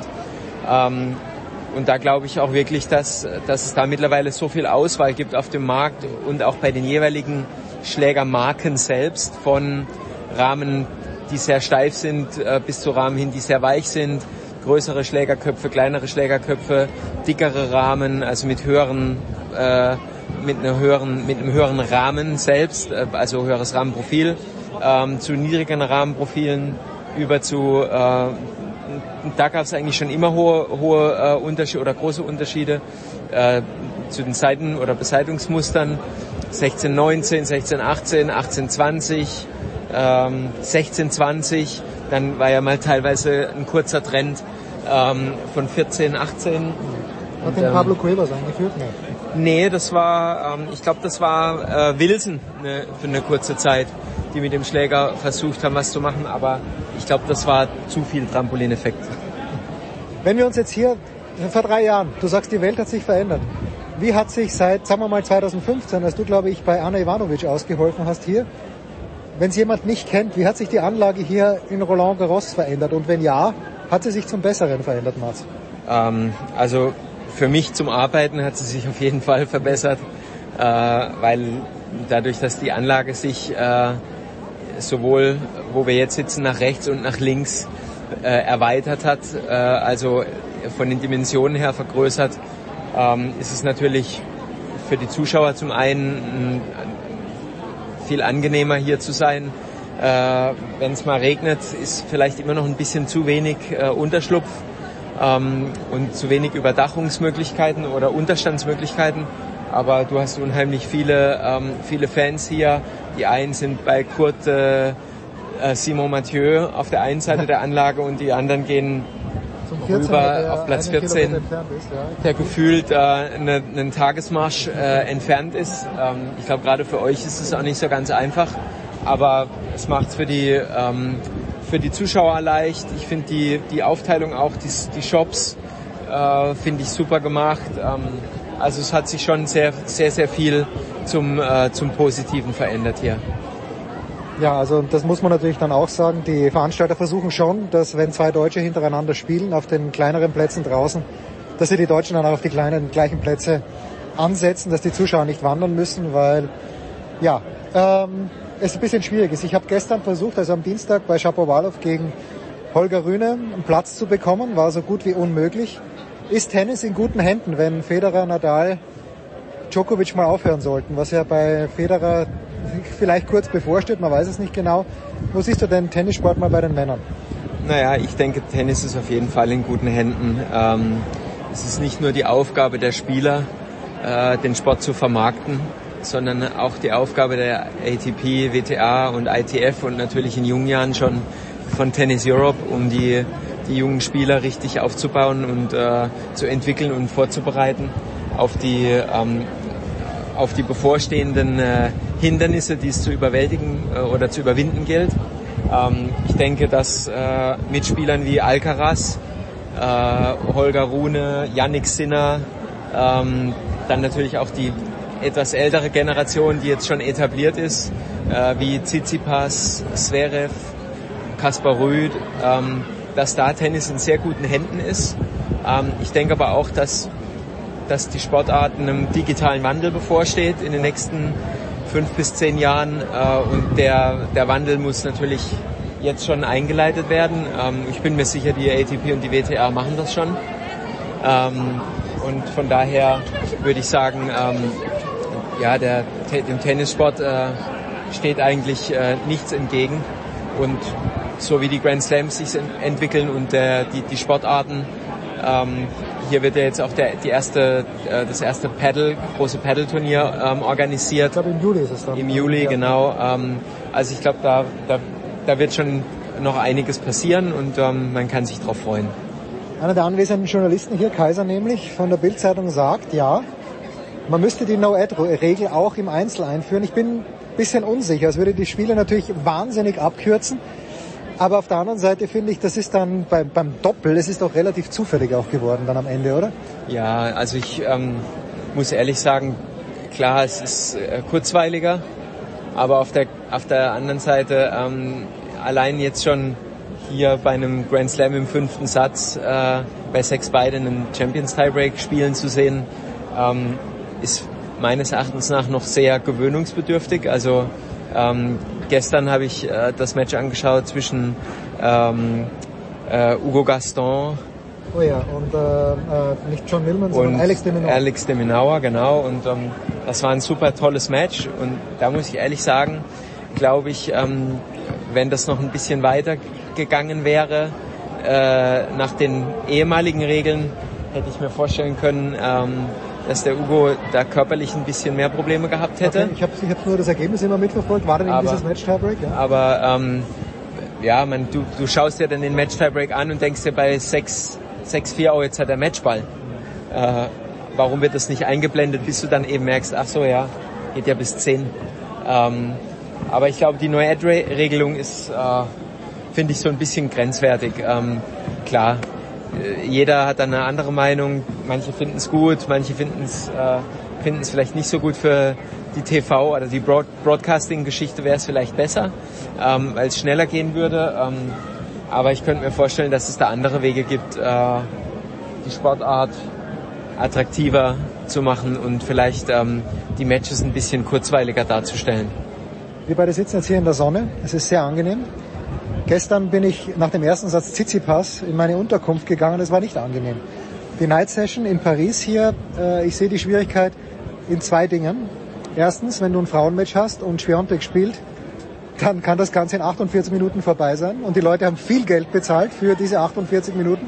Und das Zweite ist, wir haben halt hier nicht Sommer. Also das muss man, das ist natürlich der Unterschied zu Australien und zu den US Open. Es kann schon einigermaßen frisch werden. Wie, wie gefällt dir die Idee der Night Session? Ja, also die grundsätzliche Idee finde ich super, zu sagen, äh, wir, man, die Grand Slams lehnen sich sozusagen aneinander an und äh, die, ich sag, die, Organ, die Organisatoren von Roland Garros und French Open wollen sich mit Australian Open und den US Open angleichen und sagen, okay, wir wollen auch eine Night Session.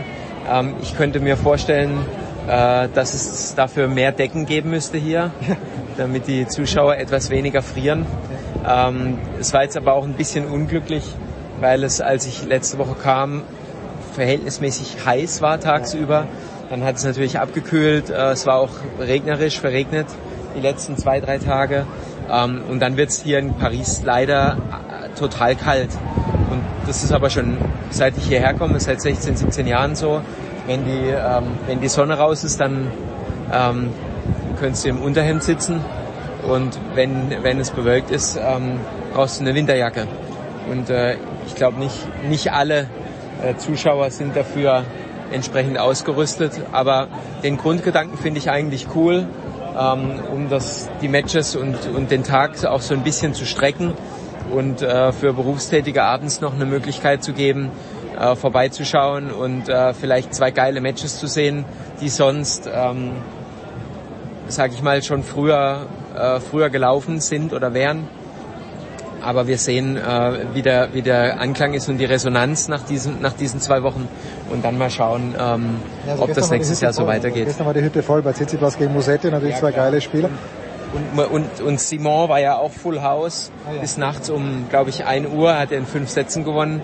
Gegen Busta. gegen Da hätte mal jemand drauf setzen müssen. Un, unfassbar. Ähm, ja, also ich glaube, da ähm, das ist natürlich speziell für die Fran französischen Spieler und dann natürlich auch für die High Profiles, wie so ein Match Musetti Tsitsipas. Ähm, das ist dann natürlich schon äh, ein richtiger Nailbiter, wo du sagst, Wahnsinn, ja, abends so ein Match anzuschauen ähm, mit einem Aperol Spritz. Das, Schwarz, äh, ja. Hab ja, genau. gesehen, Das, äh, da lässt sich's gut aushalten hier auf der Anlage. Warte, abschließend, wenn man hier reinkommt von der anderen Seite, gibt es so eine Wand, wo historische Bilder drauf sind. Ich habe heute ein Scoreboard entdeckt aus dem Jahr 1988, wo der Name Horst Skoff draufsteht. Ich habe vergessen, er hat gegen einen Spanier gespielt, in drei Sätzen gewonnen, aber es ist wurscht. Wer war dein erster Held auf Sand? Auf Sand, oha. Ähm, ich fand Marcelo Rios immer geil. Oh, ja, du bist deutlich jünger als ich, merke ich gerade. ja, als ich, äh, als ich, als ich jung war. Ähm, der hat mich irgendwie beeindruckt mit seiner Spielweise. Ähm, recht unbedarfter Typ, der ja, der auch Nummer eins war in der Welt und hier gewonnen hat. Ähm, nee, nee, also nicht, nicht, er hat nicht gewonnen. Hat er nicht gewonnen? Nee, er hat kein Grand Slam Turnier gewonnen, er ist Nummer eins geworden, aber der hat ein, Glück, ein Glück hast du nicht korrigiert. Ähm, aber ein super, interess Spieler, super interessanter Spieler. Ähm, dann hat mir Mats Wielander immer sehr gut gefallen. Das liegt aber wahrscheinlich auch an der Ähnlichkeit des Vornamens. Ähm, und äh, ansonsten hat mich dann später natürlich Boris Becker fasziniert ähm, mit seinem Spiel und halt mit seiner Persönlichkeit. Äh, das fand ich, fand ich, den fand ich immer wahnsinnig faszinierend. Ähm, ja. Mats Wielander noch die alte Schule, den Ball einmal öfter ins Feld spielen als der Gegner. Ja, genau. Ganz im Gegensatz zu Rios, den ich beim Davis Cup Österreich gegen Chile in Salzburg gesehen habe. Da war er als Betreuer mit dabei. Masu war da, glaube ich, Kapitän. Ich, ich weiß, dass er Kapitän war. Und was der Rios gemacht hat, weiß ich nicht. Aber der hat so grantig geschaut, dass sich niemand getraut hat, den Rios anzusprechen. Das wäre so ein lässiges Interview gewesen. Mats, ich danke dir herzlich. Ich weiß, äh, du wirst das Champions League Finale auslassen. Hast du einen Tipp oder hast du einen Favoriten? Ich weiß gar nicht, wie es mit dir um den Fußball steht. Gibt es hm. Affinitäten, außer natürlich für den Karlsruher SC? ja, es gibt große Affinitäten. Ähm, ich äh, folge Jürgen Klopp schon länger oh ja. ähm, und bin ein großer Fan von ihm. Deshalb ähm, würde ich sagen, äh, drücke ich da die Daumen am, am Samstag. Ähm, ich würde es ihm megamäßig gönnen, wenn er wenn er das realisiert mit der Mannschaft, mit seinem Team. Ähm, und ja, ansonsten folge ich natürlich dem Fußball. Du bist ja, du bist ja, kommst aus Baden-Württemberg. Ja. Ist es eher der KSC oder ist es der VfB? Oder gar keiner von beiden? Nee, also wenn, dann wäre es eher der KSC. Ah, okay. Ähm, äh, es gibt ja leider so ein, so ein bisschen so eine Hassliebe zwischen den Badenern und den Schwaben. Ich habe bis heute nicht verstanden, woran das liegt, aber ähm, das hat wohl historische Gründe. Ähm, ich bin eigentlich auch ein großer Fan vom FC Bayern, einfach weil mir ähm, die Art und Weise der äh, Wirtschaftlichkeit dort äh, imponiert. Aber Vereine wie FC Liverpool, ähm, Real Madrid äh, sind natürlich für mich Vereine, äh, von denen man auch als äh, ja, Person, die in einer anderen Sportart unterwegs ist, nur viel lernen kann von der Professionalität und, ähm, und dem, ja, dem Ganzen, dem, äh, äh, wie sagt man, ähm, äh, dem, dem äh, Auftreten und so weiter. Ja, also das ist schon eine tolle Sache. Wir freuen uns drauf. Ich hoffe auch auf den Klopp und auf Liverpool. Schauen wir mal, wie es werden wird. Das war's, die Big Show 561. Das war die Big Show auf sportradio360.de. Folgen Sie uns auf Twitter, klicken Sie den Gefällt mir-Button auf unserer Facebook-Seite und abonnieren Sie uns via RSS-Feed oder auf iTunes. Die nächste Ausgabe der Big Show gibt es am kommenden Donnerstag. Bis dahin sollten Sie die Zeit nutzen und die weiteren Angebote auf sportradio360.de wahrnehmen. Play Ball! Da ist gar nichts toll!